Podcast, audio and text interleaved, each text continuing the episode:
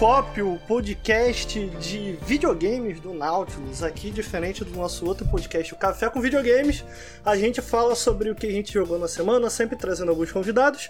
Lembrando que faz uns meses no Twitter que eu fiz uma postagem pedindo pedindo pra galera que me segue lá me indicar mulheres para virem aqui participar, conversar com a gente. E eu fiz uma promessa, a promessa é que pelo menos durante uns dois meses eu ia trazer sempre uma mulher aqui para conversar com a gente.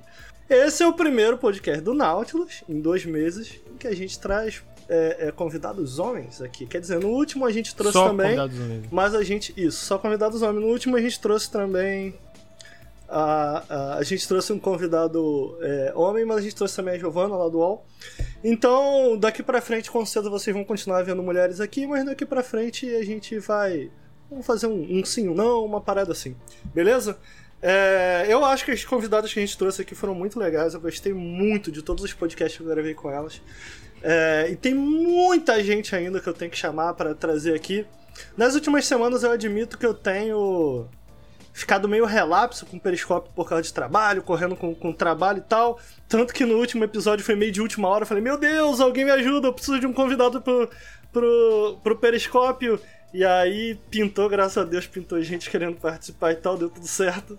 É, esse podcast fazia um tempo que eu queria trazer tanto o Marlos quanto o Eric. É, o Marlos eu conheço de longa data, talvez vocês não, não saibam. Mas o Marlos, né, ele tem o trabalho dele na internet, mas o Marlos rola uma coincidência aqui também, que ele é o meu primo. Olha Marlos, aí, ó, fala um nepotismo. pouco, mano, sobre teu trabalho aí na internet, o que, que você faz, quem é você. Convido o pessoal pra te seguir aí. Opa, tudo bem, gente? É, vocês talvez me conheçam pelo Player Select, podcast de games, portal de games. Talvez me conheçam pelo finado Minuto de Silêncio, o podcast de humor que acabou essa semana. Acabou? essa semana. Como é que é o negócio? Acabou, acabou daquele Ah. jeito, né? Acabou, mas acabou daquele jeito. Foi o último episódio, episódio final. É, talvez vocês me conheçam também pelas participações lá no Eu Tava Lá, do Brian, mas a grande verdade é que provavelmente ninguém me conhece. Então, é... então eu sou, eu sou isso daí, sou primo do Ricardo, então o nepotismo tá aí. A coincidência toda é engraçada, né, Ricardo? E que eu comecei a fazer uh, o trabalho na internet, lá com lá o Play Select, lá com games. E você também, só que a gente não se falava sobre isso. a gente acabou se encontrando do outro lado, assim, falei, pô, não, tu não. Não, ué, Ricardo é meu primo, pô. É teu Foi primo. muito engraçado, cara. Foi muito engraçado cara. porque eu- a gente não. Até hoje, né? Tirando aqui É. o Twitch, que a gente faz uma parada mais pessoal aqui, a gente troca ideia com o pessoal. Mas o YouTube do Nautilus ele tem uma linguagem muito diferente da que a gente fala aqui, do que a gente faz aqui, inclusive. E o Nautilus até hoje a gente não mostra o rosto. Então, tipo, era um pouco mais difícil de entender. E aí eu lembro que uma vez eu recebi um e-mail do Rodrigo. Esqueci o sobrenome dele. Ele, ele fazia. Ele, ele fazia contigo o podcast, até onde eu entendi. Ele elogiando nosso trampo e tal. E aí na resposta eu falei, porque eu sabia que você fazia esse podcast. Porque eu via no Facebook, né? A gente, da mesma família, a gente assistia no Facebook. Eu sabia que você fazia um podcast. Aí eu comentei com ele. Cara, inclusive o Marlos é meu primo. Acho que foi ele que foi te falar. Foi, exatamente, foi, foi me falar. É, Então foi, pô, mó, pô, mó coincidência, pô, eu fiquei mega feliz, fiquei mega feliz, porque eu sabia que tu, tra- que, que tu trampava, que tu trampava na área, na época tava começando ainda o Nautilus e tal. Na época, pô, na, e, e é muito engraçado que quando que quando a gente eu comecei a ir para esses negócios de evento, começou a ter credencial de evento, para esses, esses eventos de, de videogame e de cultura pop, assim, é, é, era muito maneiro porque a minha família, assim, foi muito tradicional, né? E, tipo, eu sou bombeiro militar. A minha Aham. função principal. Mas, assim, eu gosto dessa parada de estar brincando, sempre gostei de videogame, sempre gostei de estar fazendo meus lances. E minha família não entendia muito isso. Eu falei assim, pô, mas peraí, pô, videogame? Mas isso aí, que negócio é esse? Ah, não, mãe, eu vou pra São Paulo lá, vou, vou, vou pra São Paulo fazer uma cobertura, tem uma entrevista com um cara da Ubisoft pra fazer lá. Tal. Mas o que, que é isso, filho? São- Um negócio de videogame? que- Aí foi muito engraçado que teve um dia que eu tava em São Paulo, aí a tua mãe, não sei se você sabe disso, a, a minha tia me ligou, eu- ela, ela até me deu uns conselhos, falou assim, não, pode deixar eu converso com a sua mãe, eu adoro quando o Ricardo faz esse negócio dele lá, eu acho muito legal. No dia que eu for conversar com ela, eu falo, ó, deixa os meninos, deixa os meninos fazer o lance dele. Eu falei, pô, Sim. muito bacana, cara, muito bacana. Sim, foi engraçado, que a minha mãe, a- a- né, eu sou filho de militar também, né, então meu pai sempre foi meio rígido em relação a isso. E a minha mãe, a minha família em especial, eu sinto, cara, a gente sempre teve certa distância, assim. Talvez porque meu pai não tem família, né? O meu pai, eu já contei essa história em outros podcasts, acho que eu não contei aqui no Nautilus, mas o meu pai foi abandonado pelo pai e pela mãe, né? Então, a família do meu pai pro meu pai sempre foi a gente e tal. Então, ainda que eu tivesse é, é, uma relação amigável com meus primos, a gente não se via muito. É verdade, porque meu pai não tinha essa preocupação, né? É, então, eu, enquanto eu crescia, eu não sabia que você gostava de videogame, sacou? Eu lembro que uma vez, eu não, eu, não, eu não lembro se foi você, cara, mas eu encontrei seu pai e acho que o seu irmão, cara. Eu não lembro se foi você, eu não consigo lembrar. Mas um daqueles concertos de videogame, como é que é o nome? Hum. É o Videogame Live. Videogame, videogame live. Você foi em algum? Você, eu você fui. Lembra? Foi você que eu encontrei? Eu não lembro se foi você. Não, não, não, não foi Não, não foi, teu irmão, eu acho. Foi o Marcel. É, foi, foi, foi, o Marcel, porque uma vez é. eu fui, eu levava ele, uma vez encontrou o Marcel. E tipo, teu pai, porra, um puta de um guerreiro, cara nordestino, veio pra cá sem nada e construiu uma, uma vida, né, cara? E, e, e, a coincidência é que o primeiro videogame Atari que eu joguei foi um Atari, foi o Atari do Marcelo, teu irmão. Ah, que maneiro! Porra, que irado, cara. Inclusive esse Atari, Marlos, foi o meu primeiro videogame da vida. Porque a minha mãe, né, na tentativa de, de, de, de, tratar ali os dois filhos com igualdade, quando comprou o Mega Drive, o Mega Drive eu jogava, mas o Mega Drive oficialmente era do meu irmão, né? E aí, quando ela deu o Mega Drive pro Eduardo, ela me deu o Atari. E, cara, eu fiquei muito feliz. Tipo, é meu, o Atari é meu, sabe?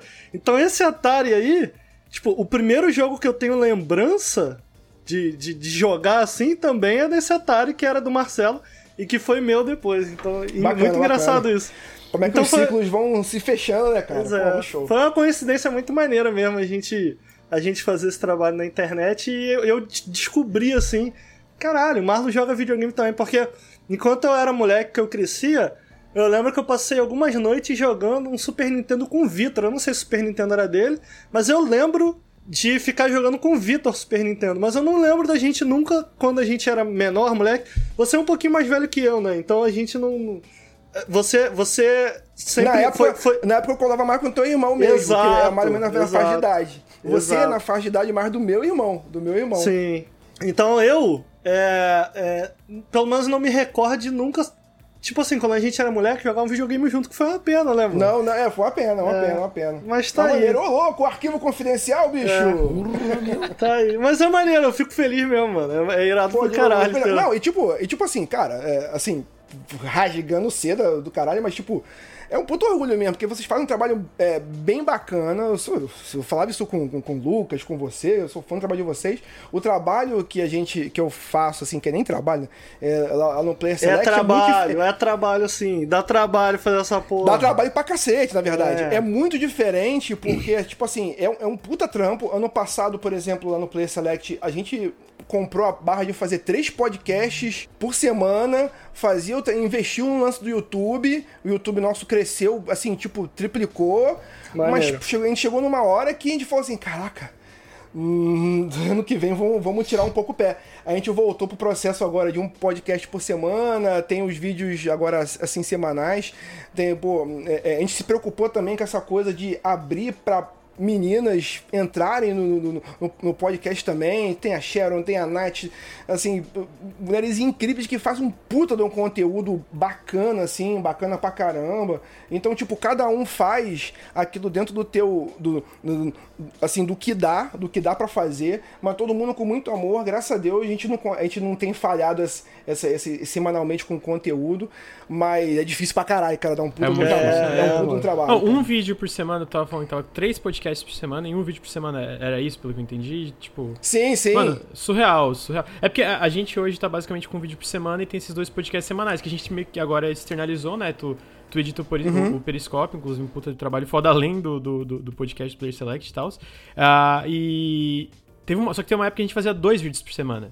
Nunca mais quero voltar para dois vídeos por semana, pelo menos não dentro do, de como a gente Lucas, teve uma época hoje. que o nosso objetivo eram três e a gente lançava era... três hoje, lembra? Mas disso? a gente era tipo crianças, é. jovens. Cara, o vídeo que vocês fazem é incrível, cara. Assim, eu imagino um puto do trabalho que deve ser, entendeu? É foda. O, o, nosso lance de áudio, assim, é, dá, dá, trabalho, mas tá meio que mecanizado e também não tem só o editor lá no preço, né? Cada um faz. É, é tipo essa coisa, cada um mete a mão e faz, entendeu? Tá lá a tabela com as gravações, cada um vai lá mete a mão. Então, galera, eu comecei a mexer um pouco de vídeo também agora para poder desafogar um pouco. Então, cada um faz, assim, faz o que dá. E é tipo, muito no amor mesmo, mas, pô, é, é assim, se a gente, não, a gente não faz mais, realmente é porque o tempo. Sim. E, e, e o lance do ano passado a gente fazer bastante conteúdo foi porque a gente entrou nessa onda de de apoia-se, vazio. Ah, cara, saber, vamos ficar rico nessa porra. Vamos fazer uma porra. Até entrou, na primeira semana entrou, entrou de grana, tal, não sei o quê, mas a gente viu que mesmo, assim, recebendo os patrocínios, a pessoa incentivando, é muita coisa, cara. Cada um tem o teu trampo. Então, a gente cumpriu o papel de, na, naquele ano, mas depois chegou uma hora aí, galera, quem, quem continuar, a gente, a gente apoia, mas vamos fazer o nosso tempo, porque senão ou, ou acaba ou reduz. Exato. Não, é, é porque vai, vai, é vai desgastando. A real é. é. essa. Foi, tipo, por isso que a gente chegou, a gente parou, conversou falando, vamos, vamos lançar um vídeo por semana até pra gente conseguir lançar conteúdo melhor. Porque chegou, tava chegando uma hora que a gente tava automatizando tudo até o processo criativo de escrever vídeo, né? Tipo, não, tem que sair um vídeo, vamos escrever, escreve, mano. Isso, escreve, quando fica lá, automático mano. é foda, né? Quando, quando é, fica automático, não é foda. É quando você deixa de fazer a parada ali pelo carinho, pelo amor que você tem com a, com, com a mídia, com o que você joga, etc.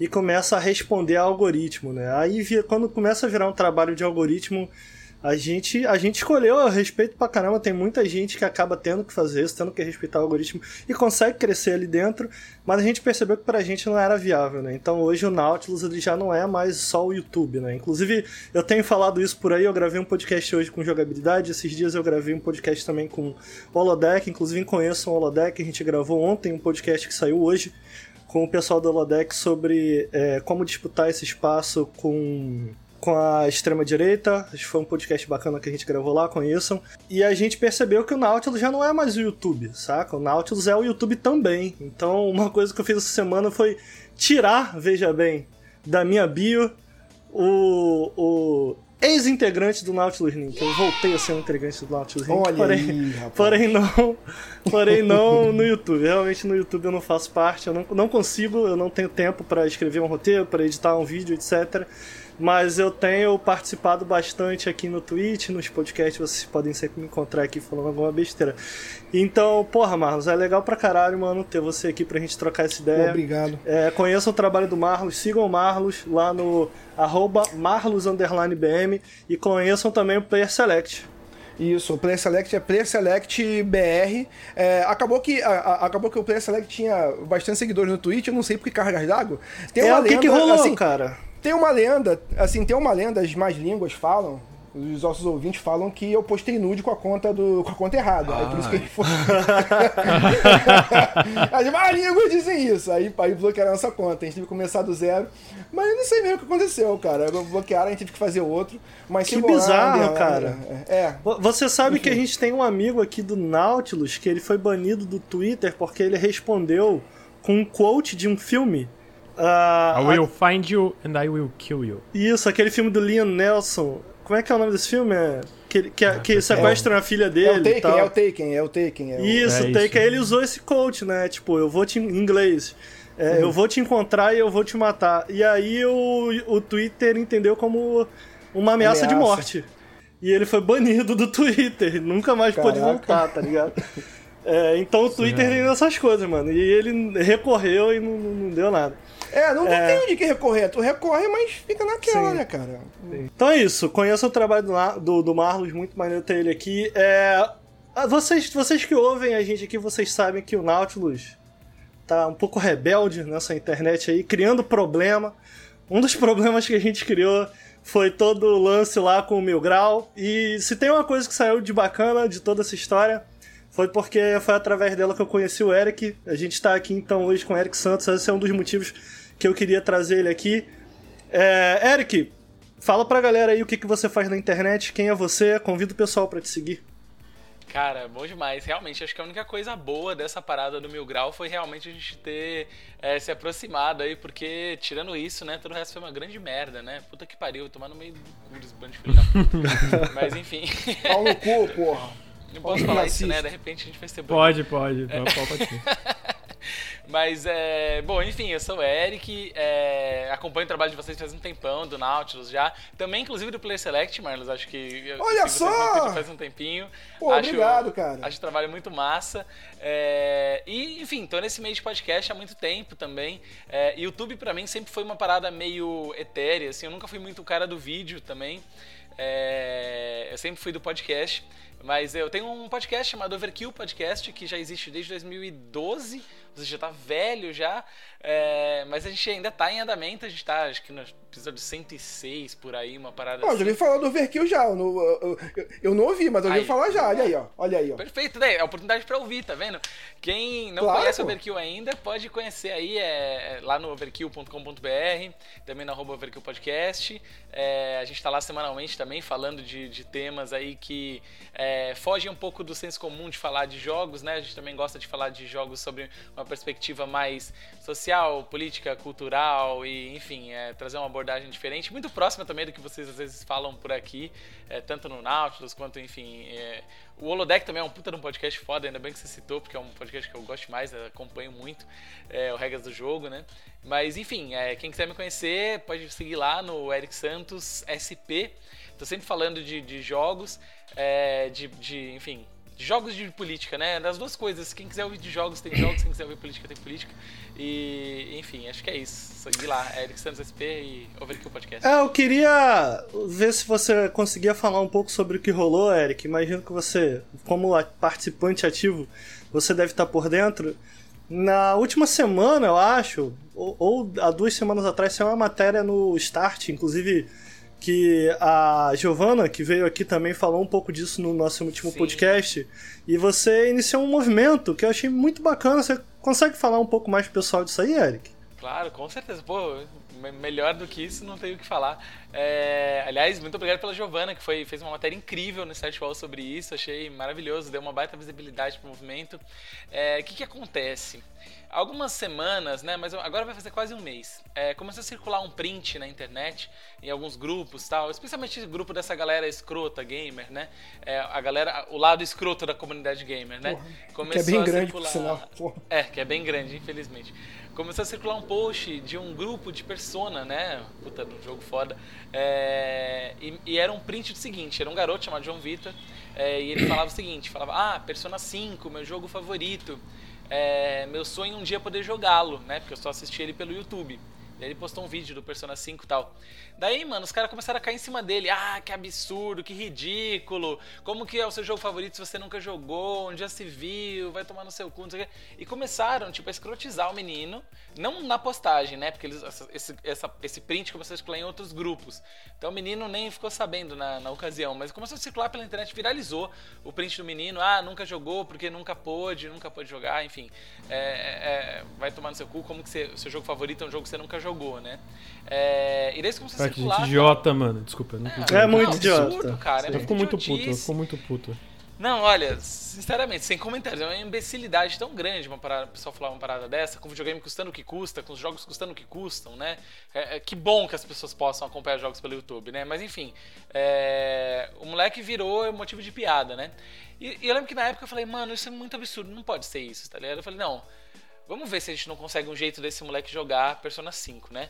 Daí comecei a ver com uma galera, se alguém. Eu tentei, na verdade, primeiro eu tentei ver com as lojas, né? Tentei ver se alguma loja descolava um PlayStation pro menino tal. é, se de repente a gente não conseguia fazer com que ele jogasse. Mas, mas as lojas, né? A gente sabe como que funciona o sistema é, capitalista, né? Ninguém quis ceder um videogame pro moleque, né? Enfim, mesmo com o marketing que isso poderia gerar. Daí o que acontece? Eu comecei a mobilizar minhas redes, tá? Um pessoal deu uma ajuda, retuitaram, tal, bastante gente retuitou pra gente ver se a gente conseguia um videogame pro menino. E, e daí foi, foi através de um, um amigo meu, inclusive um amigo relativamente famoso, o Fábio Lucindo, que é dublador aí de vários personagens, o primeiro dublador do Ash, aí um grande abraço pro Fábio. Ele acompanha vocês também, então pode ser que ele esteja assistindo. Não que irado. tiver. É, ele tinha um amigo que tinha um Play 3 encostado, né? E o Persona 5 ele rola também no Play 3. Ele é Play- lançou a versão nova pro Play 4, mas tem a versão original pro Play 3, que inclusive foi onde eu joguei. Então esse cara falou: olha, esse videogame tá encostado aqui na minha casa. É, eu, eu topo doar ele pro menino, né? Então, quem sabe a gente, o menino pode jogar. Daí o, o cara topou doar o Play, o Play 3 dele, tipo, inclusive com vários jogos. É, não tinha o Persona 5, mas a gente comprou um Persona 5 digital, ficou, sei lá, uns 20 conto, 25 conto. E, e mandamos o videogame para ele, né? E, e, enfim, conversei com ele antes, né, para entender se realmente era uma situação que o moleque não podia jogar porque, sei lá, não tinha condições, alguma coisa assim. É, mandamos o videogame para ele. E, inclusive, ainda não chegou. A gente mandou faz um mês, mas a greve dos Correios uhum. atrapalhou demais. O menino, coitado, o João Vitor tá esperando até hoje o Play 3 chegar, mas vai chegar. Mas vai chegar, vai chegar. Maneiro, vai chegar, cara. Vai chegar breve. E daí foi que eu pensei, falei, mano, assim, quanta gente não tem um videogame encostado, é, colhendo pó na estante ou no armário que não joga mais, e quanta gente que gostaria de jogar um videogame e não pode, né, não, porque não tem condição de comprar e tal. Então eu tive a ideia de criar esse projeto, que é o Passo Controle, é, que a ideia é justamente isso, é conectar as pessoas que têm videogames parados no, seu acervo, né, sei lá, porque não jogam mais, ou porque, enfim, já tem um videogame novo, é, que estão lá realmente colhendo pó, com as pessoas que não podem não podem comprar um videogame, não têm condições de ter acesso, né, essa forma de, de cultura, entretenimento, lazer, ainda mais agora na pandemia, né, então, é, eu criei o projeto, assim, completamente sozinho. É, aliás, até agora tá dando um baita de um trabalho para gerenciar tudo, porque muita gente se inscreveu, eu não esperava ter essa recepção. Mas foi muito legal, porque eu criei e divulguei, o pessoal divulgou pra caramba no Twitter e tal. E, e eu tive, assim, o pessoal se interessou, alguns veículos se interessaram, fizeram algumas matérias, então teve uma baita de uma é, divulgação e muita gente se inscreveu para doar videogame. É, desde Play 2, a Play 3, Xbox 360. Lógico, os mais novos a gente ainda não teve nenhuma doação, mas, pô, só de você pensar que de repente um Play 2 um Play 3 já é um puta de uma porta de entrada, né, pra pessoa poder jogar tantos jogos que tem, tantos jogos legais, tantas oportunidades.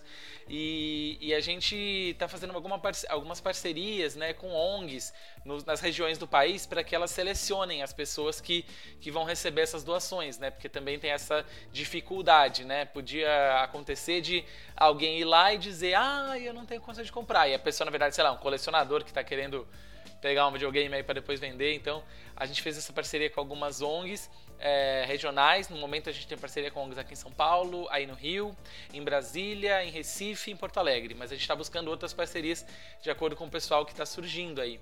Então, é um projeto super legal, tem dado super certo. É, apesar do trabalho e da dificuldade de fazer é. essa logística na pandemia e com o correio né, em greve. Não, e aliás, assim, e aliás, é, eu, eu, eu fui ver aqui agora seguir, eu, eu fui ver onde eu vi, eu já te sigo e eu, e eu eu fui um dos que compartilhou também esse. O, Massa, o, demais. O, o, quando eu passo o controle. Olha só como é que são as coisas. É que eu fico. É que eu não reconheço a voz, mas, tipo, eu vi teu tweet aqui, pô, é, eu já, já, já, sigo esse cara aqui já, cara. Pô. Agora a honra ah, é dobrou agora de estar contigo aqui. Satisfação não, enorme, ainda é... mais.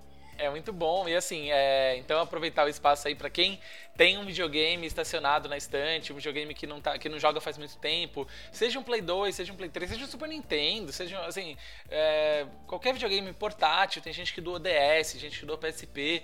Então, lógico, em boas condições, né, que tenha é, esteja funcionando, né? É só entrar lá em passocontrole.com.br se inscrever, tem um formulário lá, você pode se inscrever dizendo que você quer doar, se é videogame, se é jogos. A gente hoje está com mais demanda de videogame do que de jogos, né? Muito mais gente tem jogo para doar, mas a gente está com mais demanda de videogame. Então, é, pode se inscrever lá e vai entender como funciona o processo. É, e depois a gente entra em contato para ver como que faz, mas assim, é, o mais importante de tudo é divulgar essa mensagem para que as pessoas é, que estão com videogames parados doem e que a gente possa democratizar esse acesso ao videogame, uma coisa tão importante, né? Tão legal. É, a gente gosta tanto, por que, que tantas pessoas não têm condições de acessar? É isso, é isso. Muito bacana, cara. Peço para vocês conhecerem então lá tanto o Passo Controle quanto conhecerem o trabalho do Eric Santos no arroba Eric Santos SP. Como ele disse, ele tem o podcast Overkill, ele faz esse trabalho também. Eu acho que é importante citar aqui que, dentre outras coisas, a gente fala muito aqui sobre organização, sobre é, é, se organizar para fazer algo, para é, transformar transformar o que a gente fala em ação, né? Muitas vezes isso é importante, eu acho muito bacana ver o Eric fazendo isso e vocês veem, quando a gente fala aqui sobre a necessidade de se organizar, de se mobilizar, de forma organizada é um pouco sobre isso. Tem pessoas dispostas a se organizar, mas sozinho é muito difícil. Então eu acho que o, o, Eric Santos acaba sendo um exemplo positivo de muito do que a gente defende aqui. E eu acho importante lembrar também que o Eric Santos, dentre outras coisas, ele está se lançando como vereador. É isso mesmo, Eric? É verdade, é verdade. Sou pré-candidato a vereador aqui em São Paulo. É, pela rede. É, uma das propostas que eu tenho justamente é trazer essa questão da democratização do videogame aqui em São Paulo, é, que tem tudo para ser um baita de um polo de produção de jogos nas periferias aqui. A gente tem vários trabalhos nesse sentido. Um trabalho incrível do Estúdio Game Art, com o pessoal com a Tainá Félix, com o Janderson, aliás, Janderson. É um trabalho incrível que eles fazem aqui. Tem o pessoal da Sul The Real aqui de São Paulo também. O pessoal foda, potencializar esse trabalho é uma das metas e levar essa discussão para a política, né? Porque afinal de contas a gente não transforma nada também. É, trans, é capaz de transformar também fora da política, mas a gente tem que ocupar esses espaços para transformar, né? Então, é, é hoje sou pré-candidato a vereador aqui em São Paulo. Então, também quem quiser conhecer meu trabalho como pré-candidato, tem lá o, o, todos os links na minha página. Quem quiser conhecer, pode conhecer as propostas que eu tenho lá também. Bacana. É, então, Marlos, muito obrigado por estar aqui. Eric, muito obrigado por estar aqui. A gente vai passar para os recadinhos. E eu não vou ganhar um muito obrigado também, não. Ah, já vou passar para você. Você tem paciência? Você é de casa. Você pode esperar? Ah, pô, eu sou maltratado nessa é... casa aqui. eu ia só lembrar os dois que, cara, a gente vai falar aqui, a gente vai começar falando de Avengers, de Tony Hawk. Eu não sei se vocês jogaram ou não, mas de qualquer maneira, sintam-se livres para interromper, fazer pergunta. Vocês estão em casa, mano, o que vocês quiserem fazer aí, sintam-se à vontade, não tem problema nenhum. Certo? Esse podcast, inclusive, a gente grava ele de uma maneira bem solta, a gente não tem interesse, né? Não, cada um fala uma vez. Não, não tem isso, mano. Fala aí, beleza? Sinta-se em casa. Isso, é... depois a gente, eu me viro pra editar essa parada aí. É, é verdade, né? o, o, o Marlos é nosso editor. Ele se quebra lá, um monte de voz falando ao mesmo tempo. Caramba. É... Inclusive, eu, eu, gosto de falar pros convidados sempre assim, ó. Vocês sempre são à vontade de falar qualquer coisa, mas especialmente interromper o Ricardo e criticar o Ricardo tá liberado aqui. eu cara. falo bastante. Inclusive, quem quiser fazer críticas à edição, quiser dar ideias, ideia, ó, oh, podia fazer isso, ó, eu vou olhar aqui, se a ideia for boa, eu vou usar na próxima edição desse. Mas se não for aqui, boa, tá liberado xingar também. Tá liberado mas, xingar. Mas, mas, se não for boa, eu vou zoar, eu vou zoar. É vou isso fazer aí, um somzinho é especial. É pra isso que a gente tá aqui. Exatamente. Lucas, você que é melhor do que eu, a gente tem que passar uns recadinhos aí, né, cara, antes de iniciar esse podcast.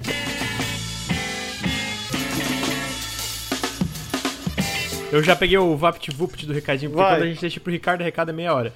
Seguinte, gente, é muito importante. É, primeiro agradecer a todo mundo que tá escutando no feed, que isso vai pro feed também, claro, todo mundo que tá aqui ao vivo com a gente. Muito obrigado. Como sempre, é, tanto o Periscópio como o Café com Videogames, a, a recepção é muito incrível. A gente tá quase 200 pessoas e tem vários canais ao vivo com a gente, então, ao vivo junto com a gente agora sexta-noite, então é uma coisa muito legal. É, então, primeiro, muito obrigado. É, segundo, é, eu queria relembrar, reforçar que o Nautilus ele é financiado coletivamente. A gente está no apoia.se barra Nautilus e no picpay.me barra canal Nautilus. Se você curte o, o, os podcasts, os vídeos que a gente faz lá no youtube.com barra nautiluslink, as lives que a gente faz todo dia aqui em twitch.tv barra nautiluslink, considere apoiar, faz toda a diferença, é assim que a gente consegue é, pagar todo mundo e manter as coisas rolando. Foi assim que eu consegui. Tô conseguindo pagar o Marlos aí pra editar os podcasts Por favor, do Periscope. Paguem lá, botem lá. É, então considerem apoiar aí que faz uma baita diferença. Também vale lembrar que vocês podem vir aqui no twitch.tv barra Nautiluslink da sub pra gente, um subzinho também. É... Oh, inclusive a gente tá no Subtember, não é isso? Subtember, verdade. Tá então tem um desconto de 20 ou 30% em relação a subs que você, dão, que você pode dar aqui no canal. Uh, além disso, se você assina o Prime, o Amazon Prime, você já tem um sub uh, na sua conta. De graça. Outro, de graça, então se quiser jogar aqui pro Nautilus vai fazer muita diferença, porque, como o Ricardo falou hoje, a gente não tá só no YouTube, o YouTube ainda é um grande foco, é 50% é o YouTube, uh, mas de fato o, o, o Twitch tá dando uma diferença gigantesca, não é só tipo, ah, é uma. Não, tá dando uma diferença gigantesca em relação à a, a parte de, de, de, financiamento e renda do canal e, e mais gente conhecer, então um sub aqui também faz muita diferença.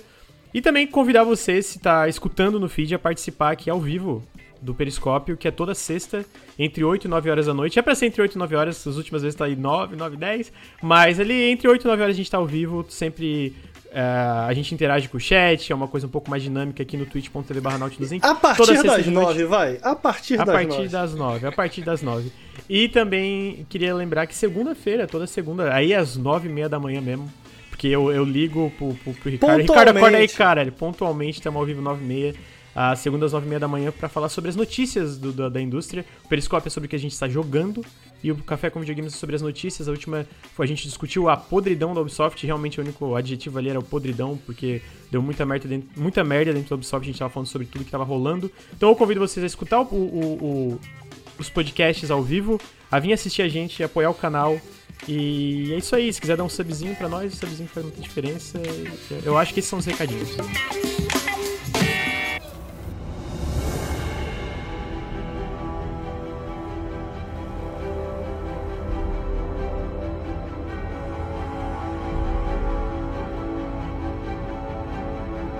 Vamos começar esse podcast então. A gente começa com, acho que é o que pode ser considerado o grande lançamento dessa semana, pelo menos, que foi o Marvel's Avengers. Vocês jogaram o beta?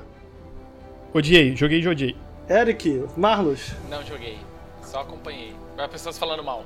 E aí? Rapaz, joguei o beta e vou te é. falar, cara, eu, eu já não tava com. Eu, eu, eu, jogo com história eu sempre tenho alguma expectativa, porque naquela primeira, na, naquele primeiro vídeo que mostraram, tinha aquele diálogo lá com o Tony Stark, com. com é, então, vai, pô, beleza. De repente vai ter alguma história maneira aí. Eu gosto, eu sou um cara que gosta de histórias. Mas certo. depois que eu joguei o beta, velho, puta merda. Eu não tenho nenhum atrativo, nenhum, mais zero, zero, zero mesmo, de verdade. Cara. Você não gostou de nada? Cara, eu não gostei de nada que eu joguei, cara. Porque sabe por quê? com o Mars. Mas sabe por quê? Porque ele como história, ele como história, ele não me mostrou muito. Porque às vezes um jogo pode ter. pode ser meio bobo, mas a história te leva. O story driven vai lá, te, ou o character driven. Os, os, você vê uma evolução de personagem ali e tal. E, e, ou quando não tem isso, a jogabilidade é divertida. É o, que, é o que eu falo, por exemplo, muitas vezes, como, como exemplo, o, o, o, o Days Gone que é divertido, os problemas é divertido, então tem coisas. Dificilmente eu considero um jogo totalmente horrível. Mas esse realmente, como tá o preço cheio, cara, tá difícil. Uhum. Eu vou pagar nisso, cara. Se alguém que. Bicho, é, é foda, é, cara. É, eu, eu, eu, assim, eu até postei um vídeo, por exemplo, uhum. é, eu não sei como é que tá agora a versão final. Uhum. Mas, tipo, não tinha desafio. O gameplay não tinha desafio, cara. Não tinha desafio nenhum, cara. É só uhum. um soldado Hitler ali, batendo. Bicho, eu não senti muita firmeza. É, meu rico dinheirinho não vai pro Avenger. Selva, bom, o Lucas já falou. Eu, eu, eu, eu acho assim, cara, eu joguei o beta. É, o que aconteceu no beta comigo? Eu descobri, depois que o beta acabou, que eu tava querendo jogar mais um pouco de Avengers. Falei, cara, eu jogaria mais isso daqui.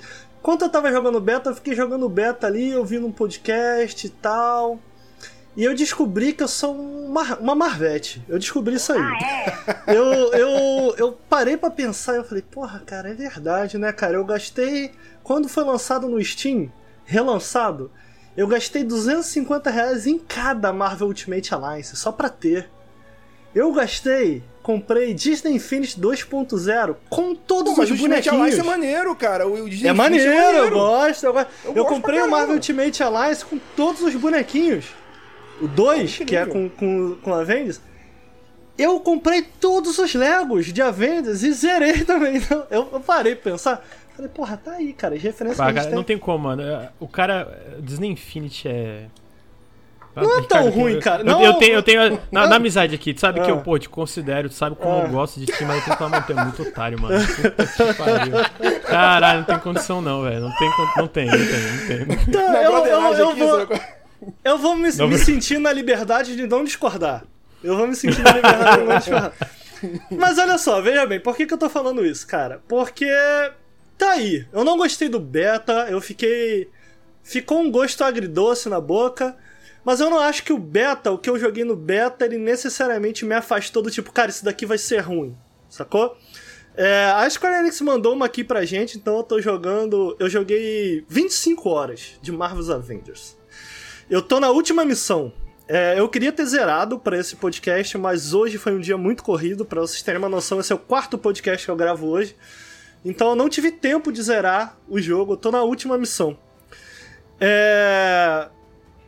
E, e o começo desse jogo, cara, as primeiras horas desse jogo, inclusive se vocês agora hoje saiu algumas análises de Marvel's Avengers, o Metacritic até agora tá em 72 com 19 análises. Okay. É, é, mas você vê, antes das análises saírem, as primeiras impressões, tinha muitas primeiras impressões de pessoas que terminaram a análise agora positivas. Eu acho que a primeira impressão com Marvel's Avengers nesse jogo final, ela é positiva, eu vou explicar por quê. O que o jogo faz na, nas primeiras três horas, mais ou menos, eu sou um jogador meio lento, então para mim durou quatro. As primeiras quatro horas, minhas primeiras quatro horas, foram muito agradáveis, inclusive surpreendentes. Eu falei, caramba, olha aí, a, a, eles deram uma atenção enorme, de fato, para a história single player. Então, por que que eu falo isso? Porque no início, você começa com a Kamala, e é muito curioso que de fato a Kamala ao longo do jogo ela é a protagonista dentro desse, dentro desse jogo. Achei curioso, não não estava esperando isso. A Kamala a Kamala tem, sem dúvida nenhuma a Kamala ela ela ela tem essa posição ao longo do jogo, ela vai se tornando então eu, eu diria até que o roteiro gira muito em torno da da Kamala se entender e se transformar é, é, numa heroína com usando os Avengers como referência para ela. ela. Ela é um ponto chave ali da narrativa. E a Kamala e que, é uma personagem. E, Fala aí. E que era uma coisa assim, é, eu sou meio beat de quadrinhos, então tipo, e que era uma coisa que nos quadrinhos já estava se tentando fazer há bastante tempo. Ah, assim, tem uns dois ou três anos aí que eles estão tentando colocar, afirmar a Kamala como como como super heroína para popularizar juntamente com a, juntamente com a, com a é, no caso a, a, Marvel e juntamente com a Mulher Gato da, da DC, personagens femininos mais jovens então eu acho que com, com no videogame é, era uma mídia que muito mais fácil para eles fazerem essa popularização dela. Eu acho que funciona muito bem, cara. Eu sou mega. Cara, a Kamala ficou muito carismática, sério. Toda toda toda toda a história que gira em, em poucas horas eu tava, cara, eu gosto muito dessa personagem, sabe? E, e a, as primeiras as primeiras missões ali, o Marlos falou Pô, cara, é só dar umas porradas nos bonecos e eu fico assim, mano, eu tô dentro disso aí. Porque Marvel Ultimate Alliance é isso. Se for isso, avançar, dar umas porradinha maneira, pô, tô dentro. E as primeiras horas, cara, em que ele está com os inimigos iniciais ali, que você vai entendendo como melhor utilizar a Kamala, cara, são legais, cara. São genuinamente legais, por quê? Porque eles utilizam de um level design muito mais linear e um level design que tira muito mais vantagem do poder da Kamala. No beta, a gente viu muitas fases que elas tinham que servir para todo mundo e para quatro jogadores na tela. Então, a princípio, as primeiras quatro horas em que ele tá ali contando uma história é, é, de uma maneira de maneira intermitente entre combate e exploração e tá aí na parte da Kamala a gente começa com uma parte é, de stealth, depois com uma parte de exploração. Eu acho que isso acaba sendo parte essencial desses jogos que tem uma, uma pegada multiplayer muito forte, que é Cara, se você quer fazer uma campanha single player boa para esses jogos, eu acho que é um erro que muitos jogos cometem, incluindo, sei lá, eu citei numa live que eu fiz o For Honor, que é um jogo que eu gosto muito da gameplay, e tem um potencial enorme para ter uma campanha super maneira, é, mas a, a, a, a campanha do For Honor não é muito boa a campanha de um Battlefield 1, por exemplo, eu não gosto muito, eu acho que ainda não tá lá, como o Call of Duty é, por exemplo, que é muito melhor a campanha, em termos de gameplay e tal. Mas por que que esse, por que que, por que que eu acho que isso funciona nesses jogos? Porque eles têm coragem suficiente de desafiar a própria lógica.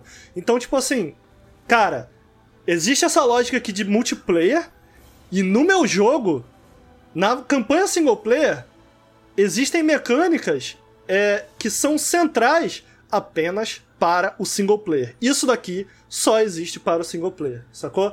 Então, nas primeiras horas, ele indica que isso poderia ser uma realidade.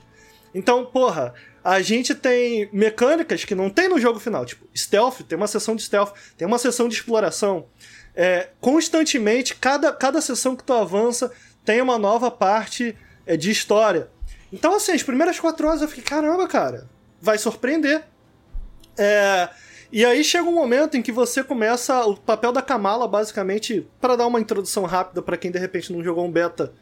Basicamente o que acontece no jogo, na história do jogo, os Avengers eles se separam depois que um ataque em São Francisco é concluído. A cidade de São Francisco meio que é destruída e os heróis, os Avengers, eles se, eles se desmontam porque é, é, é, a, a opinião popular se vira contra eles, né? E os Avengers, eles basicamente somem, eles se separam e tal. A Kamala, ela é meio que um fanboy, assim. Ela compra esse papel. Ela é, ela é muito fã dos, dos Avengers. Ela, inclusive, o jogo começa porque ela tá participando de um campeonato de fanfic dos Avengers. é, É engraçado. É, tipo, ela, ela, ela tá participando de um campeonato de fanfic dos Avengers e tal.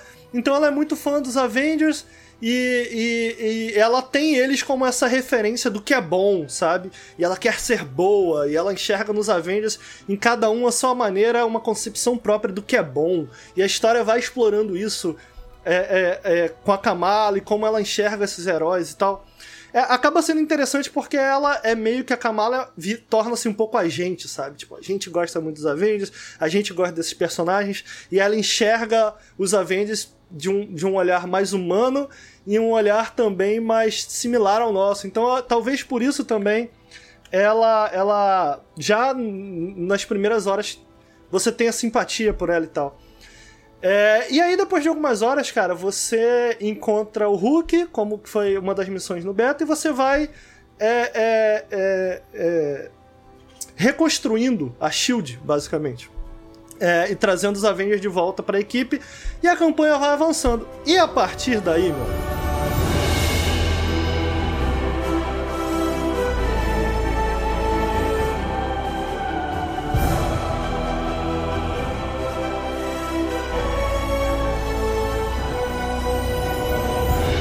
é uma merda. Esse jogo é uma merda.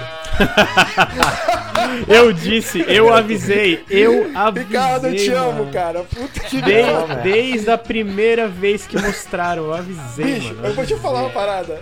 Eu tô vendo o Ricardo falando, eu falei, porra, esse puto, eu conheço esse puto já. Tá elogiando demais pra depois. É, tá muito estranho, né? De repente, eu fiz, eu fiz um. Eu, eu, assistia muito o, o, o, Como é que é o nome daquele maluco que fala? Para, para, para, para! Eu assistia muito. Você tem que dar uma enrolada. É, você tem que. Ó, aí agora a gente tá com 210 espectadores, você tem que dar uma ralada, entendeu? Cultivar a audiência, cultivar a dúvida na cabeça da audiência, entendeu? Então, porra, eu não sou bobo, entendeu? Mas, cara, eu falo isso com pesar, porque eu tinha alguma esperança. Eu tinha alguma esperança. É... E eu acho que tem coisas no jogo que são legais, são ok. Não tem nada em Marvel's Avengers que eu bato o martelo e falo assim: Isso daqui é muito bem feito. De verdade, nada. Não tem nada que eu fale. Na parte gráfica, é um jogo bonito? É até bonito, mas, cara, muitos problemas técnicos. Em especial no PC onde eu joguei, muitos problemas de performance, muitos bugs. Parte de RPG que tem ali, tem um monte de coisa. Cara, confuso pra caramba a parte de RPG. Muitos elementos, um monte de coisa ultra confusa. Tu fala, cara, tem um monte de moeda virtual, sabe? muita coisa mesmo. Você fica muito confuso, você fica sem saber entender. A parte de loot, cara, ainda que eu entenda, beleza, você pode equipar outras roupas e tal. Mas o loot não muda. Qual a graça de fazer um loot que não muda nada? Se tem um jogo como Mortal Kombat, por exemplo, sabe? Que o Mortal Kombat. É, Mortal Kombat, o. Como é que é o nome dele? Me ajudem, o. Injustice. Injustice. Injustice. Você tem o Injustice que faz isso, cara, que é um jogo de luta. Aí você pega um jogo de RPG. Então, quer dizer, a parte. A parte. Toda a parte de RPG que ele foca tanto. Cara, não é divertido. Eu acho que se, se você vai inserir um loot, pô, você insere o loot no Diablo, é divertido o loot no Diablo. Ele, ele adiciona um elemento. É, é, o elemento do desconhecido, do que será que, do que será que essa que será que essa nova arma tem? O que será? E aí você ter que controlar a, a, de alguma maneira esses elementos que você não controla, controlar o, o, incontrolável é uma das coisas legais no, no loot do Diablo. Tipo, como é que eu vou controlar isso aqui? E esses elementos que eles adicionam para fazer com que o loot seja interessante quebram o jogo no sentido de, ainda que o jogo fosse só a la Marvel Ultimate Alliance, que é tipo avançar e dar porrada, sacou? Cara, esses elementos quebram o jogo, porque quando você tá jogando sozinho, é, fica perceptível, palpável, como o jogo foi feito para funcionar dentro dessa lógica, com outros jogadores que tem um loot que seja resistente a gelo. E aí, os inimigos são chatos de enfrentar por conta dessa lógica, sabe? A, a, a, o combate o tempo todo para, sabe? Por conta disso. É, e aí você pega, por exemplo, eu tô dando um por alto, eu já vou detalhar. Mas você pega os personagens, porra, eles contrataram, cara, Troy Baker, Laura Bailey, Nolan North, contrataram uma galera foda pra dublar. Meu irmão, o roteiro é uma merda. É inacreditavelmente ruim. E tu para pra pensar assim, porra, não é como se os filmes da Marvel tivessem um roteiro super sofisticado, mas funciona, né, cara? Ricardo, vou te falar, eu vou te falar uma parada, Ricardo. O que, tá, o, o, o que me suscitava uma certa esperança nesse jogo era justamente esse aspecto que você tá falando, cara. No roteiro. Pô, Lona Norte, a galera pica da galáxia para poder dublar. Eu falei, porra, a história vai ser maneira. Tu tinha acabado de vir, quando anunciaram os primeiros trailers, assim, tinha acabado de vir do, do, do, do Uncharted 4 com uma história foda tal. Falei, porra, os jogos de agora vão vir eh, uma parada assim. Bicho, é, eu não sei, eu joguei o beta, mas, cara, o, o, gameplay não é divertido porque a impressão que dá. Eu gosto muito dos jogos da Eidos e tal, da Crystal Dynamics, eu gosto muito, assim, no geral, a gente mas o que me pareceu, de repente vocês podem concordar ou discordar de mim, é que, ó, vocês vão fazer o jogo dos Avengers. Toma aí, segura aí. Aí eu peguei, puta, o que, que vai fazer agora com esse jogo aqui agora? Como é que se faz?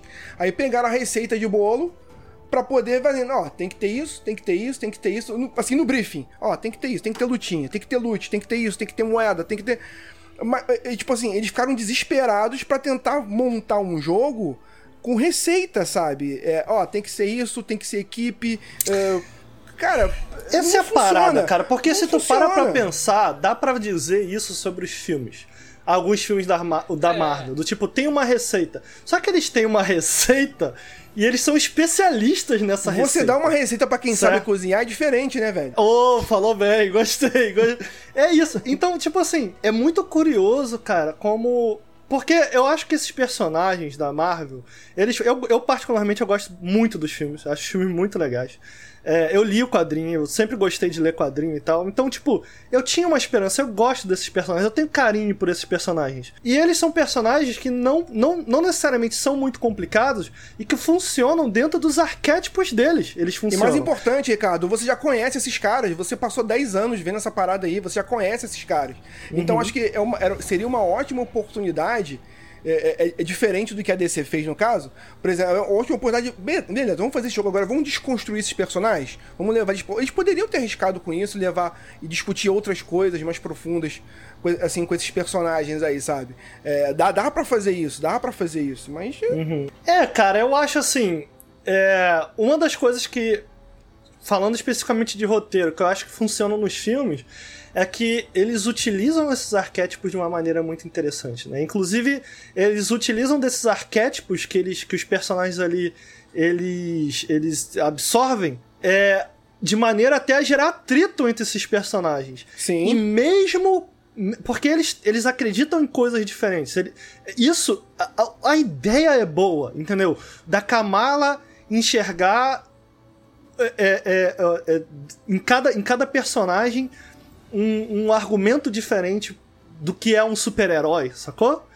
E, e, e, ela absorver isso para ela. A ideia é boa. E aí, esse. esse O que é um super-herói, sei lá, o maior, o maior atrito que a gente viu nos filmes do Iron Man e Capitão América, eles têm visões distintas, né? Do que um super-herói deve ser e tal. Tanto que é explorado nos filmes. A gente vê atritos também no primeiro filme, a gente vê o Thor contra o Hulk, sabe? Eles, eles pensam diferente. Então, mesmo quando isso acontece, porque é um jogo que parte do pressuposto que houve uma briga interna entre os Avengers, eles falharam, isso criou uma ruptura entre eles. Então, porra, tu fala, caralho, meu irmão, eles vão botar esse time, uma galera super talentosa, Nolan North, Troy Baker, Lara Bailey. Porra, se eles fazem uma história interessante girando ao redor, não do que esses personagens pensam não, não daquilo que os personagens concordam, mas do que eles pensam diferente e como eles podem se unir, sacou? Mesmo dentro dessas diferenças. Porra, é eu acho interessante, tem uma proposta interessante. Mas, cara, não chega em lugar nenhum. E, e é muito frustrante porque, enquanto que eu acho que a Kamala como protagonista é interessante, eu acho que um jogo do Avengers, assim como um jogo do Batman, um jogo do Homem-Aranha, parte da, da diversão daquilo ali, de você estar tá com o controle na mão controlando esses personagens, é vender a fantasia, né? Tipo, porra, eu sou o Homem-Aranha, eu sou o Batman. E a gente pode adentrar um, um, pouco mais a fundo do porquê a gente sente isso. Eu já falei isso em um periscópio, mas a gente pode falar aqui do porquê a gente sente isso num jogo do, do Batman, né? Por que a gente sentiu isso num jogo do Homem-Aranha e tal. E aí aqui, cara, dando um leve spoiler, tem um momento em que o Iron Man e o Hulk se desentendem. Tu fala, porra! Bora, moleque! Bora! Agora! E aí, cara, acontece fora da tela o desentendimento deles. Eles se desentendem. como texto, assim? Como que é? Por, por Não, eles se desentendem. Aí o Hulk parte pra cima do Homem de Ferro. O Homem de Ferro puxa a mão do, do Hulk Buster, dá um soco no, no Hulk e acabou. E aí, tipo, tu não sabe, eles, eles foram brigar lá fora. Caralho, meu irmão! Eu quero, eu quero, cara, eu quero fazer parte disso. E aí tu fica, mano, que decisão inacreditavelmente merda, cara. Sacou? Então, pô, quando tem o Thor, cara, que o Thor chega e fala, porra, vocês erraram, vocês fizeram merda, o maluco, meu irmão, trovão caindo em cima do Thor, tu fala, caralho, meu irmão, vai dar merda. E bichão? vai embora, não acontece nada. Então, assim, eles não exploraram bem esses personagens. O personagem, pra ser sincero, o personagem que eles de fato exploram, a Kamala, tá legal. O problema é que todos esses outros personagens, a história que eles criaram, não se aproveita tão bem desses clichês que a gente sabe que tá associado, mesmo nos filmes, mas que os filmes se aproveitam tão bem desses clichês, sacou? Você pega, você pega o próprio Iron Man, que é feito pelo Nolan North, a gente tem o Nolan North, ele é muito conhecido por fazer o, o Nathan Drake, né? Cara, o Drake abre a boca e fala, meu irmão, esse cara é muito carismático, sacou? Nem assim, meu irmão. Botaram no Lanoff que Iron Man chato, entendeu? Então é nessas horas que você pensa, caralho, o trabalho dos caras de roteiro é foda, entendeu? Da, lá da Naughty Dog. Por quê? Mesmo um personagem como o Drake, tirando o 4, que eles aprofundam um pouco mais, mas mesmo um personagem como o Drake, cara, é um arquétipo também, que é um personagem extremamente caricato, clichê até, mas eles se aproveitam muito bem desse clichê. E mesmo com uma equipe tão foda, o roteiro é péssimo, cara. Sério, o roteiro é horrível. Ele, ele, é, ele é ruim ao ponto mesmo o roteiro do Homem-Aranha, que eu não acho ruim, mas eu não acho muito bom o jogo de Homem-Aranha. Ele me fez voltar a pensar no Homem-Aranha e falar: caramba, o Homem-Aranha é melhor do que eu imaginei. Porque realmente dá para fazer isso é, aqui, né? E isso, assim, eu vou te falar, assim, eu, eu gosto muito. Eu, é eu acho o, o jogo do Homem-Aranha meio repetitivo, mas eu gosto muito de como eles trabalham. Eu achei que se fosse uma coisa parecida. E, e você falou nisso, é, eu achei exatamente que eles iam tentar fazer. Pô, o Homem-Aranha, eles, eles tinham uma linha, eles aprofundaram essa linha. Ah, o Homem-Aranha o Dr. Octopus pegaram os arquétipos e construíram todo um drama em cima deles dois, do relacionamento deles pô, bacana. É, eu achei que eles fossem fazer isso, com, fazer isso com os Avengers também. O que, tá, o que parece, com um pouco que eu joguei, com o que você tá falando, é que, tipo, ok, temos que botar a Kamala como protagonista. Ok. Só que ela é uma adolescente, é uma, é uma criança. Como é que eu vou botar uma adolescente, uma criança no meio dessa galera e fazer essa se destacar? Ok, vamos usar o raio idiotizador de todos os outros personagens. É, eu acho que não é necessariamente isso. É mais que eu gosto da decisão, tá? De botar a Kamala como protagonista. Eu acho não, que ela funciona, gosto, é a única mas não coisa precisa que funciona. Você, mas, mas, não precisa você é, descer os outros caras. É, isso é uma coisa que acontece muito, não só em videogame, mas no cinema acontece muito isso. Quando você quer deixar um cara mais inteligente, você não. Porque, assim, quando o cara escreve o. Per... Ó, eu vou escrever um personagem inteligente. O limite da inteligência desse cara é a sua, porque é você que tá escrevendo. Então, é, é, é, quando você usa isso em roteiro de filme, por exemplo, você vê, porra, eu não sei como deixar esse cara mais inteligente. Então eu consigo deixar os outros em torno dele mais. É, um pouco menos. Igual fazem muito com Batman na Liga da Justiça. Sim, sim. Nego cansa de fazer isso. Não, o que eu quero dizer, na verdade, com isso, Marlos, é que se você para para pensar, você está dando o um exemplo de um filme, o próprio filme do Avengers é um filme complicado, são muitos personagens é, é, é, e aí, como você, como, como você vai gerenciar o tempo de tela? São tantos personagens, sabe? Então, uma das coisas que a Marvel fez nos Avengers foi, de fato, explorar cada personagem em outros filmes e ali colocar eles junto e expressar quem eles são de outras maneiras que não necessariamente... É, é, não necessariamente contando a origem do herói e tal, sabe? É, então, eu acho que eu acho que existe uma dificuldade na mão deles aqui de tipo, cara, e aí? Como você vai gerenciar o tempo de tela de cada personagem? Como você vai contar a história de cada personagem? E a gente tem que lembrar que videogames, eles não funcionam apenas através de cutscene. Não, não se conta, não, não necessariamente precisa ser contada uma história através de cutscene. A gente pode contar uma história enquanto a gente joga também, saca? Então, eles não sabem utilizar esse tempo de tela, sabe? Enquanto você tá jogando. E o que, que eu quero dizer com isso? Só pra, só vocês tentarem entender aqui um pouco do meu ponto de vista. Eu gosto muito de trazer os jogos do Batman porque acho que essa é a maior referência de qualidade de um jogo do Batman quando a gente tá jogando. Como é que a gente. como é que a gente é, é, faz com que o jogador entenda quem é o Batman, mesmo sem o Batman abrir a boca, do meu ponto de vista?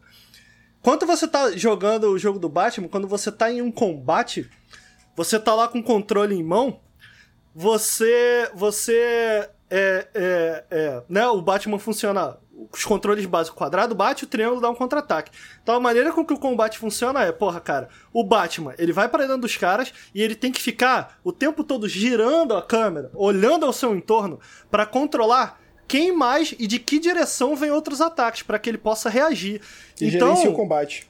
Então, o, o porra, aí você veja, veja bem, o Batman, ele é, ele além de ser muito apto no combate, o Batman também é um detetive. O Batman, ele é um cara que tem que estar tá sempre no controle. Então, uma das coisas que, que, que, o combate do Batman vende, por exemplo, é a psique do personagem, né, cara? Você se sente como um Batman porque o que você faz com o controle na mão é tá dentro da lógica do Batman. Então, tipo, o Batman ele tá sempre em controle. O Batman, ele, ele sabe, mesmo que o personagem esteja de frente na tela, você, o jogador que tem controle na câmera, o Batman ele tem controle mesmo do que ele não tá vendo. Então o cara ataca de trás, ele vira e defende. Tu fala, caralho, meu irmão, o Batman é foda, tá ligado? Então, então tu se sente como o Batman. E aí quando você tá controlando o Hulk, tu fala, meu irmão, é o Hulk. Cara, o Hulk é o personagem mais simples. O Hulk é força bruta, irmão. O Hulk ele não pensa, cara. O Hulk não precisa abrir a boca. E aí quando você tá controlando o personagem do Hulk e você tem inimigos que por conta dessa lógica, desse ser um jogo que tem que funcionar para todos esses heróis e tem que ser um jogo é, é, por serviço, ou seja, tem que ter esses elementos, tem que ter é, esses vários inimigos que funcionam de maneiras diferentes para cada um. Porra, você exigir que o Hulk esquive, meu irmão, não faz sentido, entendeu? Tipo, o Hulk, Hulk abrir um baú Cara, não faz. Por menor que seja, a galera fala, pô, mas não é um faz videogame. Sentido. Cara, eu Ele sei vai que é um pisar videogame, no mas baú, cara. vai contra a lógica. Meu irmão, tu quer fazer o Hulk? Faz o Hulk pegar o baú e quebrar na mão assim, pá! Aí, aí, Isso, e aí é, esmagar, esmagar, a piada tá aí. É, esmaga. eu ia falar isso. Eu, Você tá Pega o item ali do nada, não precisava Aí eu- ter ele, né? Aí o eu não Hulk- sou contra a ideia de esquiva. O problema é a forma que funciona Eu sou, nesse cara. jogo. Tipo, não, não, não, calma. Não, eu- o que que eu quero dizer assim, tipo, é que eu acho que o Hulk pode se esquivar no sentido não de se esquivar porque ele vai se machucar. Se esquivar porque o Hulk é gigante, mas ele é ágil, enten- entendeu? Então, tipo, ele pula pro. Tipo, ele se esquiva não no sentido de querer desviar do dano, mas ele se esquiva pra arrancar um pedaço de um poste e tacar na cabeça do inimigo, E entendeu? movimentar ma- e é isso que eu quero mais dizer. rápido, a é. interpretação que tu faz disso. Então, por exemplo, beleza, tu, tá- tu, bota ele nesse contexto de RPG. Mesmo nisso, mesmo que ficasse estranho às vezes, eu, eu acredito que é possível fazer funcionar. O problema é que quando eu pego o controle do Hulk, é o que eu falei, o Hulk ele não é só muito forte, ele não é só tipo esse monstro que, mano, ele, ele, ele é tipo. Ele é imortal, ele, ele sente o cacete em todo mundo, vem o Deus do Trovão, ele senta o cacete no Deus do Trovão. É, Aquela cena que todo mundo conhece do primeiro Vingadores do filme, né? Eu não tenho experiência muito com HQ, mas a, o do Punny God, que ele, ele pega o Loki É. e, e faz o Loki de, de, de ioiô, assim, sai batendo em tudo. Então o meu ponto é mais. Tem tipo, esse beleza, movimento, mano. inclusive, no jogo. É, o meu ponto é mais no sentido, mano, beleza, vocês querem fazer um Hulk que tem que entrar dentro dos limites desse sistema, pelo menos dentro da movimentação, dentro de como ele age, dentro de como tu vai fazer ele enfrentar os inimigos, mostra que ele tem essa brutalidade toda, né? E eu, eu não acho que esse jogo faz isso. Ele é lento, o Hulk é lento, e aí desvio é bem aquilo, aquele dodgezinho pro lado, e tu fica, caralho, mano. E até Sabe o que- baú, ele dá, ele dá uma pesadinha no baú, assim, ele dá um chutinho no baú bem... Sabe o que parece, Então, Lucas? Sabe o que parece, Lucas? É que eles não conhecem o personagem, sabe? O, Uhum. o Hulk não é lento, é o que você falou. O, Luca, o, o Hulk é ágil, cara. O Hulk é ágil, então você pode criar coisas nesse sentido. O, o Ricardo tá falando do Batman, por exemplo. Cara, eu, eu- eu gostei muito, eu joguei muito, descasquei o Batman de cabo a rabo. Tipo assim, eu, eu- eu- é, eu vejo muita gente criticando a mecânica do Batman no sentido que é gostosa de jogar, mas, é, ah, é só contra-ataque. Não, cara. Assim, o Batman tem vários gadgets, mas ele tem um contra-ataque que você vai dar o finale num, num bandido. Mas se você quer. A partir do momento que você vai fazendo os combos, você vai ganhar. Você pode usar gadgets para finalizar dois ao mesmo tempo. Você pode usar gadgets para finalizar três ao mesmo tempo. De acordo com que você vai guerreando sem tomar porrada, você vai aumentando a quantidade. Tem gadget que o Batman usa que você pode eliminar cinco ao mesmo tempo. Então, de acordo com a tua habilidade, você é premiado é, é aquela coisa da, é, é, de, de, você ter a recompensa, na verdade, né? Então, se você fizer um combo maneiro, você é recompensado com um movimento diferente daquele personagem, característico daquele personagem. e você acaba isso. se sentindo mais inteligente também, né, Marcos? Exato, tipo, exato. De usar isso, tipo, caralho, a, a, minha cabeça enxerga esse combate de uma outra maneira que esses, que esses caras que estão aqui. Eu sou o Batman, meu irmão. Eu sou mais inteligente que eles. Eu tô no controle. Eles que estão fodidos de estar aqui na, nessa, nessa roda de porrada comigo. Não sou eu. Então, eu, eu acho que essa é uma das maneiras que, mesmo através do com controle na mão, esses personagens personagens podem falar, você tá ligado? Você tá ligado? Então, para além deles não conseguirem vender os personagens na narrativa em si, eles não conseguem controlar quando os personagens têm tempo de tela jogando também. Então, pô, você falou, ah, não necessariamente, eu não sou contra, eu, eu não sou contra a esquiva, eu sou contra, nesse sentido de não tocava porrada, irmão. Calma, calma, deixa eu explicar, deixa eu explicar. eu tô zoando, eu tô zoando. O que que eu quero dizer? Quando você vai trabalhar, e eles com certeza não tivessem isso aí também, porque tem um desenvolvedor de Homem-Aranha que falou isso, né? Quando eles vão tra foram trabalhar no Homem-Aranha, a primeira coisa que a Marvel fez para ele foi dar um livro, irmão. Tipo, como o Homem-Aranha se move, qual a iconografia do personagem. Então, porra, o Homem-Aranha tem aquela coisa de, fa de fazer o negócio assim, né? E, cara, eu esqueci de botar o Avengers na tela. Eu tô falando pra caralho e esqueci de botar o Avengers na tela. Deixa eu botar na tela aqui, peraí. Eu, te, eu tenho uma pergunta quando tu fala. Eric, tu tem alguma coisa pra acrescentar? Não sei Cara, se tá só. Eu, eu, queria fazer uma pergunta pro Ricardo. É, claro. eu Teve um amigo meu que falou que o jogo reusa muito cenário, muito, muito. objetivo de missão, pra, pra, tipo, pra pessoas, personagens diferentes e tal. Isso acontece muito, tipo, porque isso me fez parecer como que o jogo era meio repetitivo, assim. Sim, ele usa muito. Eu vou chegar lá. Ó, uhum. o que eu tô querendo dizer com esse lance de, de iconografia do personagem é quando, quando eles vão fazer o Homem-Aranha, eles usam toda a iconografia do personagem. Tipo, cara, como ele se move, como ele pula para trás, como o Homem-Aranha anda na parede, sacou? Então, tipo, tudo isso você recebe. Então, abrir um baú daquela maneira, esquivar daquela maneira, da, do meu ponto de vista, não faz parte da iconografia do personagem. Então, você quer fazer uma esquiva? Quer muito fazer uma esquiva? Beleza. Como que, como que pode funcionar a esquiva do Hulk? Tô dando um exemplo, hein? Não, não sou desenvolvedor, não sei.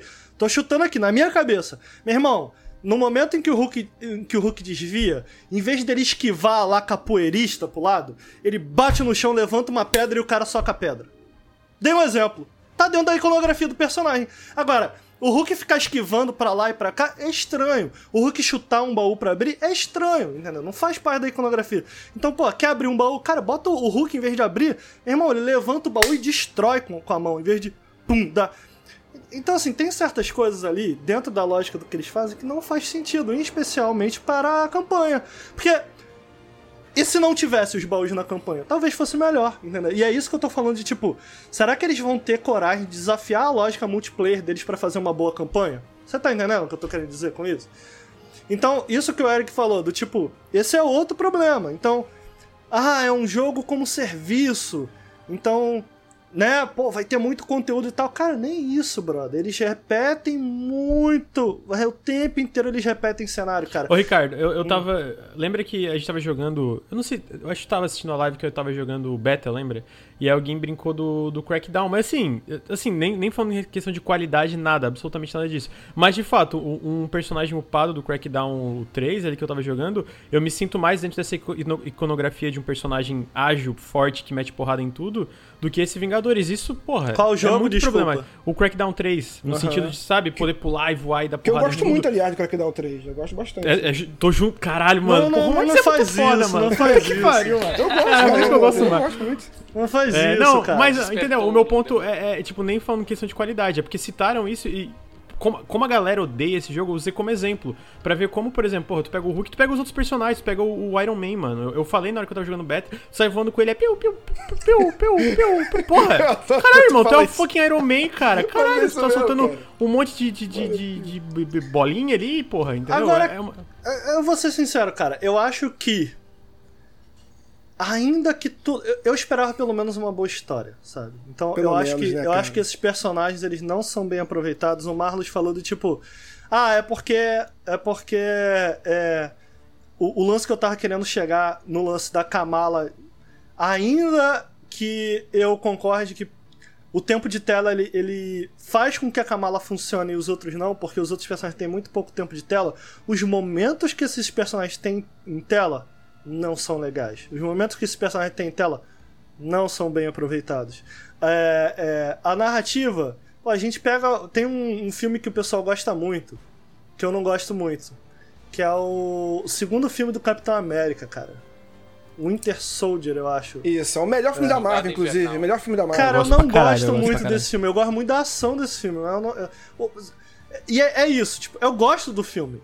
Mas se tu pega puramente o roteiro, eu acho o roteiro desse filme muito fraco. Mas ele faz funcionar com todo o resto. As, as ações são muito legais nesse, nesse, nesse, jo nesse jogo, nesse filme. O antagonista é muito legal, saca?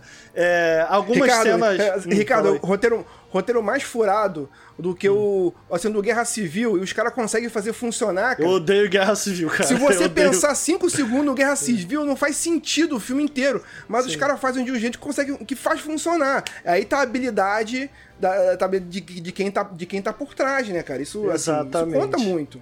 Porque às vezes, cara, a gente tá acostumado com esse filme da Marvel e tal, a gente acha que é mais simples do que é, né? E quando você pega um jogo como esse, você fala, tá aí, mano. Não é tão fácil assim, é. sacou? Porque, cara, vamos combinar, eles tinham a faca e o queijo na mão, cara. Quantos filmes de Vingadores já saíram? Enquanto Vingadores lá atrás tinha o papel de introduzir esses personagens para muito, para grande parte da audiência, Cara, a gente já sabe quem são esses personagens, a gente já sabe quem eles são. Então a, a, gente não precisa contar a origem desses heróis, porque a gente já sabe. Os filmes do Avengers foram um grande sucesso. Ainda assim, cara, com tudo em Simão, cara, eu não lembro, eu não lembro uma vez entre quadrinho e filmes, eu não lembro um Iron Man tão chato como esse. As piadas são chatas, porque tem isso, né? O Iron Man nos filmes você pode não rir de tudo, mas ele é pelo menos um personagem divertido. Ele é pelo menos. Ele é icônico, sacou? E é lógico, é foda, porque o, o, o, o ator que faz é muito talentoso e tal. É difícil comparar, mas, pô, a gente tem um Nolan North aqui, sabe? É um, é, é um excelente. né? ele, ele é excelente também. E ainda assim não é aproveitado. Então, assim, assim, cara, tinha uma faca e o queijo na mão, meu amigo. Cara, e ainda assim não souberam explorar esse personagem. Cara, é, fazer um é, paralelo, eu... vou fazer um paralelo rapidinho com é, o Mar Vingadores, com, com, por exemplo, com, com o da DC, o, o Injustice, um, assim, 1 e 2. O Injustice, uhum. 1 e 2, eu acho que a história é muito bacana. Tanto, eu nunca joguei. Assim, nunca tanto joguei. com o 1 e 2 é uma história muito bacana, que é uma história assim, que quem já leu o quadrinho sabe, que é quando o Super-Homem fica meio zoado tal, você quer o, o Superman como vilão, é, é, terras paralelas, é o, é, o, é, o, é o Superman como o ditador tal. Aí é, é, você faz o quê? Eles se propuseram a fazer, ó, vou fazer uma desconstrução do Superman, como esse cara da justiça, vou fazer esse cara cismar de ser um filho da puta. Entendeu? Aí isso tem nos quadrinhos também. Vou, então, eles se permitiram fazer essa desconstrução, porque, porra, Superman, Batman, você já Porra, e é difícil fazer a é desconstrução, não é Exato. é fácil aí, não, cara. Aí você vai, aí você vai faz isso e, porra, é foda, todo mundo aceita, todo mundo gosta, porque eu já conheço esse personagem e tu me deu um outro ponto de vista e, pô, que bacana, assim, assim, que bacana. A merda é que depois o Zack Snyder pegou isso para jogar pra tela. E não... Uhum, eu, uhum. eu, sempre falo que, o, que, os filmes do Zack Snyder da Liga da Justiça é o, é o, é, é, são os filmes do Injustice Injustice, na verdade. É o Superman do Injustice. Ah, e os filmes são bem ruins, eu não gosto. Pelo não, são bem. Assim, é, é, eu só acho que na tela grande não dava para ter feito essa desconstrução. Primeiro você constrói, é verdade. depois desconstruir. Não dá pra é você desconstruir sim, sim. Então, tipo, esse paralelo que eu faço. Na Marvel, nesse jogo da Marvel, eles poderiam ter usado essa desconstrução, porque todo mundo já conhece os personagens. Então você poderia pegar e ir mais fundo em cada um deles pra tu poder Porra, fazer Marlos, se eles fizessem essa desconstrução desse jogo ia ser ainda pior, meu irmão. Porque, se, porque olha só. Eu se... achei que você ia falar que ia ser melhor, Ricardo. Não, é porque olha só, se eles não conseguem fazer a representação básica com tantos exemplos por aí, porque pra tu desconstruir, tu tem que ter um entendimento muito bom do que é, é o personagem também, em né? primeiro né? lugar, é, tem, né, cara? Tem, então tu assim, pega o Homem-Aranha. Se nem o, o básico eles conseguiram, né, cara? Se nem o é, básico. O né? Homem-Aranha eu acho que faz um pouco isso, Marlon. Não sei se você concorda. Ele faz, tipo... ele faz. Isso, isso. O, assim, o Homem-Aranha, ele pega isso. Ele pega o Homem-Aranha, ele dá uma mexida ali, ele traz coisas novas, traz coisas novas. Eu tô falando do jogo, do jogo. Tá isso, o jogo, o jogo mesmo. Sim. Cara, eu gostei muito do jogo do Homem-Aranha. Inclusive, é no Player Select de semana passada saiu o Homem-Aranha. Vai lá no playerselect.com.br lá. então, Então, tipo, então, tipo, ele faz, ele faz isso assim muito bem. É, é, é, é ainda é o Homem-Aranha que você conhece, mas ele tem os detalhes. Tanto que eu acho maneiro no jogo do Homem-Aranha é que ele, ele, ele faz o seguinte: ó, esse Homem-Aranha aqui, tudo o que aconteceu que você conhece, tanto nos filmes quanto de quadrinhos, tudo aconteceu. Esse cara é o Homem-Aranha mais velho, ele já vivenciou uma... Tanto que você vê várias referências, tanto dos filmes, quanto dos quadrinhos, quanto dos jogos anteriores. Então, ó, vamos, vamos tirar como base que tudo, esse cara aqui viveu tudo, esse cara aqui, ele tá com uma outra cabeça, então vou levar esse personagem para um outro lugar. Ele desconstrói a Mary Jane, que era só a menininha em perigo, dá uma personalidade muito maneira para ela. Os então, vilões tá... eles desconstroem também. Isso, cara. os vilões. É muito você... interessante. É muito interessante, porque você conhece, é como você falou, cara, você conhece a fundo esse personagem e agora eu vou brincar com ele. É assim, é, assim, é, é, é, é a escola do Tarantino. Antes uhum. de você desconstruir, você tem que construir. Assim, eu gosto muito do filme do Tarantino, porque ele, assim, quando o Tarantino pega e faz uma coisa, vira de ponta cabeça, alguma parada, primeiro ele mostrou, ó, eu sei fazer certo, sabe? Eu sei fazer certo. Agora que eu mostrei que eu sei fazer certo, agora eu vou virar esse clipe ponta cabeça.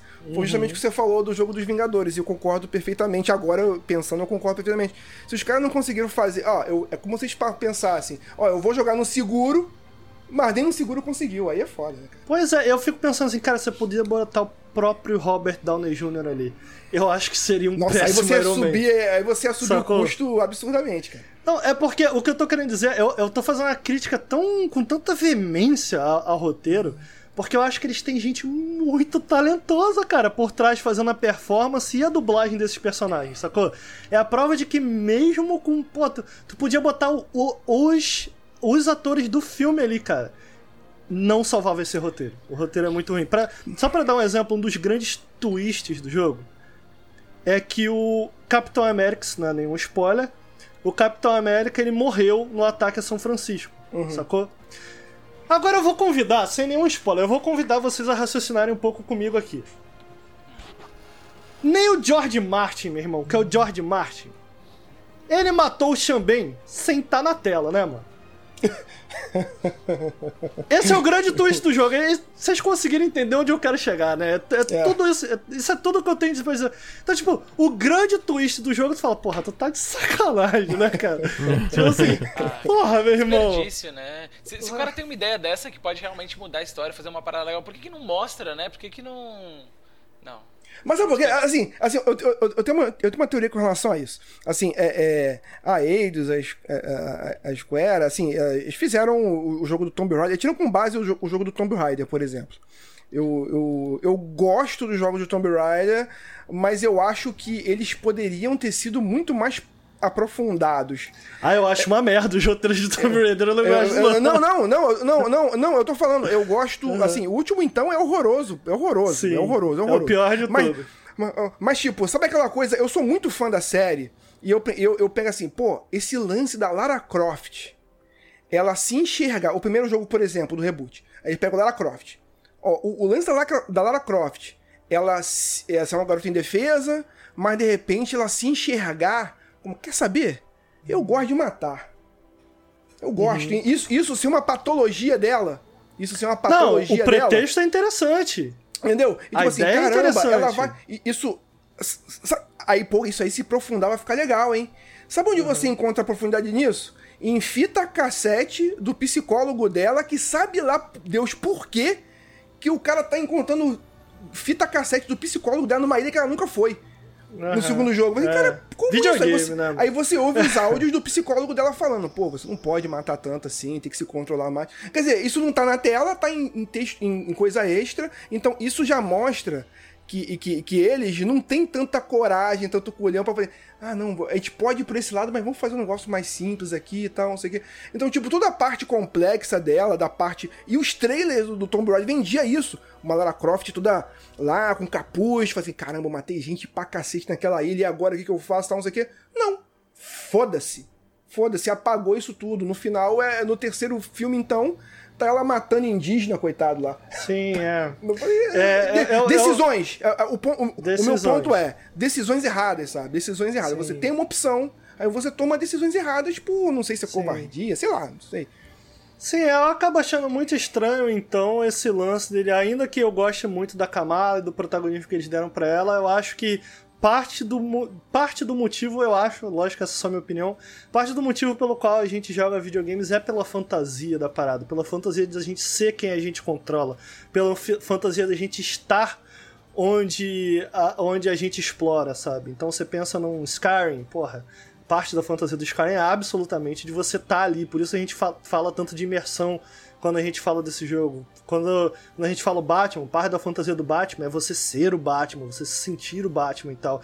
Então é muito estranha essa decisão de roteiro de é, dar o protagonismo a Kamala ao custo de qualquer exploração dos outros personagens. Sinceramente, cara, eu vou resumir o roteiro desse jogo aqui pra vocês. Kamala, bacana, explora Kamala, quem é Kamala, como ela se torna um herói. Você vai reunindo os heróis, eles se reúnem, assemble, acabou o jogo. É isso. Porque eles não exploram os personagens. Aqui e ali tem os diálogos. Mas, cara, não exploram a relação deles. Não exploram muito pouco. E mesmo com um pretexto que poderia ser interessante, como eu citei aqui no início da nossa conversa, do tipo, o, é, explorar não necessariamente o que une os Avengers, é, mas o que divide. Eu acho, eu acho isso muito interessante, cara. O que divide esses heróis. Qual, como eles como eles, como eles enxergam heroísmo, de que maneira eles enxergam heroísmo, e como a Kamala pode transformar isso neles, como a Kamala pode, é, é, é, né, com esse olhar mais inocente, por ela ser adolescente e jovem, como que ela pode trazer um pouco de rebeldia até para esse grupo e tal. Porque a gente começa o jogo nisso, numa Comic Con dos Avengers com eles ali. Quer dizer, é marketing, ó, a gente tá vendo bonequinho e tal. Vocês estão entendendo onde eu quero chegar? Tipo, eles estão servindo já um meio político. E a Kamala, ela vem de outro país e tal. Porra, como que, como que a cultura da Kamala pode mudar esses personagens? Como que a cultura da Kamala pode me dar a visão desses personagens que eles têm de heroísmo, de... Sacou? Eu, eu acho que é um pretexto interessante que, cara, absolutamente não é explorado, sabe? Então, muito decepcionado com isso. Eu acho que, dito isso, cara, eu queria muito falar um pouco, eu acho importante também, a parte de jogabilidade. Porque eu sinto que eu estaria ok, como eu disse, num jogo a lá Marvel Ultimate Alliance, sacou? Em que você avança e vai batendo. E aqui é onde eu tenho algum elogio pro jogo. Eu não odeio a gameplay desse jogo. É, eu acho, eu acho que tem seus momentos. Inclusive a própria campanha, ela tem seus momentos. Ela, ela tem, ela tem faíscas, sacou? Tanto que por isso eu foquei tanto no início também do tipo, cara, vamos elogiar aqui o que há, o que há de ser elogiável. Esse jogo, ele tinha algum potencial para ser bom. Porque as primeiras horas dele são genuinamente legais. E alguns momentos durante toda a campanha, ele tem faíscas ali que tu fala: hum, olha aí, ficou legal, ficou bacana isso. É... Então, eu acho que um dos principais momentos que faz com que esse jogo tenha um pouco dessas faíscas, já que o game design não é bom, é... o roteiro não é bom, a maioria das vezes em que esse jogo tem uma faísca de algo legal são nas gameplays. E ainda assim, cara, mesmo a gameplay que é legal. Cara, sabe a batalha contra chefe que a gente tem ali é, no, no, em São Francisco e contra o. Esqueci o nome do vilão do Hulk que a gente enfrenta no beta. Alguém se lembra, não? É o. É o, é, é Abominável, Abominável. Abominável, isso. Gente, eles são as únicas boss battle do jogo inteiro. que isso, cara? Não tem outro que super isso, vilão cara? a não ser o último chefe. Que isso, cara. cara. não. Isso? Eu, eu esperava assim, porra, Decisões maneiro, vou botar. Porra. Cara, assim, não dá para entender, sacou? Tipo, você tem eles dois ali no início. De novo, esse, esse início ele faz parte do que eu elogiei. Cara, depois disso é só robô. Tu só enfrenta robô genérico. Muito inimigo genérico, sem personalidade nenhuma. E, cara, é isso. Você se encaminha pro final do jogo e não tem, não tem, não tem mais nenhum vilão. E tu fica, cara, inacreditável. A, a, a, aí tem, um, tem uma cena que não tá no beta, que o Abominável troca uma ideia com o super vilão do jogo, que é o Modok, né? E aí ele, ah, oh, me obedeça, não sei o quê. E é, fica por isso. Tipo, tem o treinador, e tem o, treinador que é em São Francisco, e tem o. E tem o Abominável. E depois, cara, mais nenhuma Abominável. Então, assim, é inacreditável. É inacreditável, assim. É... Então, assim, ainda que a gameplay seja legal, eu acho que os personagens têm alguma diferença entre si, sabe? Eu gosto muito de controlar a Viúva Negra. O Capitão América ficou muito legal também. Capitão América com combate mais corpo a corpo, melee e tal. Ficou, é divertido de se jogar. Ainda que esses personagens sejam divertidos de se controlar, os inimigos que eles colocam para você enfrentar ao longo de todo o jogo são extremamente chatos de se enfrentar. Eu acho que aí tá a parada. Os personagens são legais de se controlar, os inimigos são muito chatos de se enfrentar. Primeiro porque, cara, hum, meu irmão, tu vai ficar apertando quadrado a vida inteira, sacou? Por quê? Porque foi um jogo feito pra ser jogado cooperativo, você tá entendendo? Então tu fica. Então, o meu problema não é só ser botão mesh, sacou? Do tipo, é, você pega de novo, vou trazer o Marvel Ultimate Alliance, que é um brawler bem básico, eu não joguei o 3, mas tirando o 1 e o 2. Tu vai avançando, tu vai dando soco, tu mata um carinha, tu avança, dá soco. Ah, lá um beaten up. Cara, amo beaten ups. E essa é a parada. Se esse jogo fosse isso, se a campanha fosse isso, Ricardo, avança com teu super-herói favorito e dá umas porradinhas aí. Show! Show! O problema é mesmo quando ele vai fazer isso, a cadência é ruim, enfrentar os inimigos são muito chatos, cara. Tem vários inimigos que param a luta. Tipo, tu tá com o Hulk, irmão. Blá, blá, blá, blá. Aí tem um inimigo fica invisível. Aí tu, caralho, quando ele tá invisível, ele fica invencível, tem que esperar ele aparecer de novo. Aí tu fica parado com o Hulk, esperando. Aparece aí, mano. Aí ele aparece. Aí tu luta. Aí ele some. Aí tu fica, puta que pariu. Só falta esse boneco para matar. Eu já ganhei dele, porque todo mundo já morreu. Só falta ele. E eu tenho que ficar esperando esse filho de uma puta aparecer para dar um soco nele. Aí tu dá um soco, aí ele some de novo. Aí tem um boneco que se teletransporta. Aí tu tá lá, tu tá querendo cair na porrada com a galera, hein? A galera tá na tua frente. Aí tem esse boneco que ele te dá tirinho, de longe. E tá acontecendo tanta coisa na tela, porque tem você, tem os Avengers lutando, tem tiro vindo de longe. Tu não sabe, tu morre. Quando você morre nesse jogo, tu fala, meu irmão, sei lá porque eu morri. Morri porque tomei uns tiros. E aí tu fica com o Hulk, hein? Tu fica com o Hulk. Caralho, tá bom, cara. Eu vou ter que matar o cara que tá dando tirinho em mim antes de cair na porrada com a galera aqui. Aí tu olha o cenário e tu sai correndo pra matar. Ou então com a viúva. Aí tu sai correndo pra matar. Aí tu dá uns tiros no cara. Aí o cara teletransporta. Aí tu, caralho, maluco, o maluco teletransportou. Cara, sabe, sabe, sabe, sabe o que tinha muito maneiro do Marvel Ultimate Alliance? Que eu joguei todos os três, hum. eu achei incrível. Que eu tinha um lance tinha um lance que eu adorava, que você podia fazer, brincar com as combinações. Por exemplo, se você uhum. usasse os quatro do Quarteto Fantástico, você tinha um plus. Ah, isso se era você, muito legal. Se, se, você fiz, se você usasse, por exemplo, o, o, o, Homem de Ferro e, e, tivesse o Capitão América na equipe, ele tinha um golpe que eles davam juntos. Se você. Eh, tinha essas combinações, cara. Tinha essas combinações. Uhum. Isso, isso era incrível, cara. Isso era incrível, cara. Se tivesse um pouco disso no jogo. Cara, assim, dele lutando como equipe, tudo bem, você tá com um personagem sozinho, solo, mas quando você tá com alguém em tela, assim, você poder usar um golpe coletivo, alguma Sabe coisa o que, que... que me frustra, Marlos? É que eles sabem disso. O início do jogo é excelente, essa parte da ponte, ela é muito legal. Em que você, um, para um jogador, cada sessão da ponte você controla um personagem, em que cada sessão explora o melhor que aqueles personagens têm a oferecer, em que você vai controlando de vários pontos de vista. Eles sabem disso, cara. E essa é a parada. A parte desse. O que acaba com esse jogo, que desmorona esse jogo, é que ele tem que ser um jogo como serviço. Infelizmente é isso, entendeu? Eu achei que, ainda que fosse isso, esse jogo poderia ter potencial para desafiar essa lógica e fazer uma campanha single player boa. Então, todos esses problemas que eu tô citando, Marlos, veja, ah, eu tenho que parar pra, pra ir atrás do cara. Quando você tá jogando em grupo, a estratégia muda. Você fala, Hulk fica no meio, lurando o, os lutadores. Homem de Ferro levanta e vai matar os atiradores ao redor. Funciona. Agora, eu tô falando aqui essencialmente da campanha single player. Quando você vai pra campanha single player que você pode fazer cooperativo, é uma péssima campanha single player pelos mesmos motivos que podem fazer dele um bom jogo multiplayer. Não, não joguei o suficiente o, o multiplayer, tá? Agora, não é uma campanha, eu acho que tem muita gente com essa dúvida. Cara, e a campanha single player? É legal? Cara, não. A campanha single player não é boa. A parte multiplayer fere esse jogo de uma maneira irreversível, porque a lógica interna com que o jogo funciona, mesmo na campanha single player, é uma lógica de multiplayer. Então você vai ter que, durante as missões de campanha, hein?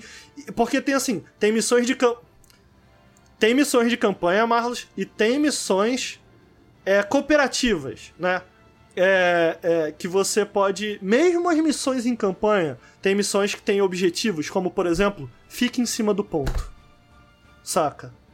Tipo, o que que tu espera das missões principais? História, uma missão que se aproveite das habilidades do personagem. Não, é tipo, roube o ponto, fica em cima do ponto até capturá-lo. Aí tu fica lá, tu captura o ponto. Eu tenho, eu Aí- tenho uma pergunta. Não Fala sei aí. se eu, eu posso. É porque eu não Claro. quero interromper a linha de pensamento pra não, Não, esquecer nada. falar. Mas é, tu gosta do Destiny, né? Eu, eu tô errado em Gosto, falar que tu gosta da bastante. campanha do De A campanha do Destiny, tu gosta, né? Gosto. Então, tu acha que, tipo assim, foi o fato da forma que eles fizeram que estragou, tipo, como estragou a campanha? Ou é pelo fato de realmente jogos como serviço influencia ponto a forma que tu faz design de qualquer coisa? É porque eu, eu tô pensando nisso, né? Tipo, eu imagino que dá, dá pra fazer uma campanha boa em um jogo como serviço. né? Não sei se tô falando, é porque tu gosta do Destiny. Eu lembro do Telltales, que tem essa história que, porra, a gente adorou jogando em co-op, inclusive, né? Ah, por isso que eu fico pensando, tu acha que seria possível fazer uma campanha boa dentro dessa dinâmica de jogo como serviço em Avengers ou realmente é por causa dessa direção que eles foram que cagou tudo? Bom, vocês têm que levar em consideração que eu joguei o Destiny, essa nova versão, depois que ele. É. é, Não no lançamento, né? Não, não só a campanha no lançamento ali. E ele, quando ele voltou nessa nova, ele voltou com uma interpretação Só, diferente. só pra contextualizar, isso foi quando saiu no Steam, né? O Destiny 2 no Quando Steam. saiu no Steam. Então, Tá, da maneira que ele saiu foi, você já não começava mais do level 1, né? O, o, o Destiny que eu joguei, você não ia evoluindo conforme você jogava, sacou? Do tipo, você ganha o level 1, level 2, não. Você só aumenta o seu nível de poder, que são coisas diferentes, inclusive são mecânicas presentes no Avengers. Você tem o nível do personagem, ou seja, no nível 9, eu tenho 9 habilidades de skill pra comprar mas você tem o nível de poder. O poder é, é, eu tenho equipado no meu personagem quatro peças de armadura de nível 20, então meu poder é 20. É sempre a média é, das armaduras que você usa. O nível de poder ele acaba sendo mais influente pro pós-game, né? Então os, os desafios que você pode enfrentar estão muito associados à parte numérica da coisa. Então, se você não tem uma arma de nível 20, Pra enfrentar um boneco de nível 20 com uma arma de nível 5, você tá fudido. É a parte numérica da coisa, certo? É, então, o Destiny que eu joguei foi assim. Dito isso, cara, eu gosto das campanhas do Destiny, muito porque o Destiny é um jogo melhor, ponto. Tipo, as mecânicas básicas do Destiny são espetaculares, do meu ponto de vista. Não acho que tem um jogo em que o ato de atirar seja melhor do que Destiny, e Avengers absolutamente não é isso. Leve isso em conta. Dito isso, o Destiny eu sinto que poderia ser muito melhor. Foi muito fácil. Chegou um momento em que eu já tava jogando só pra terminar, pra acompanhar a história.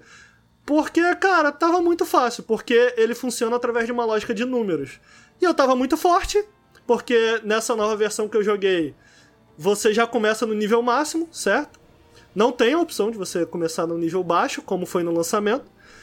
Então foi muito fácil. Dito isso, eu gostei da campanha. Eu gosto da campanha porque, mecanicamente, Destiny é, pra mim, o melhor jogo do seu gênero. Mecanicamente, Concordo. Destiny é o melhor jogo do seu gênero. Melhor então tem isso. chute. Então, assim, é um, é um impedimento? Não. Mas, porra, Destiny é uma puta curva fora. Dito isso, eu joguei outros jogos. Eu gosto da campanha de The Division, por exemplo. É divertido. É, não acho que é especial, como um Batman, por exemplo, mas é, é ok, é divertido. É, Então, a fi- minha, rapidinho, a minha Fala única questão com Destiny, com Destiny é que eu tenho uma história que acabou virando um meme, mais ou Hum. menos, do, do Destiny, que quando foi lançar o Destiny, eu fui, eu entrei no hype da. da- eu entrei no hype do Destiny, assim, pô, o jogo, eu, eu, com- eu, é, comprei o hype. Eu dizia, ah, o, De- o Destiny, o jogo vai durar 10 anos. Eu falei assim, caraca, então esse jogo aí vai mudar coisas aí, vai mudar coisas. Então comprei a versão Mega Master Full Blast do Destiny. Paguei. Porra, comprei a versão mais foda que tinha do Destiny. de- de- pensando em, pô, se é um jogo pra 10 anos, eu vou comprar a versão escaralhada aí pra poder ficar tranquilo 10 anos.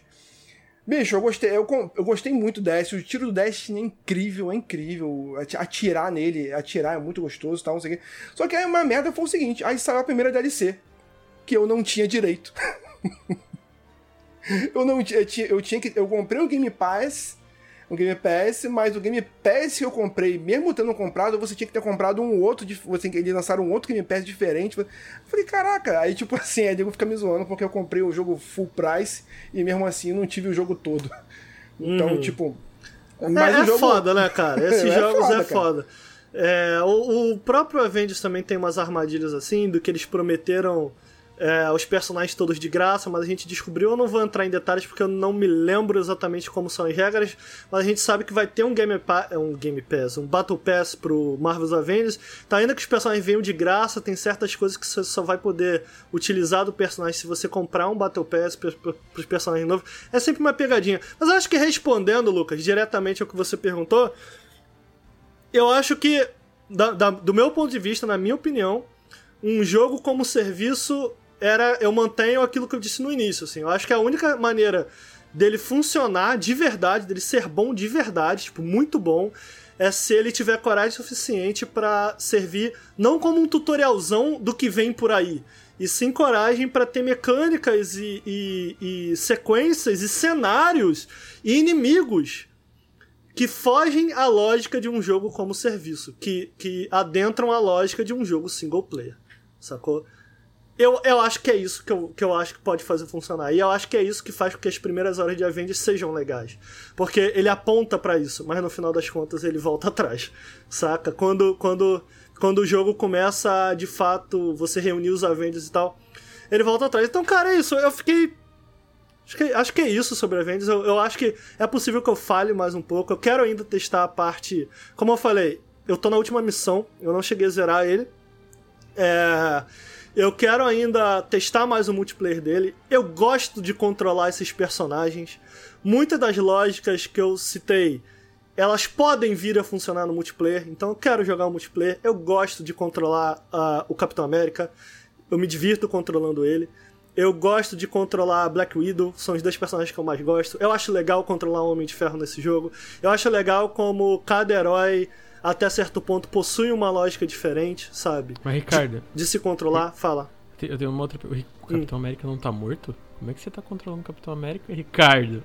Ah, gente, olha só, veja bem. Não, eu tô só é sacaneando, mano. Não, né? Aquela, não, olha só, olha né? só. É porque perceba, não. cara, você. Eu, alguém vai cair nessa. Do tipo, o Capitão América morreu, mas ninguém viu o corpo dele, hein, kkk. Ninguém, Olha aí, ninguém viu nada. Eu tô sacaneando. Ah, até porra, porque... dá licença, né, brother? A gente e, tá numa aí, dinâmica de jogo como sacou? serviço. Eles montaram um, um personagem inteiro jogável, é. com skin, etc. Né, enfim, tá aí. Mano, né? de boa, não perdeu nada, mano. Se alguém considera esse spoiler... Não perdeu nada, irmão. Não perdeu absolutamente nada. E eles tratam isso ao longo do jogo como um grande plot twist. Ah, de boa. Nossa. Horrível. É... Então. Então, assim, eu ainda quero continuar jogando. Eu acho que. Eu queria que ficasse claro que eu. Eu não detesto a gameplay desse jogo. Eu gosto das skills que ele tem. A Kamala é muito legal de jogar. As animações são legais. Ainda que eu acho que ele tenha problemas como ele trata a iconografia desses personagens eu gosto de controlar os personagens, eu gosto da gameplay.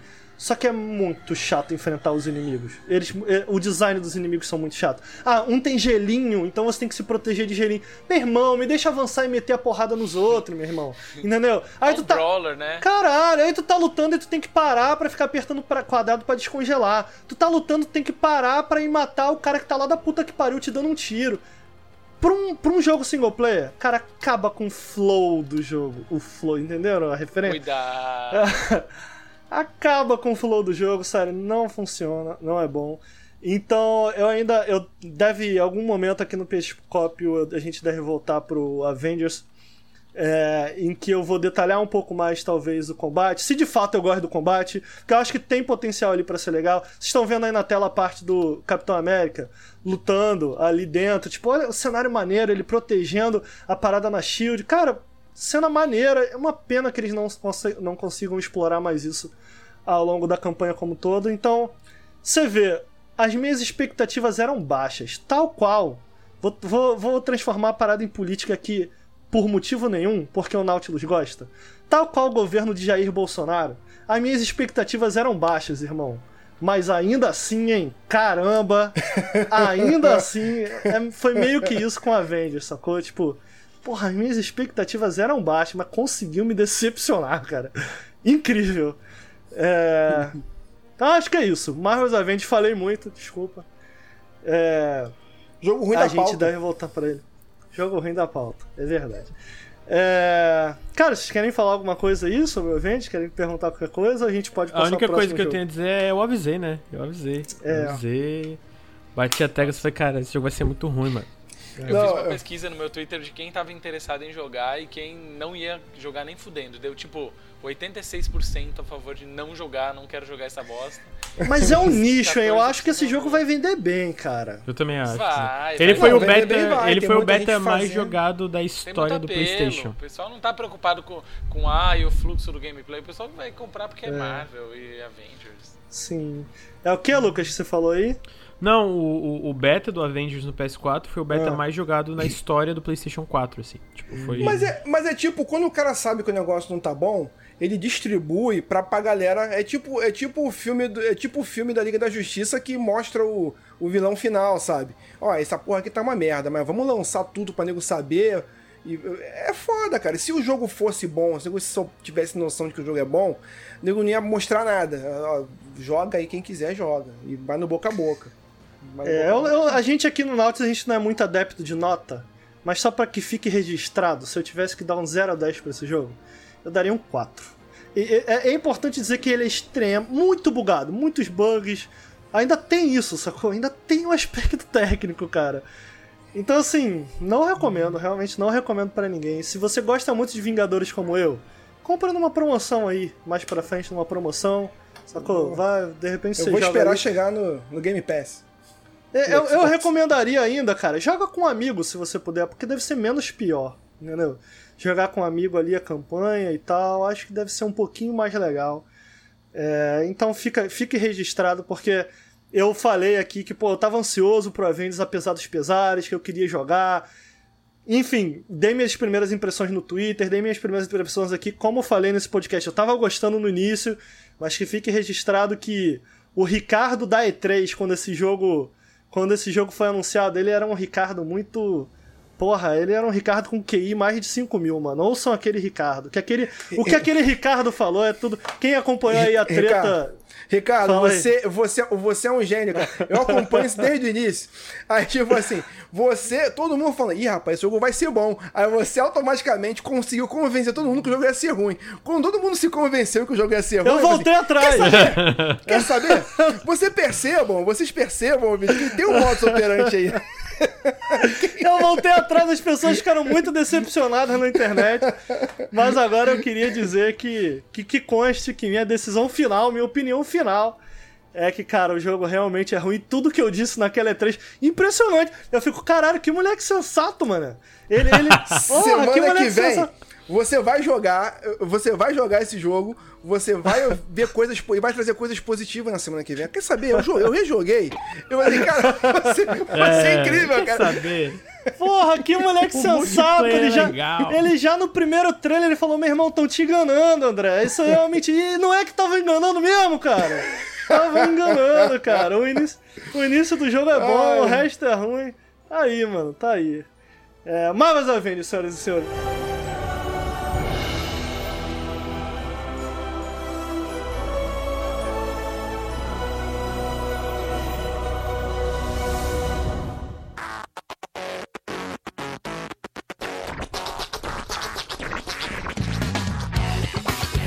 Agora a gente vai falar um pouco aqui também de um jogo que eu admito que eu não tava esperando muito, mas que eu joguei muito quando eu era mais novo, mais jovem. Acho que o Marlon, não sei se o Eric também. Clássico do PS2.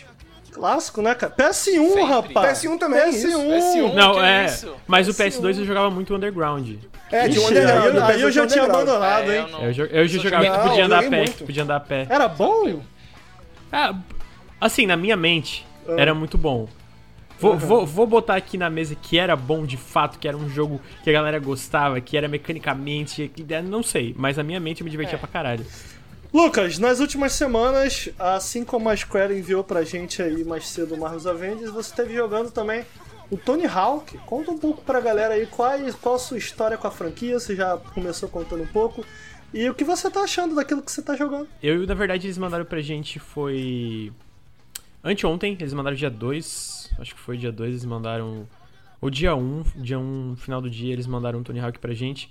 É, eu não. Eu joguei. Eu devo ter jogado umas 5, 6 horas do jogo.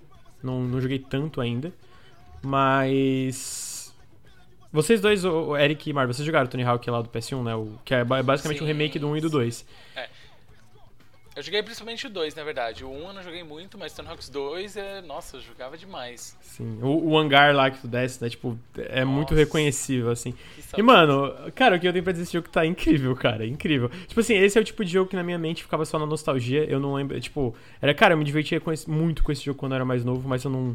Eu não lembro de basicamente nada para dizer que, cara, será que era um jogo bom? Era um jogo ruim? Eu, eu realmente não lembrava. Eu lembro, lembrava que tinha uma, uma trilha sonora do caralho. É. E eu lembrava que que era muito divertido e que tinha um monte de segredo bizarro. E, cara, na real, tá tudo aí. Tipo, de fato tem uma trilha sonora do caralho. A, a playlist, inclusive, eles adicionaram coisa nova, se não me engano. Inclusive, a... Confisco do Charlie Confisco Brown. Confisco do Charlie Brown Jr. Eu fiz Nossa, uma live. Que momento, cara, que momento.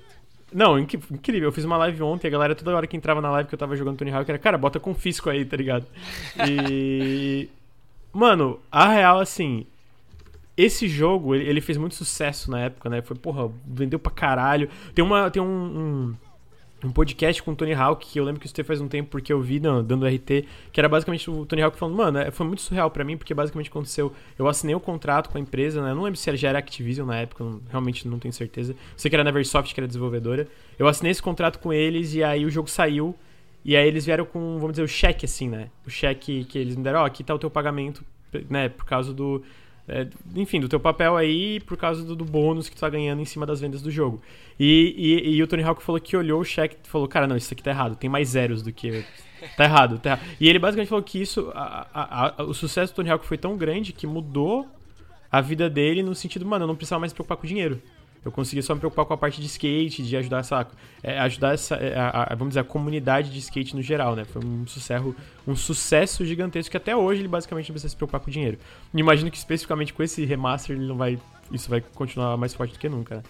E então assim, eu, eu joguei pouco, pelo que eu vi tem bastante coisa, tem coisa nova, tem coisa. E assim, eu vou, eu vou ser bem sério, eu não lembro, eu não li nenhuma análise. Essa minha semana, a gente recebeu dia 2 a semana tá muito corrida, tá muito, tipo, essa foi uma semana nossa, super corrida para mim, eu tô. Tipo, basicamente joguei, não li nada da recepção geral. Vi que foi positiva, vi que tava com 88 no Metacritic, mas não li comparações em relação ao original. Tem coisas que eu não lembro em relação a, tipo, coisa de. Tem agora level up, tem tipo uns pontos de atributo, não lembro se tinha no 1 e no 2. É, o que, que eu posso dizer do que eu joguei? Que eu tô, tava indo só na campanha direto, né? Eu tô quase no final. Eu tô basicamente na última fase do primeiro, fui indo, né? Completando os objetivos, e joguei um terço do segundo. E, mano, esse jogo é incrível. Esse jogo é incrível. Deixa eu perguntar é um negócio. Incrível. Os locais, os cenários, é, é, é, é como é que estão é como é que estão os cenários? Você começa normalmente no galpão, né, tal, mas depois você vai para algum outro lugar. Quais são os cenários maneiros que você viu assim, diferentes? Caralho, então, o Tony Hawk tá estragado nesse jogo, hein? Ele tá bem mais legal no, no não sei se é porque eu, eu acho que ele tava com capacete no meu. Real. É, assim, é porque eles botaram o Tony Hawk na idade atual dele, né? Então, tipo, eles não botaram o Tony Hawk novinho e tal. Ah, mas uh, os cenários basicamente são os mesmos do primeiro e do segundo, realmente. Né, com, tem uma mudança estética bem grande. Tu pega aquele hangar do segundo, ele tá com uma estética mais renovada, ele parece tudo novo. Ah, aquele hangar do segundo que eu digo a segunda fase, a primeira fase do segundo jogo, né? Desculpa, a primeira uhum. fase do segundo jogo, onde tem até um helicóptero. Vocês, vocês lembram que vocês dão um grind em cima da hélice Em cima da hélice do helicóptero, isso mesmo. E tá igual, tem isso também. E, e eu não lembrava, tipo, eu lembrava do hangar e eu lembro que eu, eu tava jogando assim, eu olhei, eu olhei o helicóptero e fiquei, mano, eu acho que se eu. Eu acho que se eu dar um grind na hélice desse helicóptero vai acontecer alguma coisa, mano. Eu, eu lembro de alguma coisa assim. Aí eu dei o, o grind, ele sai, ele decola, quebra tudo e abre uma porta onde tem a fita secreta, né? Então, tipo assim. Tá muito incrível. O remake tá muito bem feito, gente. Tipo assim, é realmente, cara, o ca... tá extremamente Mas caprichado. ele é um pra um, tipo, tem adições em termos de mecânica. Ou, ou, ou até de level design, ou não? Ele é um pra o, um, é só mais o level bonito. de o level design basicamente é um para um no sentido do layout, A parte visual é bem diferente, bem diferente no sentido tipo de é basicamente reimaginado, sabe? Tipo, uhum. o, o, a, tá na tela, inclusive, Ele o shopping tá bem é uma bonito, parada... cara. Tá lindo, cara, tá lindo o jogo. Sim, tipo... Acho, acho que se você pegar as blueprints da fase, do, do assim, do, das fases dos primeiros jogos, é, deve ser a mesma blueprint, mas com certeza graficamente completamente É isso. Né? É, é, basicamente, é, tava passando na tela, o shopping ali no, no, no, PS1 era uma parada um pouco mais... Eu, eu não sei, um pouco mais... Norm, é, simples. Tipo, Rústico. E aí tu vê... É, é, é, é, eu acho que é que rústico seria mais o remake. Simples no sentido, cara, é um shopping abandonado. Só que no 2, tipo, é um shopping abandonado e tem uma loja aqui com coisinhas e tem um, um, um sabe, umas paradas que dão um, diferencial estético bem grande pra parada. É que nem um hangar. O hangar do segundo, tu pega no PS1, era uma parada meio acabada e no, no remake eu sinto que é um pouco mais renovada. Eu falo renovada como se alguém tivesse feito uma reforma mesmo, sabe, na parada. Então, tipo, a, a, a moral é que o layout, tudo pelo que eu tô. Pelo que eu, eu, é que nem eu falei, eu não tive tempo para olhar comparações, não tive tempo para ler nenhuma crítica, não li nada de crítica do jogo. Mas eu sinto que é um por um. Só que tem features novas, por exemplo, o jogo tem multiplayer online, o jogo tem um criador de mapas, né? Tu pode criar, tu pode criar pistas e dividir online na comunidade. É, e é bem completo. Tem um, tem um, um que eu tava vendo no Twitter é, ontem, eu acho, que era um negócio que era uns grind muito engraçado, que tu voava, nossa, ia lá pro céu e foi o que os desenvolvedores botaram para mostrar, ó, vocês podem fazer até essas palhaçadas aqui no nosso editor e tal, né? Então, cara, é um remake, cara, que tu vê que teve muito carinho. Parece que é foda, eu não gosto de usar a moral do ah, foi feito com amor, porque a real é que boa parte dos jogos são feitos com amor, né? Mas parece que alguém é uma equipe que entendia muito do que, que Tony, fez o Tony Hawk com sucesso lá atrás, tá ligado? E cara, o que, que eu percebi também é que é um jogo extremamente gostoso de jogar. Ele é aquele jogo que, cara, tu pega para jogar ele é gostoso automaticamente, sabe? Tipo, mesmo não, não entendendo nu as nuances. Mas ele é profundo, cara. Porra, tem muita coisa. Ele me lembra um pouco é, um, um, jogo de plataforma no sentido de. Tu tem que estar tá toda hora pensando onde tu vai pular e cair e continuar a manobra para continuar esse combo, né? Então, eu não lembrava, tipo, é isso que eu falei. A, a, o que, que tá sendo muito mágico para mim enquanto eu tô rejogando é que eu lembro que eu gostava muito de Tony Hawk. Eu nunca andei de skate na vida, pra deixar claro, nunca andei de skate na ah, vida. Ah, mas ele é arcadeaço, ele não tem a Não, eu tô, não, eu tô ligado. Não, mas é, mesmo arcadeaço, sabe? Entende a lógica, tipo, tem muito jogo arcade de corrida, não tem interesse. Mas o Tony Hawk foi uma parada que me pegou, entendeu? Lá atrás. E por isso que eu tava muito interessado. Eu falei, mano, isso aqui parece muito bem feito. E eu lembro que eu gostava muito disso é, lá atrás, né? E. Eu rejogando agora, e falaram inclusive que já tinha criador de mapa, mas eu acho que era um pouco mais limitado do que é hoje. Eu acho que o, o, criador atual de mapas é bem mais expansivo em relação ao que tu pode fazer. Até pelo, simplesmente pelo poder de hardware, né?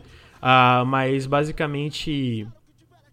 É, eu rejogando agora pelo mão, eu falei, cara, entendi. Entendi porque você fazer tanto sucesso, sabe? Eles conseguiram é, deixar Explica, a parada Eu de queria skate. entender o momento. Eu, eu, eu, joguei muito esse jogo, tá? Quando eu era moleque.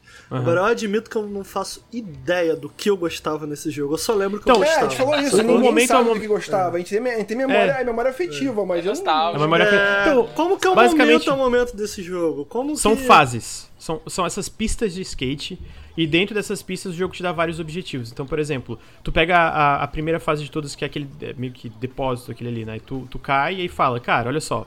Tu tem três tipos de pontuação que tu pode fazer. Não é, é só a... fazer manobra. Não é só sair Não é, não é só fazer manobra. manobra. E eu acho tem que desafios, isso que. Né? Tipo, tem vários desafios, exatamente. E eu acho que isso também é uma parada que eu acho muito incrível, porque os segredos desse jogo são muito legais, cara. Porque tem a parte da. Enfim, eu vou chegar lá, mas primeiro vamos falar, vamos lá. Tu entra e tem esses vários objetivos. Então tem a parte da manobra, e a parte da manobra é muito legal fazer manobra, tipo, de como tu tem basicamente a parte da, dos tricks, né? Que é a parada de, ah, tu aperta X pro lado, ele dá um kickflip, sei lá, alguma coisa assim. Tem a parte do grab, que é quando tu segura o skate, fica girando e aí vai dando, contando o ponto. Tem o manual, que é o pra cima para baixo, que tu fica, ele fica meio que se equilibrando no skate com ele para cima, assim. E aí tu tem que equilibrar, sabe aquela barrinha que vai indo para baixo e pra cima, tu tem que equilibrar. Tem o grind, que é basicamente quando tu vai em uma... Lá, um cano. Ele tem um pouco vai, de tipo, momento, né? Não, é totalmente. A, a parte de, de, manobras de pontuação é 100% momento. É tu saber onde tu vai cair, tu saber, cara, ok, eu vou cair aqui, vou perder a velocidade no manual, onde é que eu posso continuar, para isso não perder o combo. É o lance de tu não perder o combo para conseguir maior maior quantidade de pontuação possível. Nisso eu sou bem ruim. Eu vou confessar que o Ricardo ainda zoou, ele entrou cara até ruim nesse jogo, né? Porra, eu, eu sou, tava mano. brincando, eu gosto Não, de eu sei, mas eu sei, mas eu sou mesmo. Fazer o ponto é que, tipo. Pode fazer. Eu vou fazer uma pergunta. É, pra desbloquear os mapas, ele é muito demorado? É, assim, tu, tu, tu, tu empacou em algum mapa lá pra você poder desbloquear? É muito trabalhoso? As manobras, assim, que você tem que desbloquear pra tu. Não, não é Então, tem, tem uma parte que eu não peguei muito ainda, porque eu vi que tu consegue desbloquear manobra, desbloquear bastante roupa com dinheiro, para deixar claro, dinheiro em game, né? Tu não. Até agora, pelo que eu vi, tu não gasta dinheiro real. Onde eu vi, né? Que nem eu falei, eu joguei 5 horas, 5, 6 horas e eu não olhei nada da parte online do jogo. Então aí eu, eu, eu tô um pouco limitado. Se alguém do chat falar, não, Lucas, tá falando merda aí, ou alguém estiver ouvindo o podcast, não, tá falando merda, é assim, é porque eu realmente não tive eu quero voltar mais pra frente em um outro podcast para falar, ok, zerei, joguei todos esses modos, tenho uma, uma noção geral, mas tipo, eu tô falando mais das minhas, as minhas primeiras impressões. E basicamente o que acontece é que, cara, ó, tu chega num. entra num mapa, vamos dizer que tem 10 objetivos. Eu não lembro quais são 10 exatamente. Aí tem, ah, acha fita secreta, faça. Tem três tipos de pontuação: pontuação normal, pro e sinistra. Uh, e também tem, ah, e tem um combo, faz, faça um combo de 10 mil pontos, né? Além da pontuação básica, tem combo, né? De tu fazer uma, várias manobras linkadas de dar 10 mil, 20 mil, 50 mil pontos. Ah, tem uma que é Complete Skate, tem as, as letras espalhadas pelo mapa que tu tem que completar a. a tipo Donkey Kong, né? Tipo Donkey, Donkey Kong. Por isso que eu falo que lembra às vezes um pouco um jogo de plataforma. Tu tem que pular e encontrar esses, esses colecionáveis ao redor do mapa. E, ah, mano, faça uma manobra específica de uma rampa para outra. E aí, sei lá, tu completa seis desses objetivos, seis, sete, oito. Vamos, por isso que eu tô chutando, são 10 ou 16 ou, ou 8. Tu libera o próximo mapa. Então tu não precisa completar 100% pra ir pro próximo. Por isso que não é tão difícil, sabe? Porque tu vai e, e, porque, cara, sinceramente, os níveis são muito bons, cara. O level design, a, como as coisas são posicionadas, esses colecionáveis, e, e, eles servem para tu explorar outros lugares que também te mostram, ah, cara, talvez eu podia linkar essa manobra aqui e fazer e continuar e continuar esse, esse fluxo de manobras uma atrás da outra. Porque é muito gostoso fazer manobra no jogo, na real, né? Por isso que eu acho que foi tão sucesso na época. Porque tu pega o controle e começa a fazer a manobra, tu vai se perdendo, tu cai, tu cai, tu não, agora eu tô entendendo melhor. Eu posso cair aqui, dar o girinho, fazer um manual, entrar ali, fazer um grind nesse cano. Eu saio do cano com o momento, entro no manual de novo, caio numa rampa, faço umas manobras. Entendeu?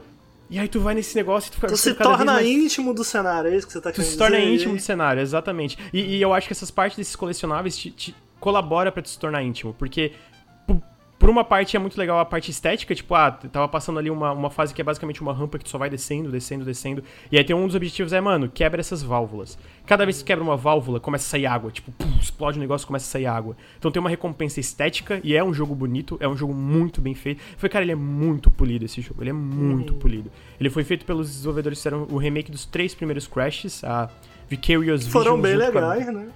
Uhum, e, e, com a Binox, e eu não lembro se teve outro estúdio agora, e.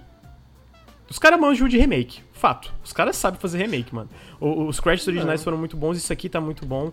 Mano, eu, eu tô amando, cara. Tem que, assim, ter, tipo... ó, tem que ter algum talento, cara, para conseguir pegar um jogo, reinterpretar esse jogo e acertar, sacou? É mais uhum. difícil do que parece, eu acho. Especialmente Tony Hawk, eu acho, cara, porque é. tem uma nuance das manobras, tipo, eu, eu tava lendo na internet porque ele tá um pouco mais fácil. Porque, por exemplo, eu acho que o manual, e aí de novo, quem estiver escutando ou no chat pode me corrigir, mas se não me engano, o manual foi in incluído só no segundo. O manual que eu diga é basicamente aquele negócio que tu, tu é, tá no é controle é, é pra cima pra baixo. O, o, Eles juntaram. O 1 e o 2 juntou, juntou? Juntou as manobras, tudo, tipo, o que, que tu podia fazer no Mas dois, são jogos no... diferentes? Tipo, tem dois são. jogos em um. É, você seleciona, é tipo Kingdom Hearts. Uh, então são dois jogos. Você seleciona um e o dois, é. São, são, dos jo são dois jogos. É, mas basicamente certas funcionalidades do 2. Só queria agradecer, obrigado Letícia pela raid. Muito, muito, obrigado, obrigado, Letícia. Quem não conhece, segue lá o canal dela, a Letícia é muito foda. Sim, a PutaCast ela fala de Valorant. Sigam lá, hum. conheçam. É, enfim, eles puxaram algumas funcionalidades do segundo pro primeiro, então, tipo, tem manobras novas. Tem manobras novas, ponto, no geral, pelo que eu entendi, pelo que eu tava vendo em relação a como tu pode ter uma lojinha que tu pode comprar roupa. A, a, a, eu acho que as opções de customização no geral são muito mais fortes. Tem, um, tem multiplayer online agora, que eu acho que eu tava vendo o Totoro jogar, acho que são tipo oito skatistas na, na cidade, e aí vai quem faz mais pontuação. Um dos modos, pelo menos, era assim. Então tem coisas novas e. O, o Matheus Tubarão, ele falou que tem como você escolher se você quer a jogabilidade só do 1 ou só do 2. Só do 2. Ah, legal. Ou aí, desse ó. daí. Bacana, pô, isso, aí, isso, isso é, eu acho que isso é importante. Eu acho Sim. que o lance de opção nesse caso é importante. Então, tá aí. É, o, o, padrão, que é o que eu tô jogando, realmente é os dois juntos, né? Então, tipo, que nem eu falei, o manual que só tinha no 2 tá no 1. Um, então, tu pode, sabe, é aquele negocinho de ficar se equilibrando no skate, que tu pode continuar um combo. E, cara, eu, eu acho que a parada mais legal desse jogo, pelo que eu tô jogando, pelo que eu tô relembrando, duas coisas. Primeiro é que é inacreditavelmente gostoso de jogar. Eu não lembrava. É isso que eu tava falando, eu não lembrava porque eu gostava tanto de Tony Hawk. Eu tô entendendo porque, cara, é muito legal, é muito divertido. É muito boa a sensação de tu. Que nem tu falou, tu se tendo essa intimidade com o cenário, entendendo que eu posso conectar isso com isso, isso vai melhorando a pontuação, entendendo mais como as manobras funcionam, entendendo como os especiais dos personagens funcionam, que dão tipo 10 mil numa só, só que é bem difícil tu acertar sem cair, sabe? Pelo menos para mim, ainda que eu tô nessa, nessa parte de novato. E outra coisa que eu tô achando muito legal, mano, é que os segredos desse jogo são muito legais. É que nem eu falei, tu pega ali no Tony Hawk 2 quando começa e tu dá o grind nesse helicóptero que ele sai voando. Cara, não tem. A... Que eu tenha visto, não tem absolutamente nada que fala pra ti, ó, dá um grind nisso aqui que o helicóptero vai decolar. É tu tá ali fazendo manobra e de é repente dá um grind. É uma recompensa, tu... né? É uma recompensa de tu, tu, tu, entrar nesse, nesse fluxo e tu experimentar com as coisas que o cenário te oferece para tu continuar nesse combo. Então tu tá ali fazendo um combo e tu olha, pô, peraí, essa hélice, eu acho que dá pra fazer grind nisso aqui. Aí tu faz, de repente, o helicóptero decola e abre uma porta. Nessa porta tem a fita secreta, né? Que é aquela fita secreta que tem todo o mapa, que é um dos objetivos. Mas além disso, tem mais rampa, tem mais coisa para tu fazer manobras. E aí, além do outro lado, tem uma porta com uma hélice bem pequenininha, assim, na porta, assim. E eu tava andando assim, eu pá, fiz um grind nessa hélice bem pequenininha que fica na parede, abriu outra porta. E tinha outro segredo. E aí, dentro disso aí, basicamente não tinha nada. Tinha pontos de atributo, que eu nem vi que, que serve esses pontos de atributo. Então, esse segredinho, sabe? Pô, eu tô no penúltimo mapa ali do primeiro Tony Hawk tem, tem um negócio que tem uma construção bem alta e tu vê que dá para subir lá em cima. Até agora eu não descobri como eu subo. Mas entendeu? Tipo, tu vê uhum. essas possibilidades. Cara, isso é muito legal, cara. Não, isso, isso é, é, legal. Eu lembro coisas que eu lembro do que eu, que eu gostava desse jogo. É, gostava muito, não gostava pouco, eu gostava muito quando eu, quando eu era mais novo. Eu joguei no PS1, 1 e o 2 eu lembro de ter jogado. Eu não lembro de jogar o 3. E a partir daí eu não sei o que aconteceu. Não sei se ficou chato, não sei se realmente piorou, eu não tenho. Eu não me lembro o que aconteceu. Eu sei que eu joguei muito um e o 2. O, o, e curioso, porque o Bruno diz que o amor dele pela franquia vem do 3. Eu não, me, eu não tenho nenhuma recordação do 3. Acho que o que eu mais gostei foi o 2. Tipo, o 2 pra mim sempre foi o melhor na minha é, cabeça. É, o 2 é aquela icônica que tu entra no, no hangar. É, sim, cara, esse hangar, sim. sabe? Tipo, Isso daí, assim, eu, eu lembro da noite que eu passei jogando com meu irmão jogando esse jogo nesse hangar. Tipo, a gente passou horas e horas e horas e horas e horas. Eu gostava muito desse mapa e tal. É, e eu lembro que tem duas coisas aí que eu, que eu, que eu, gostava. Era tipo, primeiro porque era relaxante, no sentido de que as músicas eram muito legais. Então, era um jogo que pro Ricardinho ali de. Eu vou estar aqui que eu tinha uns 15 anos, eu me senti irado. Entendeu? tipo, ó, oh, pô, sou irado. Skater Boy, irmão. Avril Lavigne, entendeu? Eu me senti irado. E tinha uma outra parada que eu achava legal, que eu acho que pode ir de encontro com o que você tá dizendo, Lucas. É que esse jogo ele tinha uma reatividade que me lembrava um pouco mesa de pinball, assim, do tipo o cenário reagia a você, tipo, disso que você tá falando, tipo, tu encosta ali, tu pula ali, do nada, tu dum, dum, aí faz um aí, tu ganha ponto. É, não, não. Então tinha esse lance. Até o som, acho... né? O som dá essa, é, é, essa recompensa imediata. Né? O, dá, dá, tem um sonzinho para cada coisa sim, diferente que tu faz, né? Sim, tinha muito isso. Então eu acho que. Pessoal, eu lembro quando eu, quando eu gostava, o pessoal, tu nem gosta de andar de skate.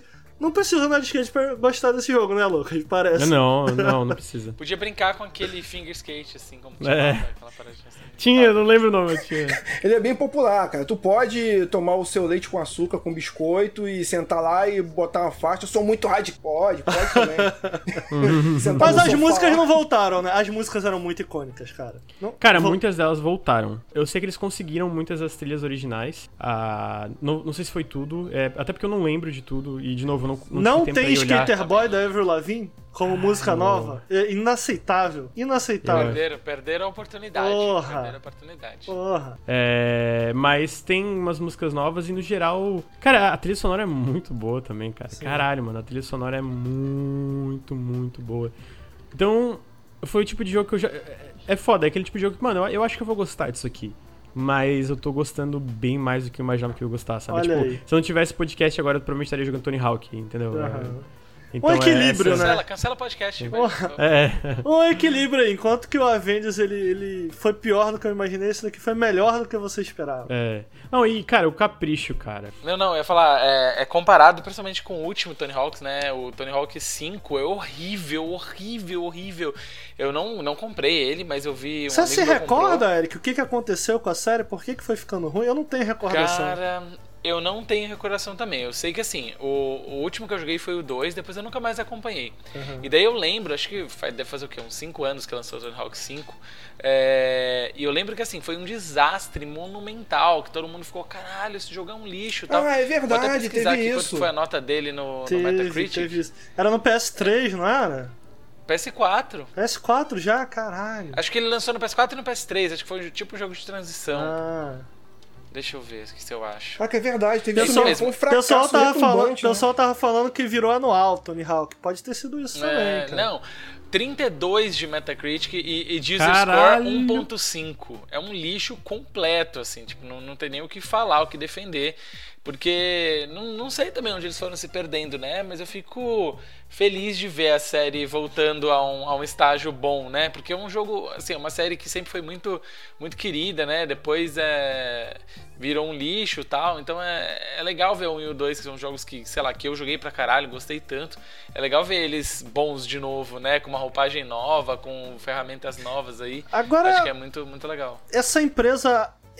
A Activision comprou porque eles estão com moral, hein? Eles renasceram Ah, Crash a Vicarious Vision. e renasceram Tony Hawk, irmão. Caralho, que moral. É, se não comprou ainda, tem que comprar. É, Caralho. porque eu, eu, eu acho que não, ela ela ainda é, tipo, é... Eu...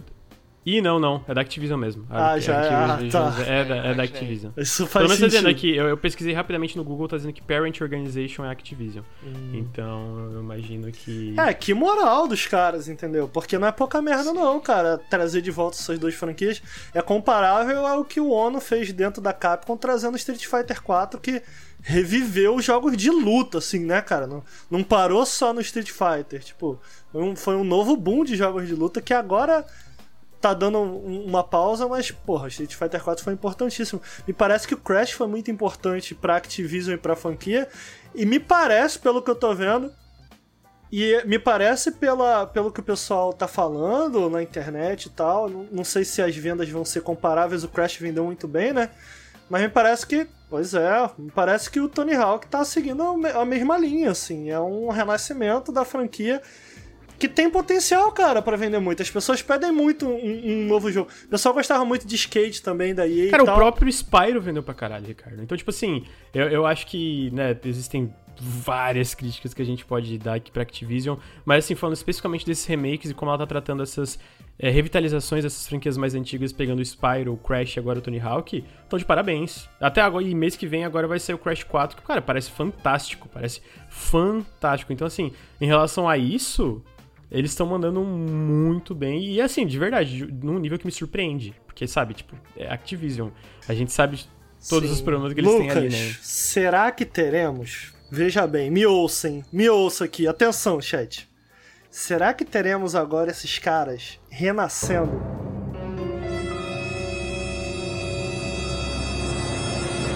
Guitar Hero. Ih, rapaz, eu Ou, queria muito. eu compraria. velho. Eu Olha aí. compraria. Eu compraria ontem isso Olha, aí, cara. Porra, seria Eu maneiro, ficaria hein, animado cara? também, jogaria fácil, fácil, fácil. Pô, e, ó, ó, pra renascer Guitar Hero tem que me deixar jogar no controle, na moralzinho. Guitar Hero 1 e 2 no controle era maneiro, cara. Aí eles tiraram... Eu jogava até o 3, no, no Eu- 3 dava pra jogar no controle também. É, no, no 3 eu já comprei a guitarra ali, mas dava pra jogar no controle Ah, também. Maluco, Eu jogava no controle. o maluco eu tinha a banda toda, eu tinha duas guitarras, fazia uma de baixo, tinha a bateria, com meu Tava eu, meu filho, Cê o Marcel, sabe- meu irmão, Eu tenho uma jogando pergunta. Você sabe que eu tenho uma história com isso de Guitar Hero, cara. Que... Mas, mas tem uma pergunta: Freebird era no 1 ou no 2? A, a última lá, Freebird. Vocês lembram? Canta Freebird aí um pouquinho. Ah, eu não. Eu não lembro.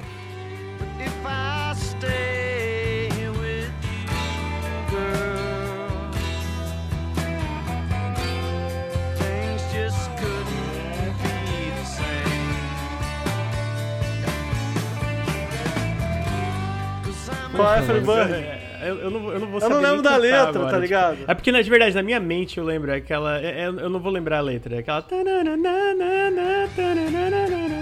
Ah. Pelo sem a letra, não sei se vou saber cantar. Pô, acho que era, acho que era um, hein? Era o dois? Não, o pessoal tá falando no chat que era o dois. Era o dois. Eu, eu acho que era o 2. Tá, era o dois. 1 e o 2 são muito bons, cara. São. O 3 é bom também, mas o 1 e o 2, a lista de músicas, são de fuder, cara. Um Guitar Hero 1 mais 2 com as mesmas músicas, porra, que eles deixassem jogar no controlezinho, entendeu? Eu acho, inclusive, que a partir do 3 eles começam a se perder em questão de dificuldade, entendeu? Eu acho que no 1 no 2 eles, tão, eles têm a dificuldade ali no ponto, mesmo Tava no extremo. nível, né? Tava num bom nível No ali, né? 3 ele já começa a exagerar muito, sacou?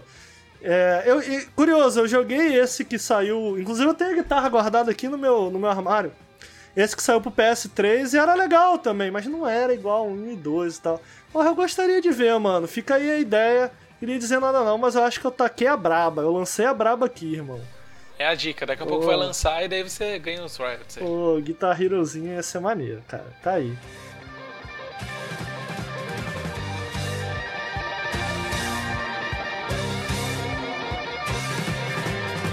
Mas, Lucas, é isso? Tem mais alguma coisa a É. falar sobre Tony Hawk? Não, assim, não, não, é porque, como eu falei, eu joguei pouco, sabe? Não Você gostou, né?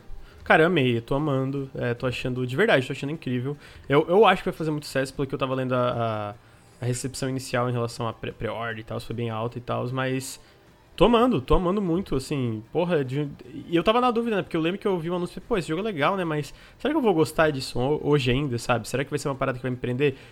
Mano, queria estar jogando agora, assim, realmente tava, tava- eu tô gostando bastante. E é muito bem feito, eu quero reforçar aqui, cara, o capricho que eles tiveram com toda a parte estética e, e sonora é, é- Porra, é foda, é foda, assim. Sim. Muito bom. Parabéns pro- pro pessoal que fez o jogo. Maneiro. É. Bom, foi. Esse foi Tony Hawk Pro Skater 1 mais 2. Ele tá a 60 dólares, Lucas? O, como como tá, Tá. a faixa? 60 dólares Tá, mesmo? tá preço cheio. Eu vou até abrir aqui o Epic Game Store pra ver quantos que tá. Ele tá 199 reais no PC, imagino que mais caro no Epic Game Store, né? Que ele tá exclusivo temporariamente do Epic Game Store. E pra Xbox PS4, não sei o preço, mas eu vou chutar que tá mais caro, porque no geral nos consoles é mais caro. né? Não, eu tava curioso só pra saber se a, a faixa de preço era 60, 40, sei lá, não sei qual foi o caso do, do Crash também. Mas tá aí, gente, Gui- Guitar Hero, olha, Tony Hawk Pro Skater.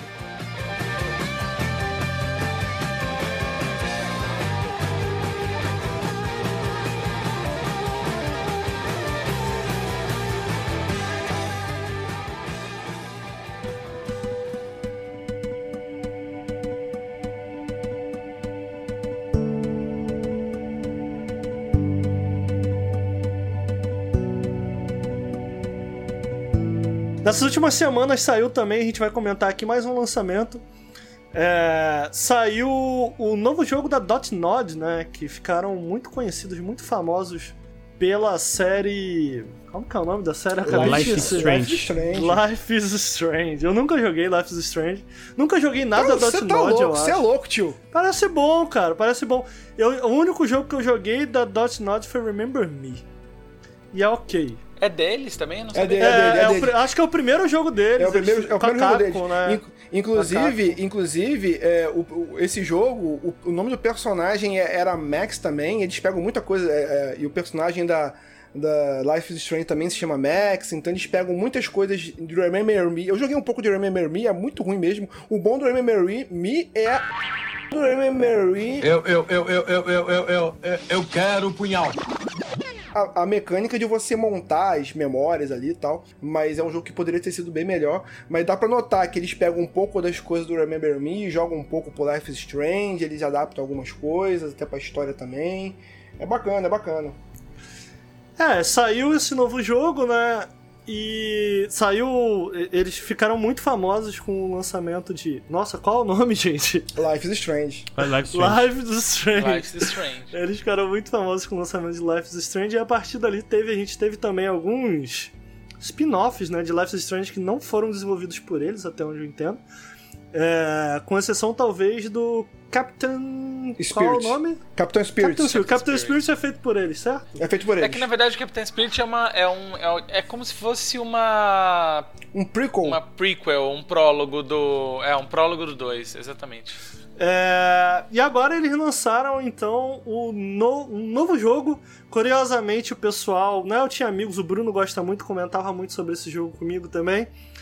É, e aparentemente uma das coisas que eles eram muito criticados porque eles lançavam nesse sistema similar ao da Telltale, né? Episódico. É, e demorava muito, é isso mesmo, demorava muito a sair os episódios. É, demorava, demorava. E até onde eu vi agora com Tell Me Why, o jogo está pronto e eles estão lançando episodicamente, né? Não sei se semanalmente ou mensalmente. O Marlo jogou, ele vai poder falar um pouco mais pra gente. Eu queria reforçar aqui que a gente recebeu esse jogo antes também, a gente já tem, já está jogando os três episódios.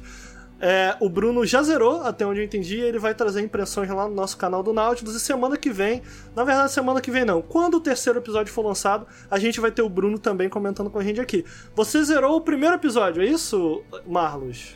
Eu ainda Conta não um zerei, o primeiro, eu então, ainda não zerei o primeiro episódio, eu tô. Tá. Mas eu, eu joguei bastante dele já. Nosso querido Tell Me Why. Tá, olha só, olha só. Não tem como, né, cara? Não, tem, tem, não como tem não, não levar essa música. Você sabe que eu tava ouvindo essa música essa semana por causa desse jogo, cara. Jogo. demais. Exato. Essa música é maravilhosa. Cara, assim, esse jogo, eu, eu, eu- Cara, eu gosto muito dos jogos da Don't Nod, cara. Assim, Life is Strange é, é um dos jogos, pra mim, top 10 da vida, assim. Tá entre os top 10, tranquilamente top 10 da vida, sabe? Em matéria de história e matéria de narrativa. Porque eles têm, um, eles têm uma pegada de transformar limitação em, em, em soluções criativas, em construções narrativas criativas, sabe? E agora nesse, em que, é, por exemplo, Life is Strange lançou lá atrás, ele, ele tinha, aquela, tinha, tinha aquela limitação do, do visual, era meio cartunesco e tal, mas aí eles trazem toda uma. Eles transformaram isso em estética. Aí teve os outros jogos, nesse agora eles usam mais ou menos a, me- a mesma, a mesma pegada, com o gráfico é até um pouco mais. é, Assim, Achei um pouco bonito, melhorado. cara, esse jogo. É bonito pra, Bem bonito, é bonito tá pra bem caramba, bonito. o gráfico é melhorado. Ainda tem aquela visão ainda do... É, é uma, como se fosse uma adaptação dos antigos point and click, sabe? Que você Aham. tem que... é, Assim, eu adorava point and click, esses, esses jogos... É, Full Throttle, nossa, eu adorava esses jogos. Esses, Caralho, Full Throttle é muito bom. assim, nesse estilo, entendeu? Então, tipo, ele tem. Calma que paga sua moto. Ele tem, ele, tem essa, ele tem essa pegada, entendeu? De você. É uma história mais intimista. E eles sempre. E a gente eles sempre apostam muito no roteiro, numa história bem contada. Ó, tô te contando uma história aqui. Então, é, assim, é, eu, eu joguei o Life is Strange 1, joguei o 2, o, o, o do meio, que é o Before the Storm, que não foi feito assim por eles, eu não vou lembrar agora qual é a. Horrível. qual- qual foi. Cara, eu não achei horrível, não, cara. Eu não achei horrível, não, cara. Você gostou? Você Eu gostou? achei surpreendentemente bom, na verdade. Eu achei, eu achei Nossa, surpreendentemente olha. bom. É porque, na verdade, é que no Life is Strange ele é muito característico porque ele tem aquelas mecânicas de, de, de, de, de poderes tal. A personagem principal tem poderes que ela utiliza pra poder resolver os puzzles, pra poder conhecer pessoas ali e tal. No, no, no, no Before the Storm não tem poderes. Então a mecânica muda um pouco, sabe? Muda um pouco. É, então algumas pessoas sentiram falta disso. Mas em matéria de história, história con- contada, eles sempre, sempre entregam muito bem, sabe? Sempre entregam muito bem. Eu sou um pouco reci- É, reticente. isso é verdade. Eu sou um pouco reticente a esses jogos de múltipla escolha em que você, em que você, ah, você, ah, ah, você, as suas decisões podem modificar o rumo da história, e tal. Eu, eu, eu gostava muito antigamente disso, mas eu, eu sou reti- reticente com isso hoje, porque tipo, eu prefiro muito mais. Cara, ninguém vai escrever uma história melhor do que um roteirista, então não, me- não entrega na minha mão que eu vou fazer merda, sabe? Eu vou escolher, co- eu sempre, eu sempre penso que eu vou escolher uma coisa errada Olha e, e vou foder meu personagem, e tipo, e vou Eles são fazer. parecidos, mano. Entendeu? Desculpa, É, Mário. eu, eu percebi uma similaridade com os personagens. Eu, eu sei que o personagem, Ah, aparentemente, eles tratam muito bem o personagem trans, então não tô fazendo nenhuma piada com isso. Mas eu percebi uma similaridade entre os personagens. A gente tava conversando que eu achei curioso. Então vou, vou deixar isso daí. Vou deixar vocês remoerem isso daí. O pessoal que tá vendo a tela tá entendendo. Ah, tá. Eu é, só, verdade. só notei essa. Tem assim, rola uma similaridade ali. Rola uma similaridade. Tira isso da... Mano, tira isso da tela, mano. É muito maldiçoado, cara. Eu tô, eu tô olhando e ficando, caralho, mano. Agora, agora todo mundo vai, vai, vai sofrer as Abriu consequências. essa, abriu essa porteira aí agora. Agora vocês não vão desver. É pra isso que eu tô aqui. Uma coisa, uma coisa que eu acho uh, uh, bacana nesse jogo, eu, eu fui jogar ele sem saber nada. Sem saber nada, saber nada. Não vi nada dele. Então eu fui, eu fui e comecei a jogar e foi pra mim. Eu sou, eu sou meio burro, né, cara? Então, tipo, eu demorei a perceber que tinha um personagem trans na parada. Eu sou meio burraldo. Então, tipo. Porra, é- mas isso é interessante, cara, na real. Sim, é- é- então eu, eu achei muito bacana eu ser obrigado a descobrir isso. Sabe? Porque você começa, são personagens gêmeos, aí cada um tá no seu canto ali e tal. Aí você, é aquela mesma mecânica que eh, os jogos eh, da Naughty Dog fazem muito. Você vai conhecer a pessoa pelo quarto dela.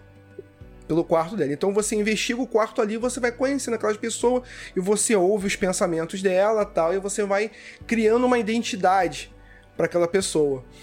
Aí, ao mesmo tempo que tem um personagem masculino lá, aí tu, aí tu vai lá, o cara acorda, e tem mais. Aí eu achei interessante. Ué, e- tudo bem, entendi que eles são gêmeos. E tem uma irmã. Mas as fotos de criança são sempre duas meninas. Eu falei, peraí. Aí, eu aí tu vai, no, aí tu vai no, no calendário. No calendário. Aí tu vai no calendário, aí tá lá, toda terça-feira, tomar injeção de hormônio, testosterona. Eu falei assim, caramba, olha só. Aí, aí eu fui descobrindo isso, eu achei muito bacana eu ter descoberto isso é, jogando, sabe? Sem ter tomado spoiler disso e tal. E, e, e, tipo, e é uma situação. um, eu fiquei muito curioso, porque como é que é esse negócio? O cara começa o jogo dentro de uma clínica, já que eu entendi bem, uma clínica de. é, é, eu não sei como é que se chama esse tipo de clínica. É clínica que você vai fazer a transição, que eles chamam. Aí vão, vão fazer a transição. Então você faz. Tem todo um aparato lá que você tem pessoas que pra você conversar, psicólogo. Peraí, mas só pra eu entender. Os dois personagens são protagonistas ou Os dois são protagonistas. É o Tyler. Os dois são protagonistas. Você controla os dois. Você controla os dois. Você Certo, começa controlando um e o outro em situações diferentes. Aí depois tem um certo momento em que, ele, em que eles se encontram. Em que eles se encontram. O personagem que você controla mais, o personagem que você controla mais é o Tyler. Que a história, pra ser, a ser mais contada, é dele. Quando eles estão. Isso quando eles estão juntos. Quando eles estão separados, você controla um e outro é, para você poder conhecer um pouco, um pouco de cada um. E o início do jogo começa com com uma cena, assim, com uma cena passada em que uma criança tá, tá até passando aí na, na tela. É, a, a criança tá fugindo, aí chega e aconteceu uma tragédia. é, a, a cena não diz é, apenas a criança. Aí "Ah, aconteceu alguma coisa, uma tragédia tal. Aí você sabe que aquela criança é um dos dois, você não sabe qual. E aconteceu alguma parada. Então a tua jornada, na verdade, é você é você tentar descobrir o que foi que aconteceu com eles, com esse assim com esse casal de irmãos, porque depois eles se, eles se encontram, eles estão bastante tempo sem, sem se encontrar. Ele, é, eles quando se encontraram a última vez, é, o, o, rapa- o personagem não tinha feito ainda a transição. Então ele tem toda essa insegurança, sabe? Pô, minha irmã vai me ver, será que ela vai me reconhecer? Tal, é, é, como é que vai ser? Se vai ser estranho, se não vai.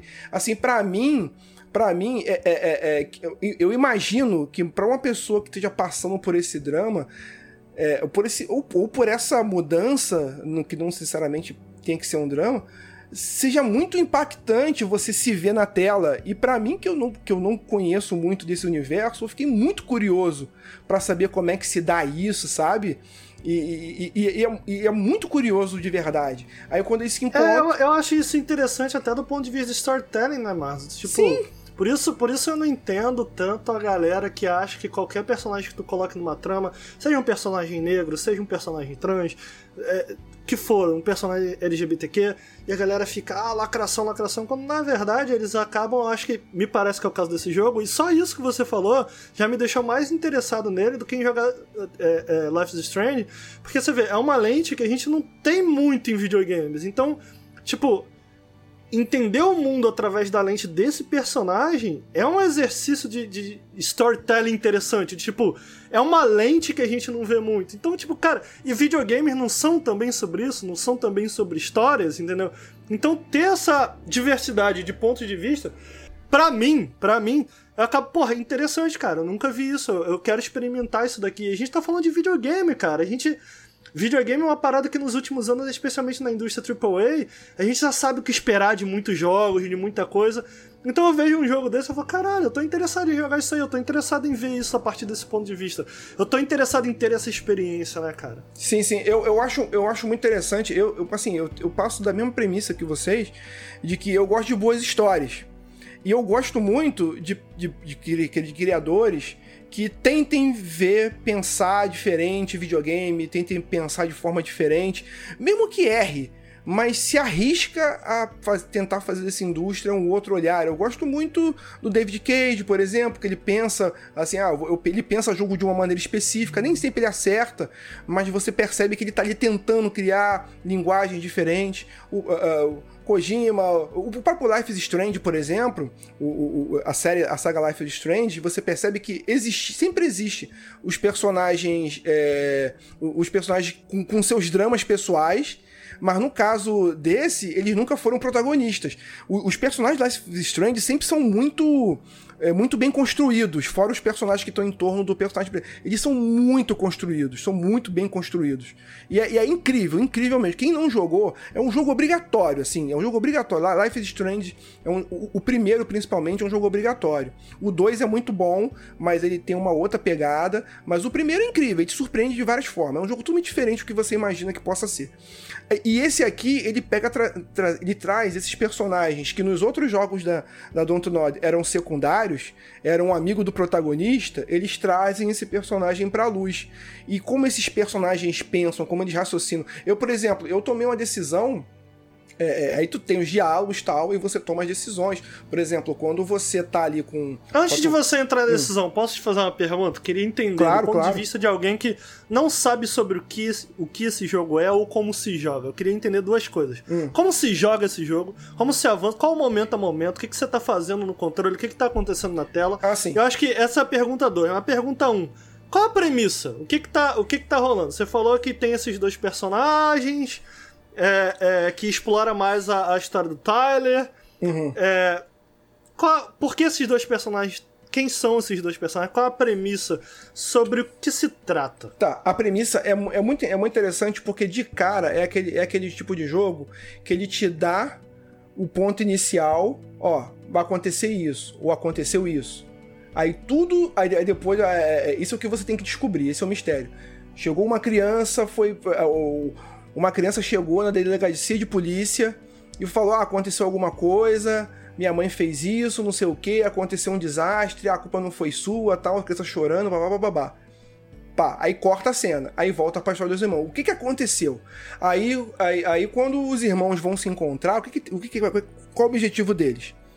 Ele já tem um objetivo, ele sabe o que aconteceu, mas tipo, você, que é a pessoa que tá controlando eles, a- o, a- o teu motivo pra continuar jogando é descobrir qual é o drama dele, o que aconteceu naquela casa. Porque eles têm que se juntar, eles têm uma casa antiga que era, dos, que era da mãe, eles moravam com a mãe, eles moravam com a mãe numa casa bem afastada na floresta. A mãe era extremamente é, é, carola, sabe? Não deixava eles sair na rua, a educação deles era praticamente toda em casa, entendeu? Então, é, você sabe que alguma coisa aconteceu ali, você não sabe bem o que. E eles têm que retornar para aquela casa porque eles vão vender a casa. Só que quando eles voltam para aquela casa, aquela casa tá cheia de, de coisas e lembranças e lembranças que vão lev- é, levando eles para um lugar de, de autoconhecimento, de saber se aquilo era legal ou não era. Uma coisa que eu acho bacana nesse jogo e que me remete muito, por exemplo, a, a, a What Remains of Edith Finch, que também tem um pouco essa pegada, a história é a casa. A casa é a história. Você vai lá, aí é, você tá no What's Her Man, você vai visitar a casa e, pô, tem pinturas na parede, você vê os quartos antigos, você descobre uma passagem secreta, os brinquedos, então você tá pesquisando a casa e tentando descobrir o que aconteceu. Nesse caso deles também. Só que tem um detalhe, aí vem um ponto, aí vem um ponto da fantasia que todos os jogos da Don't Not têm. Aí vem a parte da fantasia. Existe um superpoder, que não é um superpoder necessariamente eles são irmãos. Então, a mente deles tem uma sintonia. Tem uma sintonia. Então, quando eles têm uma lembrança, o outro tem a mesma lembrança, como se eles pudessem materializar a lembrança, aí o outro também enxerga a lembrança. E quando eles estão separados à distância, um, um consegue ouvir o pensamento do outro. Eles conseguem conversar, isso, consegue conversar. Um, um ouve o pensamento do outro. Isso eles mas só entre eles. Só Não entre consegue... eles. Entendi. Só entre eles, só entre eles, só entre eles. E quando eles eh, e quando eles estão. eh, isso, isso acaba se tornando uma mecânica. Uma mecânica também. Quando eles estão longe, eh, ela te, você tem que fazer algum determinado movimento, alguma coisa. Você vai pensando, dialogando. Ah, vai por aqui, experimenta isso.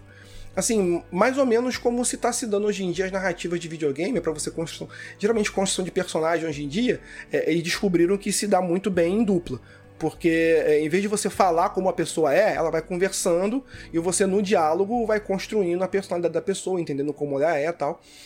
E você percebe que no caso do Tyler foi muito mais doloroso isso, porque ele vai lembrando de tudo que aconteceu quando ela tava naquela casa, que ele ainda era uma menina, mas ele queria cortar o cabelo, a mãe não queria deixar. Não, tu vai ficar em casa, tu não sei o quê. Então, assim, existe uma, um peso do drama dele muito mais carregado ainda. Eu não terminei o jogo, tô na metade do jogo ainda, acredito. O jogo, a- a- pelo que eu vi, a- não é tão longo, mas eu ainda não cheguei na Quanto parte... dura um episódio? Você sabe dizer? Não, não sei dizer. Geralmente os episódios de Life is Strange, eles duram umas 4 horas.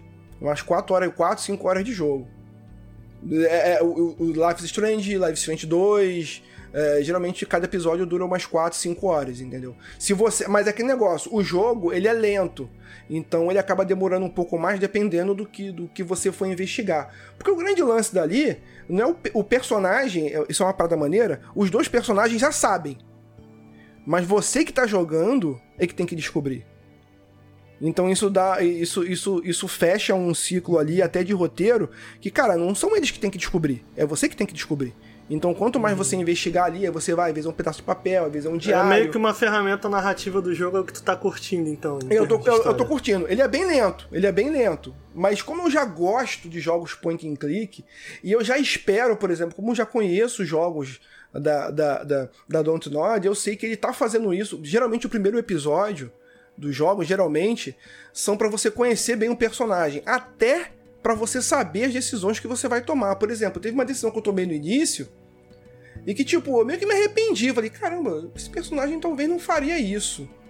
Então eu tô, tipo, exercitando conhecer eles, porque eu sempre jogo, jogo jogos de múltipla escolha tentando entender o que, que a, não que eu, Marlos, faria, mas o que esse personagem faria. Eu Rola tentando um roleplay, né? Isso, é. Então eu, Entendi. eu vou tentando sempre construir o que esse personagem faria nessa situação, como ele, como a mente dele evoluiria. E o drama da irmã dele é justamente isso, dela dela ter um irmão transgênero, ela é apaixonada pelo irmão, vai, pô, como é que eu trato isso? Como é que eu trato ele? Será que eu posso falar isso? Será que eu posso falar aquilo? Tal, não sei o quê. Ela compra uma lembrança de um ursinho, que, que, que ele adorava um ursinho, eu, ah, eu vou levar, pá, não sei o quê. Ah, mas ursinho é meio feminino.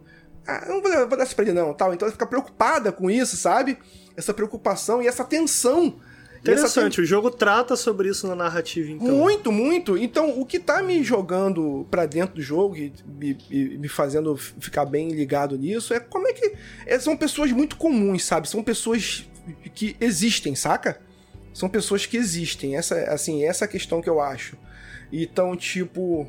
É, Isso me impulsa muito pra escola. Na, na, na questão da mecânica, é como eu falei é o point and click, é você investigando, ó, vou olhar pra isso, aí vai ter uma história, um pensamento, eu vou olhar pra isso aqui, eu vou dar uma lida, é a partir dos elementos, é, é a Ah, eu entendo que a mecânica, então, é tipo, ambas funcionam em função da narrativa. Enquanto Sim, tudo que a funciona. parte de conversa é meio que você tendo que ser meio que um ator, atuar, pelo menos foi isso que eu entendi do que Sim, você falou. sim. Tipo, E você- muito você- tempo... a- a- E muito tempo você larga o controle ali, deixa o diálogo rolar, deixa o diálogo rolar. Você Uhum. e é bem entende- escrito, os personagens são Bem legais, né? escrito, você entende o contexto da história, aí você tem uma decisão. Você geralmente tem dois tipos de resposta, ou três Uhum. tipos de resposta. Aí você vai dando a resposta de acordo com Você o tá que gostando, você acredita. então, né? É, eu tô gostando. Eu, eu, eu vou entender se algumas pessoas achar lento, mas todo jogo da Don't Nod, ele começa meio lento porque ele precisa apresentar os personagens. Por quê? Porque quando ele começar a Kizumba, quando ele começar a dar um nó nas coisas, a dar um nó na trama, você tem que estar muito ciente do quem esse personagem é, do que ele pode fazer e do que ele faria. Isso Uhum. acontece em Life is Strange 1, isso acontece em Life is Strange Ah, e- 2, que a Isso é uma boa. Você falou de Life is Strange, você gostou do 1 e do 2. Cabe a pergunta. Como se compara então essa apresentação? Essas, sei lá, não sei quanto tempo você jogou, essas duas horas que você jogou.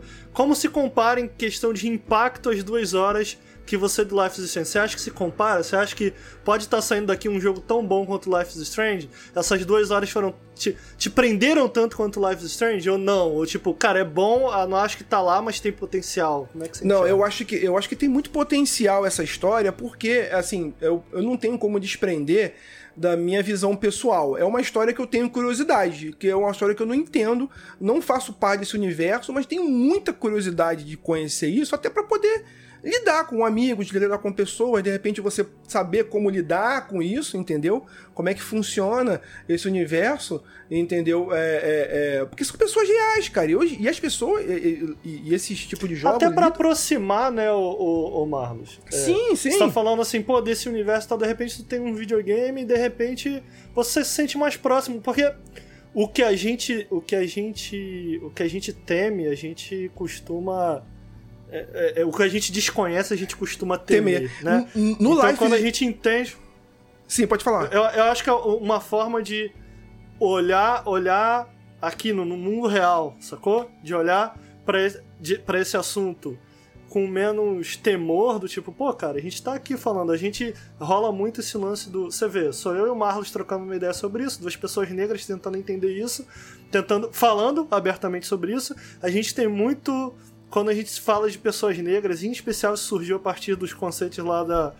é, da Ludmilla Ribeiro é, sobre espaço de fala e tal, e eu acho que o espaço de fala, ele acaba sendo isso, o espaço de fala, cara, todo mundo tem que falar, não é sobre não falar, é tipo, é lógico que uma pessoa trans seria legal ter uma pessoa trans aqui, pra ela comentar em cima, pra ela conversar também com a gente sobre isso, mas o espaço de fala não é sobre é tirar a voz. Não é sobre você, então você não deve falar. Porque no racismo, o branco também tem um papel no racismo. Esse é, esse é o meu ponto de vista, tá? É, Tem, tem muita gente que discorda, tem muitas é, lideranças negras que discordam. O meu ponto de vista, eu acho que o racismo ele tem sim também que ser discutido entre brancos, entendeu? Sim, claro. É, E, Ricardo, então, e- o- o, Ricardo, ponto de fala assim- não é sobre silenciar. O ponto de fala não é sobre silenciar. O, o, o lugar de fala né? não é sobre silenciar, é sobre dar voz, sobre dar poder a quem deve ser dado. Então, ainda que o papel do, do racismo ele deva ser debatido entre brancos, porra, no momento da gente falar amplamente sobre isso, por que não chamar um negro para uma conversa também? Por que não dar voz para ele também? Para que a gente não encontre coisas estranhas, bizarras, como pessoas brancas falando, co- como a gente a gente abriu esse programa falando do Flow, mas aí você encontra quatro pessoas brancas ao redor de uma mesa falando sobre racismo. Isso é bizarro, entendeu? Isso é estranho, tipo, é, tem que ter uma pessoa negra ali, tem que ter alguém pra conversar sobre isso também quando você quer adentrar o que é o racismo e tal. Agora, quando você e eu acho, eu tô falando isso tudo pra voltar do, do, do que eu acho que o papel social desse jogo é de trazer a conversa pra gente. São homens falando sobre, é, sobre uma realidade que de fato tá, tá distante da nossa. Sobre é, toda essa questão de, de, de gênero e, é, de personagens trans, de como, como eles se enxergam, como, como eles enxergam o mundo. Então eu acabo achando que esse jogo, trazer esse jogo nesse momento político em que a gente vive e colocar, trazer essa história e colocar isso para ser debatido entre a gente é uma forma de normalizar e normalizar é uma maneira da gente perder esse medo. Uma das primeiras coisas, eu, eu conheço algumas pessoas trans, tá? Então uma das primeiras coisas que a gente fala quando a gente traz esse medo, e cara, vocês podem levar, se vocês conhecerem alguma pessoa trans, vocês podem levar, cara, como que eu falo? O que que eu falo? Cara, ele vai te explicar com o maior prazer, cara. Não, cara, eu uso esse pronome aqui, eu acho que você pode me chamar dessa maneira. Não gosto tanto dessa palavra, não gosto tanto de ouvir isso. Fim, não precisa ter medo, entendeu? cara, traz, conversa. Enfim, eu queria só deixar isso.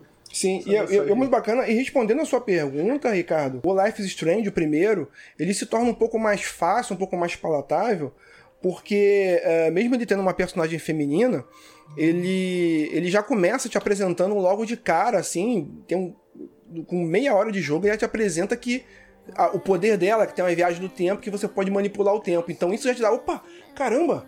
Então já te apresenta, já te apresenta com, com mecânica, pô, viagem no tempo todo mundo gosta, entendeu? E com a personagem, então isso já te, já te fisga, já te fisga na hora. Esse aqui é um pouco, é um pouco mais lento porque ele só apresenta essa questão da, do sincronismo mental dele depois de um tempo. Depois de um tempo, primeiro você está conhecendo, conhecendo, conhecendo, e isso fica um pouco mais lento. É como, é como se fosse um livro que você começa a ler, mas tá lendo meia toque de caixa ali, aí chega uma hora que o livro, que o livro te fisga, aí você, opa, agora, agora eu mas, é, então, tipo, eu comecei jogando ele tentando conhecer os personagens, mas sem entender muito bem o que estava acontecendo. Mas depois, quando eu pesquei, pesquei o plot do que, do que, ele queria me dizer, opa, opa, eu quero saber, eu quero saber o que aconteceu nessa casa.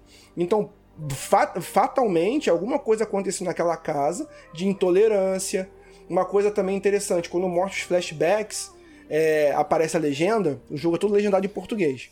É, a legenda aparece, não aparece, aparece a menina falando com a mãe, não aparece o nome que ele tinha, aparece o nome é, Jovem Tyler. Tipo, olha, a pessoa, essa criança, o nome dessa criança não é mais ele. Ah, que interessante. não é mais ele, então para- você não sabe o nome dele. Você não sabe o nome dele quando ele era criança. É Porque você sabe que isso é um grande tabu, né? Essa questão do dead naming, né? O nome que a pessoa trans deixou pra trás. Ela não quer. Ela não tem interesse em ser lembrado daquele nome, daquela Exato, pessoa. cara. Olha só, assim, é assim- traumáticas. Exatamente, olha só. Então eu percebi, eu que não saco nada disso, eu percebi, pô, peraí, tem uma questão aqui então. Tem uma questão Uhum. aqui. Então, é, assim, aparentemente eles foram muito. É, Cuidadoso. né? muito cuidadosos na- ao lidar, ao lidar com isso. E, e como eu já conheço agora esses personagens, agora eu tô na parte já de investigação, de o que aconteceu, por que aconteceu. Eu, tô agora conhecendo como é que era a convivência deles com, assim, com a mãe, os brinquedos que eles brincavam. Ele não, é, assim, ele não queria brincar muito de. Ele não gostava de cor-de-rosa. É, Tem uns comentários que ele fala assim: ah, a, a nossa mãe deu o vestido pra gente. É, porra, sempre cor-de-rosa. Puta merda. Tipo assim, ele nunca.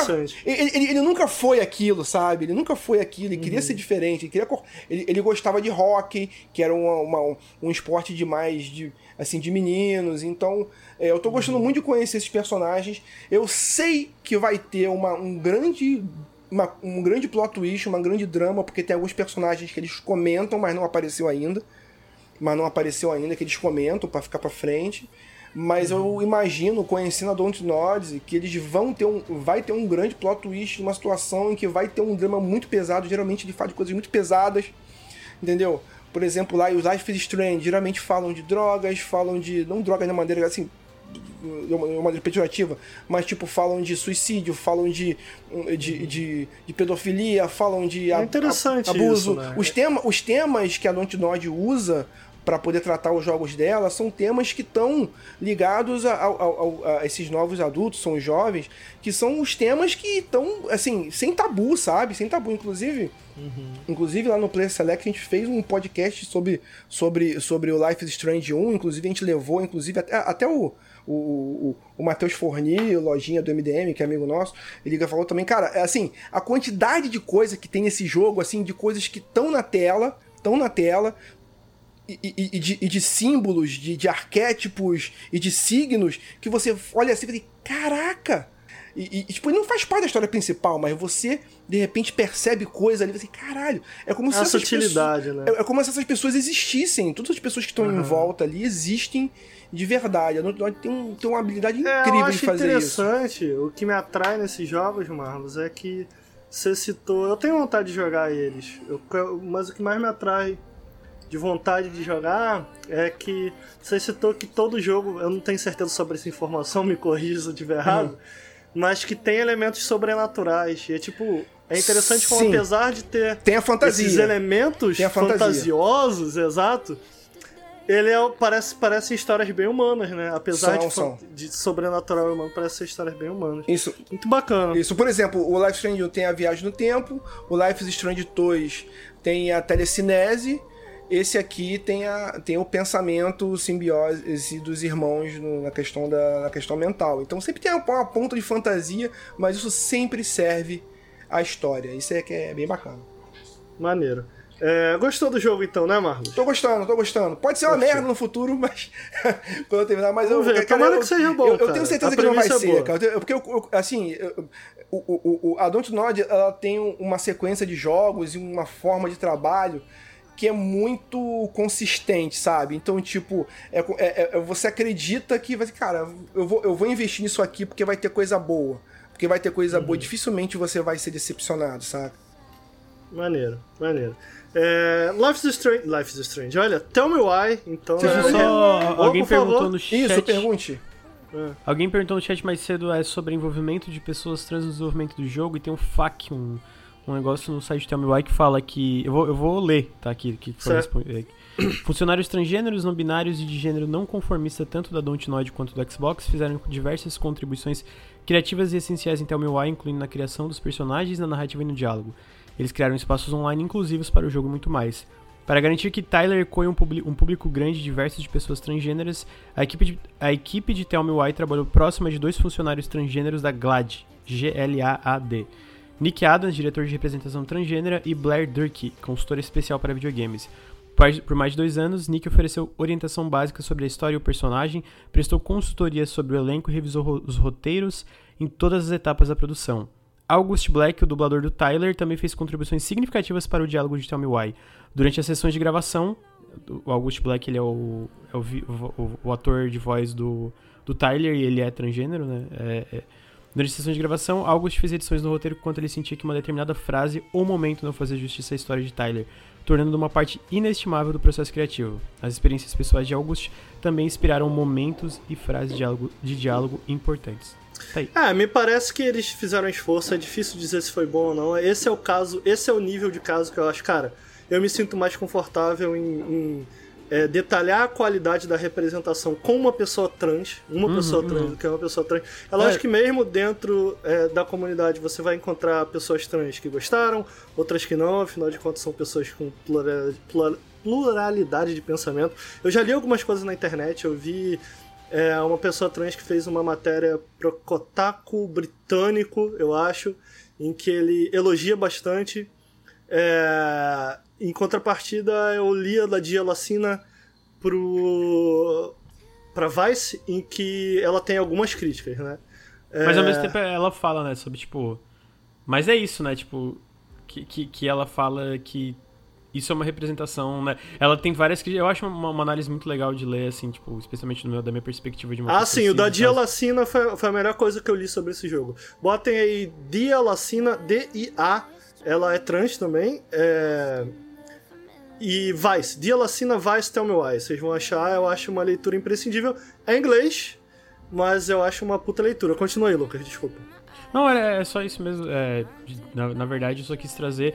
É, como tu falou, eu acho que pra gente ter uma noção melhor da representação mesmo, tem que ter uma pessoa que, né, tem essa vivência pra falar, cara, eu acho que eles erraram nisso, acertaram nisso. Só trazer, porque perguntaram no chat, só quis trazer informação de qual- Sim, não, qual- claro, quais foram claro. os envolvimentos e tal. É, porque a gente. Eu falei mais cedo, eu toquei no assunto sobre o, o lugar de fala e tal, e eu acho que é um pouco sobre isso tal. Cara, todo mundo tem que falar disso. A gente precisa falar. A gente não, a gente não pode usar a ideia do lugar de fala pra suprimir uma conversa. A gente precisa falar disso. Agora, no momento em que a gente tá falando de algo específico, como, cara, o que é racismo, pô, você tem que ter uma pessoa negra pra falar o que é racismo. Qual é a experiência dela com racismo? Ah, é, é, quão, bem, quão bem desenvolvido foi a identidade trans nesse jogo? Porra, você precisa. Eu não vou vir aqui, entendeu? Hétero. Ah, não, foi legalzão. Porra, eu não, eu não tenho moral pra falar isso. Uma? Agora, comentar sobre a narrativa, comentar sobre como o jogo trata, é, nesse primeiro episódio, a experiência trans do personagem, bacana. Se foi bem desenvolvido, aí, aí não. Aí, É, é, porra, isso, vamos- isso é importante saber também mesmo, porque, é como, é como eu tô falando, eu não faço ideia, é, eu tô descobrindo coisas. Eu tenho que saber também se essa descoberta tá sendo bem feita também, porque de repente pode acontecer, assim, ó, esse não é o tipo de, de... Pode acontecer, não sei. Ah, esse é o tipo de, de imagem que eu não quero. Não, essa aqui tá a imagem que tá errada, deve ser feita de outra forma, assim, assim, assado. É, é, eu, eu acho que tem um trabalho aí de... de, de, de é, como é que se diz? De você ser ponderado também pra poder, na hora de mostrar isso, ó, a- da, da- pessoa, ter, um- ter uma pessoa pra poder dizer, ó, como você falou, É, é, é, são pessoas- ide- pluralidade de ideias. E da mesma forma, uma coisa que eu sempre falo, até falei isso outro dia, eu, fui, eu, fui, eu participei de um podcast e eu falei um. Eu falo, falo sobre a, questão do Pantera Negra, que, assim, que morreu e tal. Aí eu até falei, cara, lugar de fala, essa coisa assim. Bicho, não é só negro que tem que falar é, contra o racismo. Não, cara, é- tem que todo não é- mundo falar é, sobre Não é só isso, indígena que tem, assim, não é só indígena Sim. que tem que se defender também, todo mundo tem que se defender, não é só mulher que tem que falar coisa de mulher, pra defender coisa de mulher, não, não, não é só transgênero, homossexual, cis, é, pô, bicho, não é só essas pessoas, todo mundo tem que defender todo mundo, o dia que todo mundo defender todo mundo, bicho, ninguém vai estar sozinho. Eu até falei isso, assim, sobre o caso do, assim, sobre o caso do Mil Grau lá, assim, eu nem citei Mil Grau, que eu nem até evito falar eh, esses merdas aí. Mas tipo, uma coisa que eu tenho percebido hoje em dia, Ricardo, é até pra poder passar pro teu público também, tem chegado até mim pessoas, assim, a gente, pô, a gente, partindo de você, mas a gente combateu aí tal a, a questão da discriminação no mundo, gamer, que o mundo gamer é um mundo meio escroto mesmo, é um mundo machista, a gente tem que mudar isso tal. hoje em dia eu tô recebendo muito mais vídeos de pessoas assim, aqui, Marlon, o que aconteceu? O que aconteceu comigo? Tal, não sei o que, pô, pô, bicho. é, cara, eu tô recebendo o que aconteceu comigo, tal, sei falei, cara, Falando, assim, né? e pa- cara, parece, mas eu- eu- ao mesmo tempo que eu fico assim, não, cara, tem que falar mesmo. Eu fico pensando, caramba, o trabalho que deu pra tirar esse canal do ar numa Ah, não, Twitch, é. o trabalho que deu pra tirar, assim, é como se é como se as empresas, o algoritmo, seja lá o que for, tivesse passando a mão nas paradas, entendeu? Fosse uma coisa assim, ah, tá bom. Eu acho que a Entendeu? questão aí, ô Marlos, ainda, ainda que a, a- né, pelo menos temporariamente, eu acho que a galera abriu mais a boca, eu recebi muita coisa também e tal. Eu acho que a parada aí que a gente tem que entender, e por isso a gente sempre fala aqui sobre se organizar, sobre é, é, é, é, criar uma comunidade em que pessoas negras, pessoas trans, LGBTQIA, de uma maneira geral, se sintam confortáveis e mo- mo- moldar um espaço seguro para Sim. não só um espaço de organização, mas um espaço seguro pra gente, é importante porque eles estão organizados. Do lado de lá, você vê. Isso, isso. Cara, A primeira oportunidade que pôde ser dada, cara, Marlos, é bizarro. É tipo. a- você vê. Você assiste o que foi dito no, no, no programa em que eles falam sobre o caso de racismo e, e saiu da boca. Do tipo, ah, você acha que foi racista? Sim, foi racista. Disso, disso, saem diversos questionamentos quando você vai no YouTube. E eu acompanho isso de perto, porque muitos deles tratavam sobre mim você vê coisas. Ah, o Xbox Mil Grau caiu. Meu Deus, o mundo dos games vai acabar. É tipo, cara, alguém cometeu racismo e pagou por isso. Meu Deus, o mundo dos games acabou. Marlos, vai daí, vai daí do mundo dos games acabou. Ah. Não, a gente não pode ser assim, a gente tem que dar uma segunda chance, né? Bi- bicho. Nunca, nunca interessado. Nunca interessado em. Não, cara, vamos fazer o seguinte: vamos dar mais voz a quem foi vítima desses caras. Vamos dar mais voz. Então, é, é mais fácil, fica mais fácil aderir. A tipo, não, vamos dar uma, uma outra chance. Não, meu Deus, o mundo dos games vai acabar. Meu Deus, o Nautilus está sendo pago pela Tencent. É verdade. Eu, eu li isso, eu ouvi isso. Então, tipo, vai desse nível de conspiração, porque um racista caiu, alguém foi racista e caiu, é mais fácil conspirar do que aceitar, caralho, cara, a gente pode fazer melhor. Ó, caralho, cara, vamos, vamos, vamos chamar as vítimas para ter uma conversa sincera. É mais fácil perdoar o racismo É. do que trazer para perto da gente pra gente ter uma conversa sincera quem foi vítima. E aí eu acho que dá uma- um, um giro completo no sentido de. Eu falei sobre trazer pessoas trans pra falar sobre isso. Cara, eu só vou me sentir confortável em trazer pessoas trans pra falar sobre isso aqui quando eu trazer pessoas trans pra falar sobre nada a ver sobre isso. Pra Nada a falar, cara, o que, isso. que você achou de Hades? O que, que você achou de, de God of War? Entendeu? Que elas se sintam, que elas tenham um espaço seguro. Cara, a gente já trouxe pessoas trans aqui e ainda assim eu não tenho segurança suficiente pra trazer uma pessoa trans aqui pra falar sobre isso. Então a gente tem que dar espaço. A gente tem que dar espaço pra além de quando a gente necessita. Do tipo, porra, trouxe trouxe 10 convidados aqui branco, vou trazer um negro pra dar aquela quebrada. Não, meu irmão, traz o preto pra falar. É. Traz cinco pretos. Você tá entendendo? Ricardo, Eu- eu é um Ricardo, você não pode falar isso, eu entendo. Mas, tipo, eu vou falar por você, cara. Bicho, Uhum. esses caras tiveram voz pra cacete, mas você. Quantas vezes você foi chamado pra falar sobre essa porra? Não, é- Cara, chamaram o assim, é Nobre, meu irmão, pra falar dessa porra, vai caralho. Ah, Mas não, você tá entendendo, Mas, ô, bicho, ô, é Marlos? uma porra escrota. O lado de lá está organizado pra se proteger. E a gente não tem nada organizado pra proteger nós mesmos. Nossa, uma coisa que eu falo e bato nessa tecla em todo lugar que eu vou, assim, acho que a gente tem que cada vez mais é, bater nessa tecla. Não é só indígena para defender direito de indígena, não é só branco, negro para defender direito de negro. Todo mundo tem que se apoiar. O lugar de fala tá nisso. Se você tá falando uma coisa, por exemplo, se uma mulher chega pra mim e fala que foi abusada, que foi assediada, alguma coisa, eu não vou duvidar dela. Eu vou falar pra ela, eu vou chegar pra ela e falar, tá bom, eu vou apoiar. Não é eu falar se ela foi não. Eu vou apoiar, vou assim, tudo bem, me conta o que foi que aconteceu. Vamos lá, vamos, vamos, vamos ver. Se um negro chega pra você e fala que ah, sofreu racismo, alguma coisa assim, ou o cara falou merda pra ele, não é você, pô, será que foi mesmo? Porra, será que foi? Pô, mas ele não tava brincando só não? Não, bicho, ouve o cara tá falando. Então isso, isso é para mim é o verdadeiro lugar de fala, de você saber que a tua, onde você se coloca nessa situação. Então, é quanto mais jogos, eu, eu acho inadmissível, quanto mais jogos a gente tiver nessa pluralidade é melhor, cara. Como Que que, as pessoas não entendem? Eu acho uma- um pensamento tão tão pequeno, cara. Tão pequeno. que é incrível. Eu, eu, eu, pessoalmente, eu me incomodo até da gente, sacou? A gente tem que reafirmar isso, entendeu? É bizarro, Tipo, é bizarro. eu quero é bizarro. muito viver em um mundo em que a gente não precisa reafirmar isso. É, a gente é. só fala do jogo e próximo, entendeu? Mas enfim, fica aí a mensagem. É, esse foi Tell Me Why. Tell me why. Não tem como ficar sem.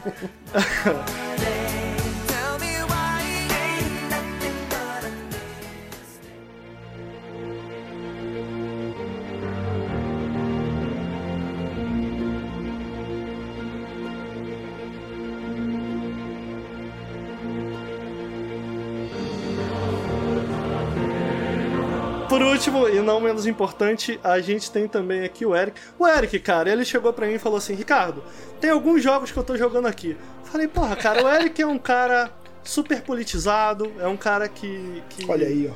é, que gosta, que tem, a- me parece, ter apreço em falar disso. Tá aí, né, cara? Civilization é um jogo que ele talvez seja interessante desse ponto de vista. E Civilization é um jogo que eu acho que ninguém do Nautilus joga. Você joga? Quero Quem jogar. joga em geral, Civilization. Não, eu quero muito jogar, é porque. É, eu- só pra falar. É porque eu gosto muito de jogos de estratégia em tempo real, eu gosto muito de jogos de estratégia por turno. Inclusive, tipo, na época lá atrás que eu consegui convencer o Ricardo, vamos jogar do Total Warhammer. Ele viu, cara, isso aqui é muito bom, e na real tem outros, né? Mas aí de vários jogos, tanto de por turno como em tempo real que eu joguei de estratégia, o que eu nunca cheguei a jogar foi o Civilization, né? E outro que eu quero jogar, inclusive, que saiu semana aí passada, que, né, eu, acho que é um pouco diferente, mas talvez lembrem certas características, é o Crusader Kings também da Paradox, mas esse aí eu tenho até medo. Eu acho que o Civilization é um pouco mais acessível, no- eu Lu- sinto que é um pouco mais acessível. Lucas, se Kings você, olho se você começar a jogar, Lucas, se você começar a jogar, o Nautilus vai acabar, cara, porque essa porra é um sifão de vida. Civilization é um sifão de vida, cara. Não, eu eu tava, tenho- eu eu tava nesse total, sifão de cara, vida aí, total. cara. Eu, assim, eu, eu só consegui sair pra outro sifão que foi o TikTok, mas... É, não, eu tô nos dois. Eu tô nos dois e tô sobrevivendo, tá tudo bem. Mas, cara, Civilization, é, eu joguei muito Civilization na vida, né? Eu comecei, na verdade, com o 2 lá no, no, no PC há muitos, muitos anos. Eu gostava demais do 2, depois joguei o 3. é, também gostei pra caralho, joguei um tempão Civilization 3. Daí chegou o 4, eu já achei meio. É, o 4 é- Não gostei tanto. Mais ou menos. Embora muita gente diga que o 4 é o melhor, tem muita gente que defende que o 4 é o melhor. É, eu, eu achei muito diferente do resto, não gostei tanto e tal. Daí passou o tempo, eu esqueci Civilization, né? Peraí, foda-se Civilization. É, lançou o 5, eu também meio que ignorei, falei, ah, não quero mais saber disso. E daí o Civilization 3, 6 apareceu de graça na, na Epic, né? É, há pouco tempo, acho que foi um dos primeiros jogos aí que ela disponibilizou de Foi o graça. segundo, pouco tempo atrás, foi depois do ano. GTA. Segundo? É, então, logo depois. É, E assim, daí eu falei, ah, vou baixar, né? O que, que eu tenho a perder? Tá de graça, né? Eu falei, vou jogar um pouquinho. E cara, assim, tô extremamente viciado de novo. É, O Civilization, pra quem não conhece, é um jogo de, de estratégia por turnos, né? É, Ele é. Ele se assemelha muito a um jogo de tabuleiro, mas com mecânicas né, muito complexas. Você gerencia milhares de cidades, você gerencia literalmente o império. É, e é um jogo que ele vai mudando muito ao longo do, do, do jogo, né? Porque você começa com poucas cidades, né? Você constrói lá uma, duas cidades. Então você ainda está muito explorando o mundo, descobrindo, né? Você vai tentando contato com as outras civilizações e tal. Então ele começa muito pequeno e no final você tem, sei lá, umas 15, 20 cidades e você está gerenciando um exército, entrando em guerra com vários outros países, fazendo várias tretas. Então ele, ele, ele é muito diferente o, o, começo do jogo, do meio e, e o final. No, no endgame é uma coisa muito louca, assim, é, dependendo do tipo de final que você quer fazer. É, é uma, literalmente uma corrida, Eu- uma loucura. Eu tenho assim. duas dúvidas, Eric. Eu, eu sempre tive vontade de jogar Civilization, mas nunca parei pra aprender a jogar de verdade. Eu queria entender duas coisas. Primeiro, Eu tô com muita. Eu tô lembrando do Ricardo definindo alguns jogos de estratégia. Uma vez ele definiu Planetary Annihilation como Super Mario Galaxy na Lua. é, Super Mario. Não, Super Mario Galaxy isométrico. E esses dias eu tava, eu tava postando ali no grupo do Nautilus. Desculpa cortar, mas é porque eu lembrei dele falando que sempre quis jogar Civilization. Mentira, né? É, mas. eu tô só sacaneando. Mas ele, eu postei que eu tava querendo jogar Crusader Kings e ele falou, pô, legal as notas. Mas ainda é Excel. Então, é uma pergunta válida. É uma de estratégia no. Excel, né, cara? É, tipo, cara, parece maneiro, faz mas é assim. Excel. Alguém faz isso aí. Civilization, jogo de estratégia no Excel. Não, o Civilization, na verdade, que eu falava. Eu, eu- falo pra zoar, eu não falo sério. tipo, o, o- Ele vai pegar no pé, na real, né? É, os meus amigos falavam, eu falava, mano, esse jogo aí de ser prefeito do Egito, sai fora. É, né, isso e tal. Mas eu queria. É um pouco isso. Eu queria entender de dois pontos. Do ponto de vista. Você sabe que eu tive uma interação na minha vida com a Sabrina Fernandes. Quem não conhece a Sabrina Fernandes do canal Tese 11, eu gosto muito e recomendo. A Sabrina Fernandes teve uma interação comigo, ela falou de Civilization. Então eu falei que é difícil do Nautilus aparecer em Civilization, mas. Porra, a Sabrina Fernandes falou: Ah, eu tava pensando em fazer um, um, um texto sobre Civilization e materialismo histórico. Eu falei, porra, que, que irado, que incrível e tal. Eu queria entender, do ponto de vista histórico, tem algo a se aproveitar ali. E o segundo ponto é como se joga Civilization? Qual, por que tão viciante? Tá. É, acho que. Não sei qual ponto é melhor começar. Bom, é, historicamente, Civilization tem bastante conteúdo, né? Mas só se você realmente para pra, pra prestar atenção nesse conteúdo. Porque assim, quando você joga é, a primeira vez. É, quando você joga no single player, principalmente, ele vai te mostrando. Então, por exemplo, você descobre, sei lá, você, tem uma sequência de descobertas científicas que você vai fazendo com investimento em pesquisa e tal, e também de, de desenvolvimentos que eles chamam de cívicos, né? Então você vai desenvolvendo novas formas de governo, novas formas de É políticas do- que, que dominar o mundo é o objetivo do jogo? Não, não, ele tem vários Não objetivos. necessariamente.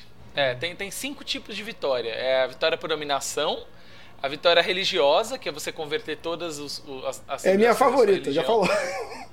É.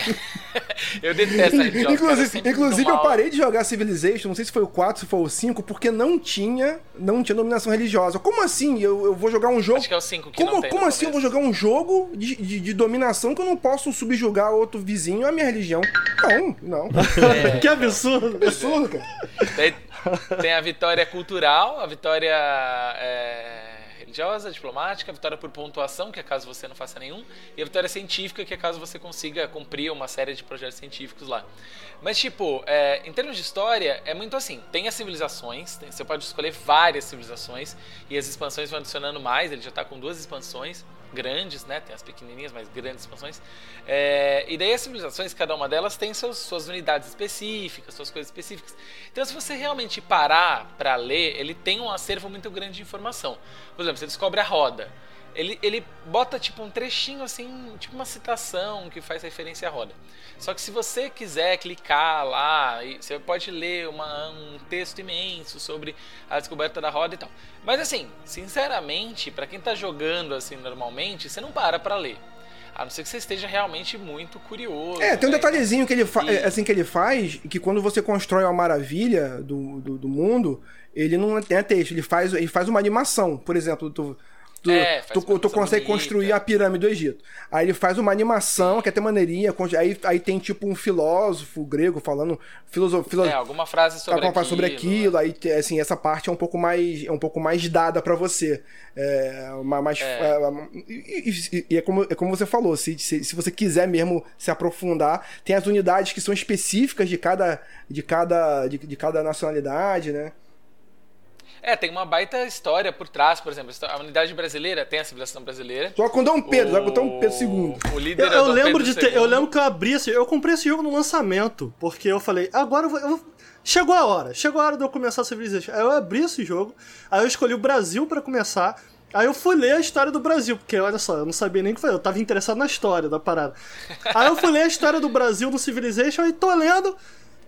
Cara, tá, tá, tá Sarney na história do Brasil. Não tava errado, mas eu falei, eu falei, cara, que triste, né, mano? Realmente tá aí. O Sarney é um ícone da história do Brasil. Que merda. Quer a hein? gente triste. quer, quer a gente queira ou não, né, cara? Que Aí eu fechei o jogo, foi isso. Eu lhe sarnei, eu, eu já fiquei meio puto e fechei o jogo. Vai, do- vai ser a dominação, mas é- vai ser a dominação financeira, só que ao contrário, né, cara? Sim. Mas eu acho que ele até, assim, eu, eu- nesse aspecto, eu também gosto muito da Sabrina, acompanho super ela, mas nesse aspecto eu acho que eu discordo um pouco dela. Eu acho que ele é, esvazia alguns conceitos históricos, transformando muito em coisa de gameplay, sabe? Então, por exemplo, tem lá, por exemplo, você desenvolve, em última, as últimas formas de governo que você desenvolve são a democracia, é, o comunismo e o fascismo. É, e elas, por exemplo, se você escolher o fascismo, Você não vai ter assim, nossa, um prejuízo por não sei o que. né? Não, tipo, o Mas isso é fascismo, ter- interessante. na Ó, o fascismo Não, é bom, o é. fascismo é bom para se o, o fascismo no jogo é bom pra se você estiver entrando em guerra, que com fascismo você pode ter mais poder, mais poder é, bélico e você pode obrigar os cidadãos a ir guerrear, entendeu? Então, tipo, O Frostpunk, vocês jogaram Frostpunk, cara? Jogaço. Sim. O Frostpunk que ele é bem sobre isso. É tipo, é mais fácil você ser fascista naquele jogo. E, É, e eu acho é. que. Só que o Frostpunk ele usa isso como mensagem. Entendeu? É tipo, É. o que isso significa do, do fascismo ser mais fácil? Então, assim, eu não sei se é o caso de Civ, mas. mas né, como te- a referência que eu tenho de Frostpunk é tipo, cara, Frostpunk faz isso Mas de eu uma quero, eu quero deixar muito bem claro, interessante. Ricardo.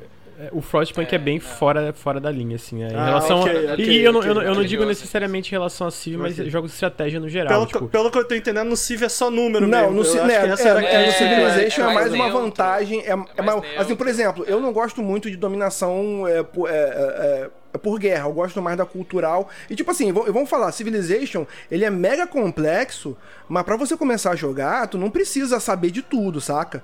Por exemplo, assim, Não. assim, por exemplo, as primeiras coisas que eu aprendi em Civilization é fazer a, a dominação tecnológica, que é a mais fácil, na verdade. Você tem as linhas evolutivas, tipo assim, se você quiser a- a fazer agricultura, você tem que descobrir a roda. Se você descobrir a roda, vai ser mais fácil você chegar à agricultura. Então você pode fazer a tua estratégia ali, é mais fácil, entendeu? E conforme você vai jogando isso, você vai aprendendo, por exemplo, a aprender a dominação religiosa, como é que faz. Você vai aprender a dominação cu- cultural, que é você ter a tua, assim, a tua cultura vai expandir, vai ficando mais forte, e ela chega a um ponto em que se tem alguém na tua fronteira, você abrange aquele território culturalmente. Ele passa a ser seu só pela força da tua cultura, entendeu? Então tem várias formas. É, mas no 6, no seis você não domina a cidade, né? Nos outros você dominava a cidade, você conseguia fazer uma cidade e entrar pra sua cultura. No 6 eles tiraram Te tirou isso? Tirou isso? Por... Tirou. Ah. Tirou. Vou, você, você, você, na- você toma, na expansão é, eles têm uma coisa Você toma parecida. território só, né? Você toma território.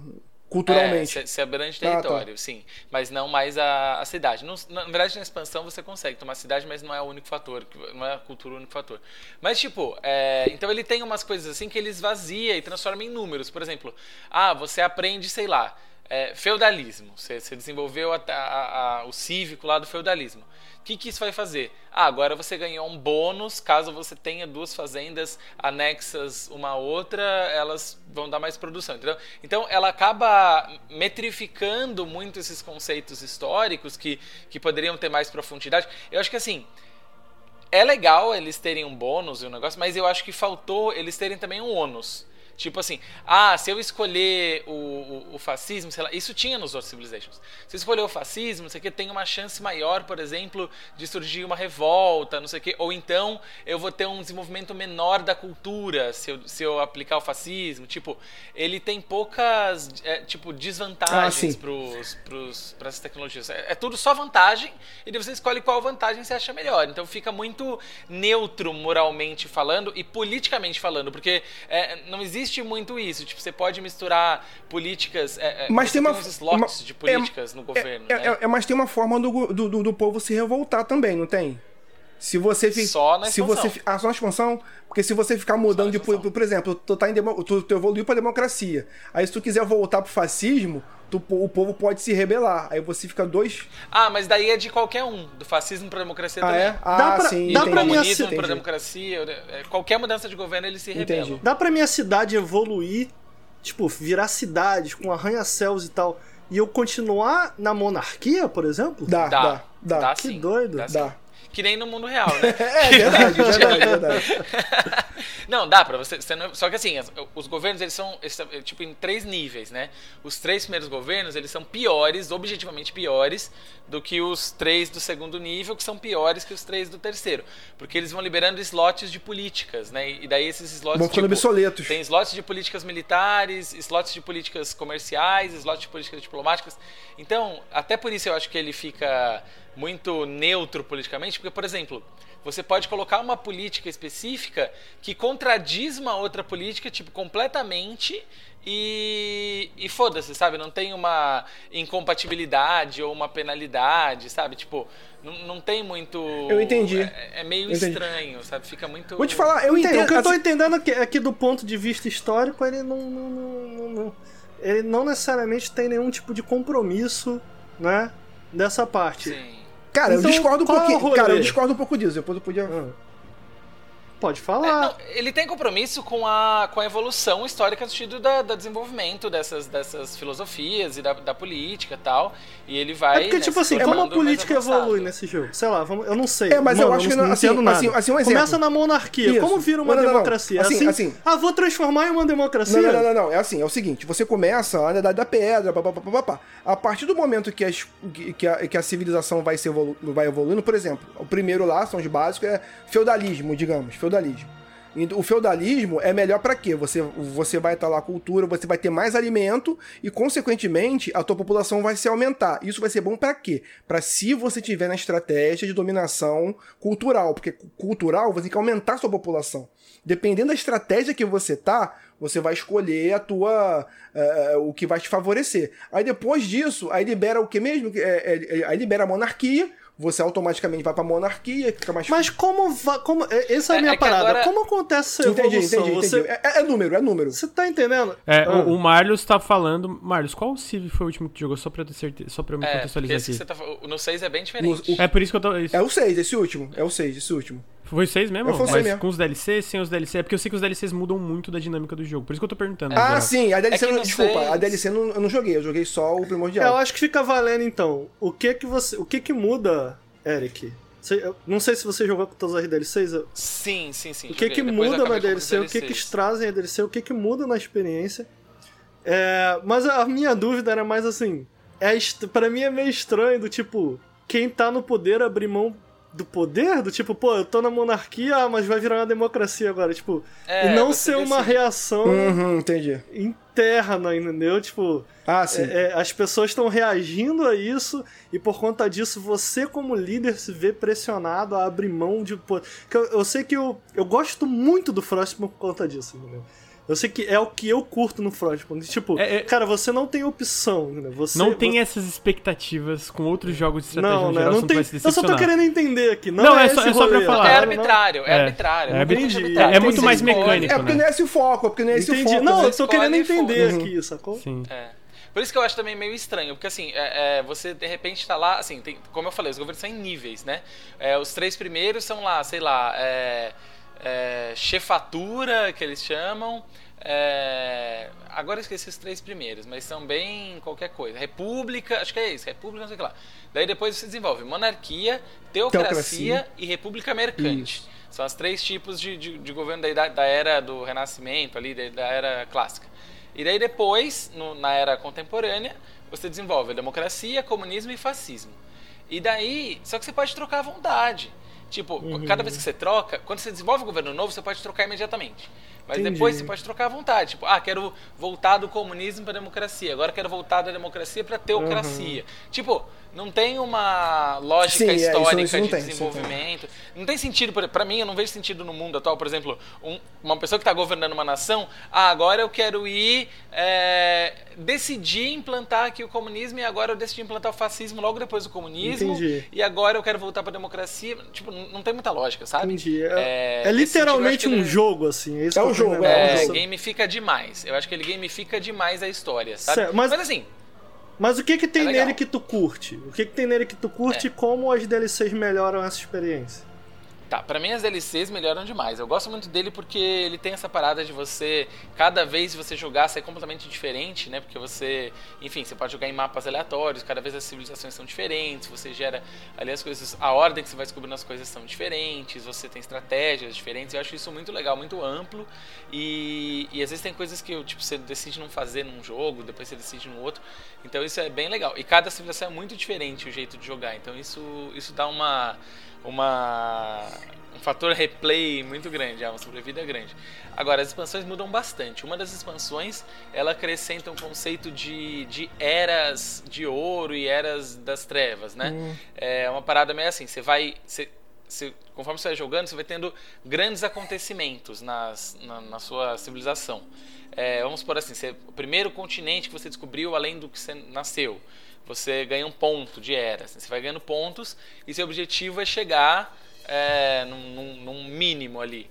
Se você chega no mínimo, quando ele muda de era, você entra na próxima era normal. Se você chega num nível muito alto de pontos, você entra numa era de ouro, e daí, tipo, você tem vantagens e tal. E se você entra num, com muito pouco pontos, se você se dá mal naquela era, a próxima vai ser uma idade das Caraca. trevas. E daí você vai estar meio fudido, só que você tem alguns bônus que você, tipo, você pode sacrificar certas coisas para ter um bônus extra de outras. Tem, tem mecânicas diferentes, então vai e vai prejudicando e facilitando a sua vida. Mas e ele também bota a mecânica de lealdade das cidades, que daí, tipo, as cidades que estão muito longe do seu império, por exemplo, se você é um cara que você funda uma cidade em outro continente, é, ela vai perdendo lealdade Hum. conforme você. Se você não, não estabelece políticas pra ter lealdade ali nela. Então você pode perder, ela pode se revoltar, você pode se fuder. É, então tem umas paradas mais legais, assim, de, tem, ele adiciona umas coisinhas extras. E o último, que chama Gathering Storm, ele adiciona crise climática. Olha! E daí esse é maneiro. Bacana, hein? Porque daí você tem que escolher como você usa os recursos, como que você faz as paradas. E ele adiciona uma mecânica de da ONU, ele coloca tipo uma ONU no jogo. E daí você, as suas relações diplomáticas começam a interferir. Então, de vez em quando a ONU se reúne e você pode votar uns negócios usando seus pontos de influência diplomática ali, tipo, ah, a partir de agora é, sei lá, todas as nações que tiverem é, a religião protestantismo vão ter um, sei lá, um bônus. E daí todo mundo vota, todas as nações votam, quem tem mais influência vota a favor, vota contra, propõe coisas diferentes e tal. E daí você vai, você coloca esse componente climático, é, é, componente diplomático e também o climático. Tipo, porra, emergência, o fulano tá queimando carbono pra caralho, vamos se unir fazendo embargo contra Ah, maneiro. ele. Isso é se posicionar. Então tem umas. É, e tem, tem desastres naturais. Você começa a. Sei lá, você faz uma cidade perto de um rio, o rio pode inundar. Então ele tem umas paradas bem mais legais. O Gathering Storm eu acho que melhorou muito. Eu, eu, eu admito que eu não tava tão animado jogando sem as expansões. Eu falei, ah, legal, mas. ah, é igual aos outros. Mas com essas duas expansões o jogo fica bem melhor. É que ele tá caro agora com essas duas expansões. É que eu paguei, é que eu não paguei nada no Civ 6 e as expansões eu peguei numa promoção, saiu por 60 conto. Agora, eu acho que hoje, se for comprar, deve estar mais de uns 200 e pouco. É, as expansões no geral, elas, pelo que eu, pelo que eu leio, eu nunca joguei, né, mas eu, eu acompanho, leio sobre, elas mudam muito o jogo, como- é- é- elas mudam fundamentalmente a ponto de eu lembro, eu acho que tu falou do Civ 4, eu acho que foi o 4. Eu lembro que o 4 teve uma recepção mais mais é, divisiva assim, né? Tipo, teve gente que gostou, mas teve gente que não gostou. E aí com- começaram a vir as expansões e foi tipo, não, ok, isso aqui melhorou. Eu não sei se foi o 4 ou 5, mas eu sei que teve um. E até o 6 foi um pouco polêmico no lançamento, que veio as expansões e não, ok, agora é, isso aqui melhorou muito a expansão, faltava, sei lá, Sim. diplomacia, vou chutar alguma coisa aqui, né? Isso aqui melhorou numa expansão e tal. Então é uma parada que muda Sim. muito a dinâmica, né? Do, do momento a momento Muda, muda. Porque o que, o que é o problema do Civilization é o seguinte: a gente tá no Civilization 6, já teve cinco Civilizations com várias expansões. Então, quando sai um jogo novo, Vanilla, que ele não tem um recurso que tinha no Civilization anterior com a expansão, tipo. É, chato. fica- Parece um É chato, retrocesso, chato. né? Pra que, que eu vou jogar o, o- o Civilization 6 se eu, tenho, se eu posso jogar o 5, que assim, ah, ok, é graficamente inferior, mas tem muito mais recurso, muito mais possibilidades, muito mais coisas do que o, o 6 Uhum. Vanilla. Então, não tem pra que você jogar, né? Então, é, é, eu entendo um pouco disso. Sim. E como é uma fórmula que não muda tanto, ainda que você, tudo bem, mudou bastante do 1 pro 6. Mas se você olhar o 5 pro 6, o 4 pro 5, o próprio 4 pro 6 é uma mudança mais tímida, né? Então é. É, quando o- você pega o Vanilla pra jogar. O 5 pro 6 tem uma mudança estética bem. me- parece, né? Bem. Bem grande, assim, no, no estilo mesmo, É. no visual e tal. Mudou o estilo total. que não total. necessariamente agradou todo mundo. É. Virou mais caricato, né? Virou uma coisa mais Isso, cartunesca. isso, isso. Eu gostei, mas é isso, assim, é- é- ele tinha. Tinha umas coisas que eu achava melhor até nos antigos, assim, tipo, no, no 3, se não me engano, ele, você podia entrar na cidade numa visão que ele renderizava diferente, não era a visão que você via no mapa, ele tipo, fazia uma visão diferente da cidade assim, que era bem mais bonita tal. Nesse, tipo, a cidade que você vê no mapa, se você aproximar, é, é a mesma, É você a vê ela mais de é, perto, tem- mas você não consegue ver a cidade, tipo, em detalhes, com um Tem umas animaçõezinhas mínimas, maneiro, assim. mas é, não é a mesma coisa. É, é. Ele é muito. Não, não tem uma Deixa eu visão fazer uma pergunta, deixa eu fazer uma você pergunta, Eric. né? Você joga em que velocidade? Você joga no mais rápido ou deixando no normal? Eu jogo no normal. Você e é às vezes louco, eu jogo bicho. ainda no mais Você é lento. louco, bicho. Às vezes eu jogo no mais lento. Em quanto, em, em quanto tempo tu demora pra jogar uma partida? Nesses modos aí?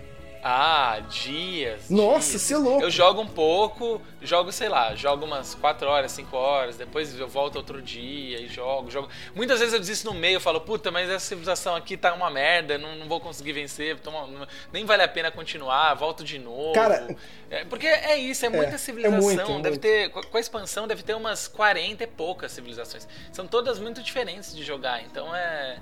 É, tem isso também. Se você às vezes começa a jogar com um, fala, puta, chato pra Eu gosto caralho de- jogar com os Maori, que você começa no meio do oceano, no- sem acesso a recurso nenhum. Pô, Montezuma é uma filha Então, da tipo, puta, cara. Nunca aceita nada, Montezuma.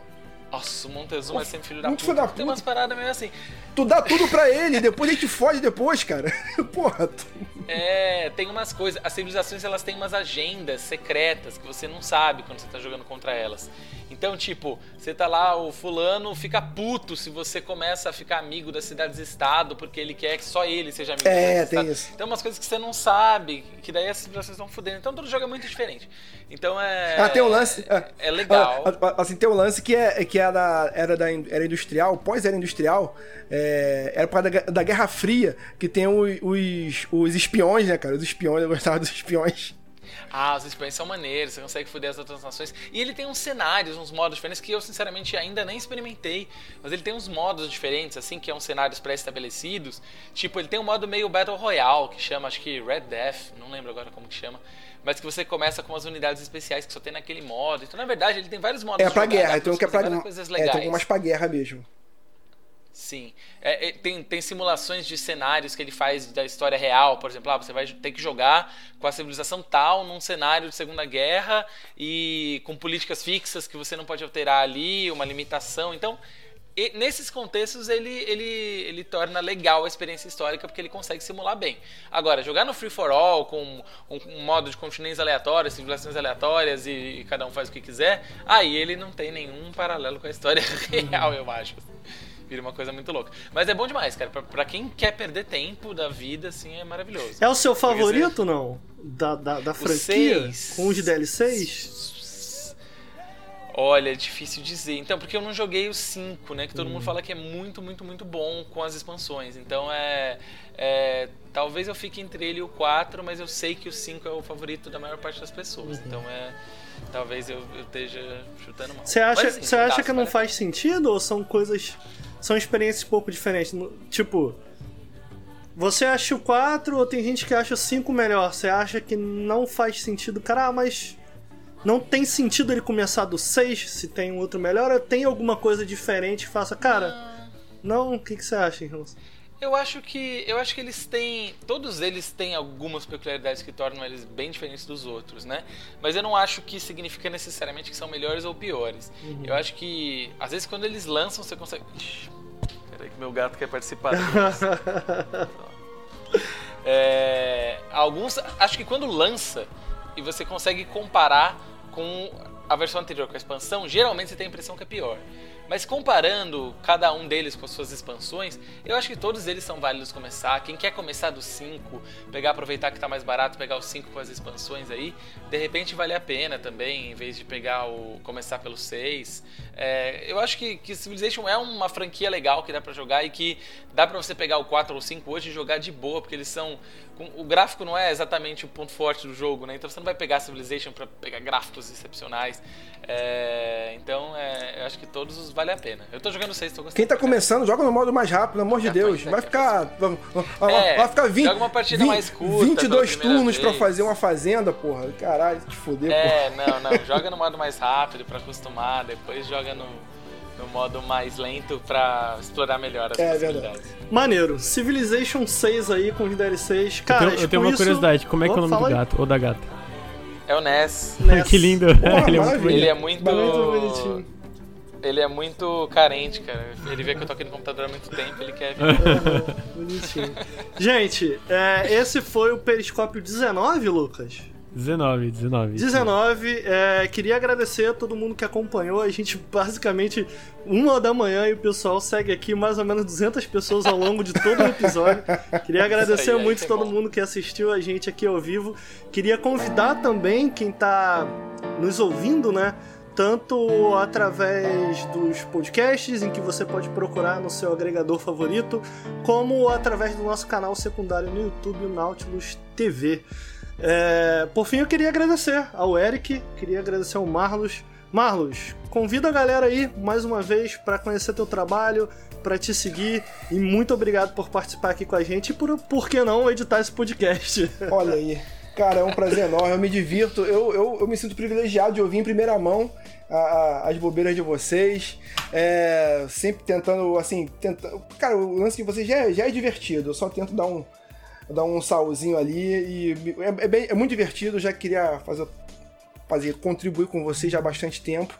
É, quem quiser me encontrar, me siga no Twitter, que é a rede que eu mais que eu mais estou usando agora, além do TikTok, do que eu sou um TikToker agora, olha só. Olha aí, dá um, passa o seu TikTok aí pra rapaziada. é- Você é você Marlos- comentou que tá meio. Você e o Eric comentaram que estão meio viciados no TikTok Pô, e tal. cara, Marlos Underline. BM no TikTok também. Eu penso uma piada, eu vou faço. Eu faço muita piada no meu quartel também, que eu sou bombeiro. Então, dia a dia de bombeiro, eu faço muita piadinha lá também, quartel. Então, esses memezinhos. É, lembrando, uh, do- no Player Select, é, é, Player, playerselect.com.br, portal de games, tem um monte de coisa lá. Cara, a gente, cara, a gente fala de videogames, é muito menos é, sério e comprometido com Nautilus, óbvio, mas é muito divertido. São a galera falando, discutindo videogame, tirando sarro. Tirando sarro, vocês já participaram muito lá também. É, um- um- um- eu, eu queria anunciar aqui que esse ano vai sair a continuação do nosso incrível especial de RPG, RPG, e esse ano vocês não vão fugir, vocês vão dar uma palhinha lá no primeiro especial de RPG. For só o foi o só Bruno, o Bruno participou, né? o Bruno participou. É, o RP, é um RPG. É que a nossa, é que a nossa proposta é assim: é, são duas, foram duas partes. É um RPG é, é, ambientado, ambientado no universo de Assassin's Creed. Então a, a nossa ideia é sempre fazer um RPG ambientado em uma, em uma temática, em um lore de um jogo. De um jogo. Então a gente fez ambientado no ambiente Assassin's Creed, tem a parte, tem a parte 1, é, Assassin's Creed A Lenda de Kleber. e, e vai, ter vai ser lançada a parte 2, a parte 2 agora. Quem não conhece a parte 1, ouve lá que tá muito maneiro. Assim, foi editado pra ser um filme, um filme ouvido, cara. Três horas de duração, nível nerdcast aí. Tem até gente perguntando se for Radiofobia que editou, não foi. Mas tá bem divertido. Então, assim, nosso conteúdo lá é pra zoeira, pra diversão, é, descompromissado. Agradeço a todos aí, um beijo grande. Um beijo grande a todos. E é isso aí, gente. Muito obrigado mesmo. Valeu, Marlos. Eric, é, fala aí mais uma vez, mano, um pouco mais sobre o teu trabalho. Convida a galera a te seguir e manda sua mensagem final aí pra gente. É nóis. Cara, valeu demais pelo convite. Acompanho o Nautilus faz tempo, como eu já disse. Pra mim é muito maneiro estar aqui conversando com vocês, gravar esse podcast, barra live, barra tudo. É, Assim, quem quiser me seguir, pode me seguir lá no Twitter, arroba EricSantosSP. Falo sobre games e política, as duas coisas Ótimo. que eu tento balancear para as pessoas. Eu tento balancear pra quem é da política não achar que eu só falo de games e pra quem não é de games só achar que eu falo só de Boa, política. Então é. As duas coisas estão lá. No TikTok também é Eric Santos SP, mas lá eu não falo de games, só de política. E de humor também, por que não? É... que absurdo, TikTok. é maravilha, nossa, que vício, né, cara? Os memes do TikTok. qu- qu- Quando. É que antigamente. É que antes tinha assim. Imagina o seguinte: o Facebook é um mundo à parte. Aí, tipo, os memes do Twitter levam uma semana pra ir pro Facebook, tá defasado. O TikTok agora tá isso. O, o meme nasce lá, aí quando vai pro Twitter. Já tá, já tá defasado. Então o TikTok é o que há, velho. Vai, bicho. TikTok é, o É, que há. eu, eu admito que eu acompanho no Twitter, assim, muito. Tem, tem uma mina, inclusive, que eu sigo no Twitter. É, é- talvez eu devesse fazer um TikTok. É uma mina que eu sigo no Twitter porque eu acho os TikToks dela engraçado. Cara, E é ela muito engraçado. no Twitter Você eu vejo no Twitter, tá Cara, ligado? e, o- e o TikTok é uma parada maneira que é tipo, o algoritmo dele é chinês, né, cara? O algoritmo dele é muito bacana porque qualquer pessoa pode viralizar.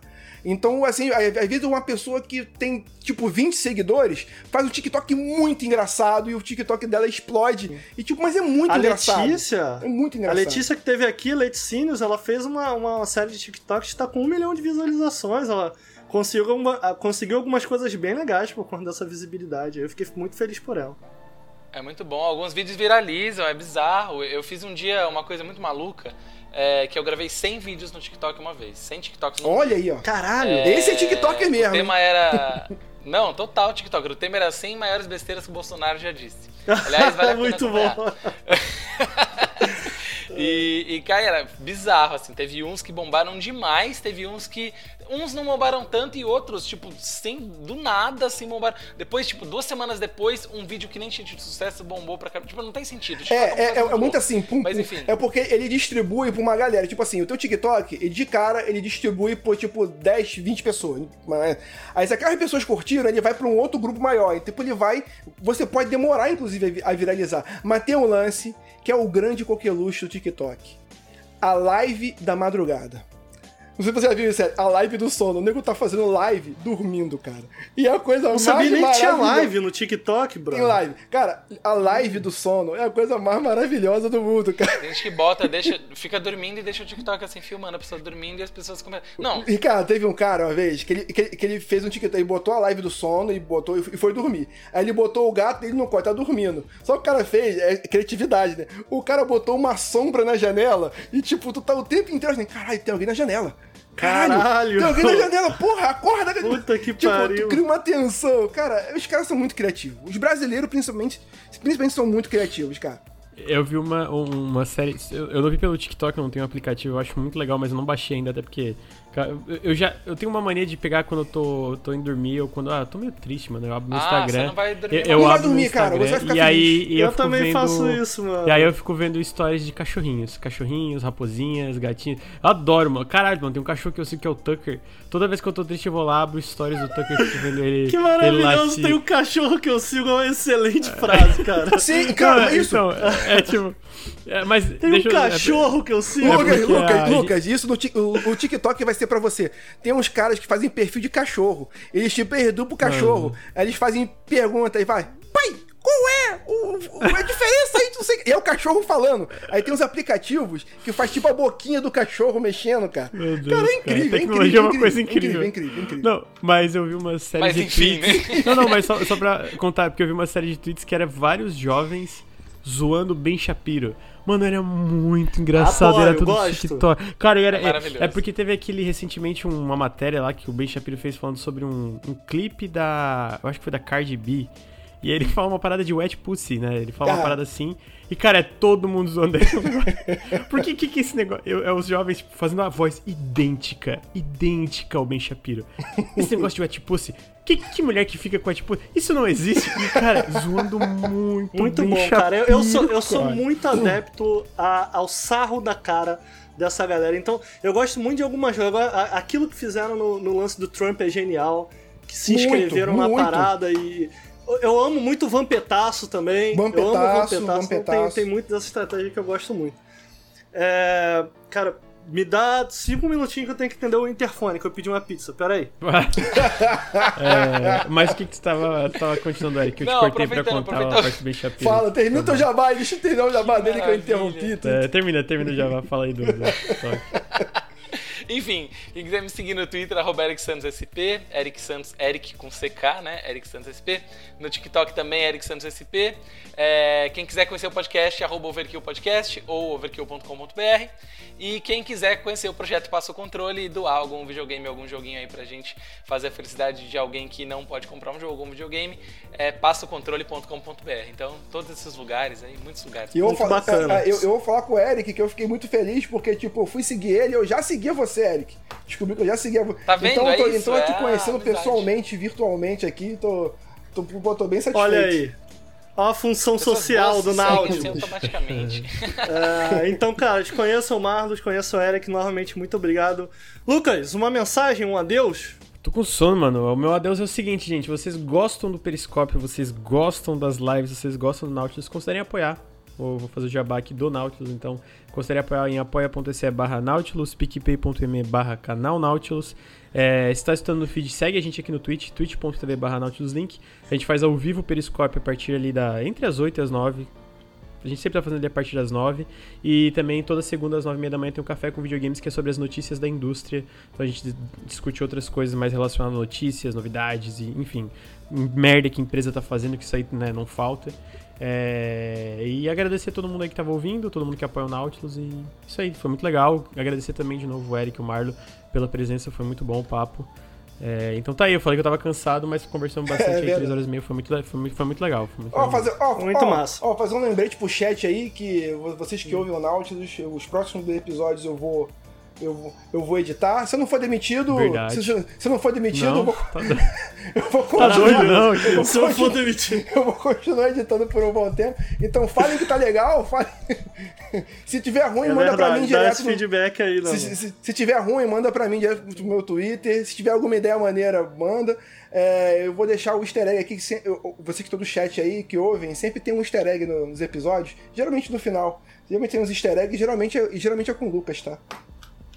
Olha aí. Eu, eu, ouvi, eu tava ouvindo. Eu o- gosto. O, o- ah, foi o. Foi o 17? Qual, qual que foi que tava a, a- a Clarice? Acho que foi. Dizer, Foi- não lembro, acho- não lembro. Foi 16, foi 16. Foi 16, foi 16. E aí eu lembro que eu tava escutando e tal, aí no final acaba e entra, tem uma parte que fala. Então, eu não, não, não vou dar detalhes da, do, do- de como eu e elas conhecemos, como foi, mas ah, eu já fui em vários aniversários da Clarice e dedo no cu gritaria, né? E tava só no final eu falando isso, tipo, caralho. E essa história, eu fiquei curioso pra essa história, cara. Essa história um dia. Ele não deixou contar. Essa história mano, um dia deixou. tem que vir. Tem que vir. Caraca, Inclusive, essa história podia vir hoje vir, aí, né? Quem sabe? Ah, A gente vai trazer, a gente vai trazer, a gente vai Nunca, fazer não vai desistir. acontecer, não vai, não vai acontecer. Gente, muito obrigado a todo mundo que participou.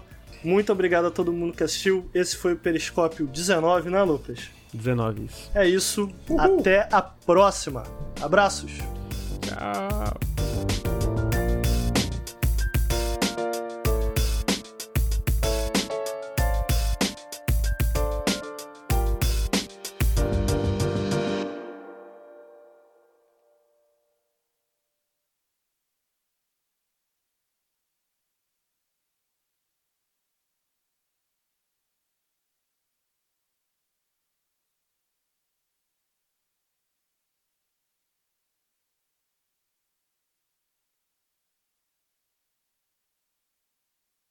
Tá, então vamos lá. Um, dois, três e. Top.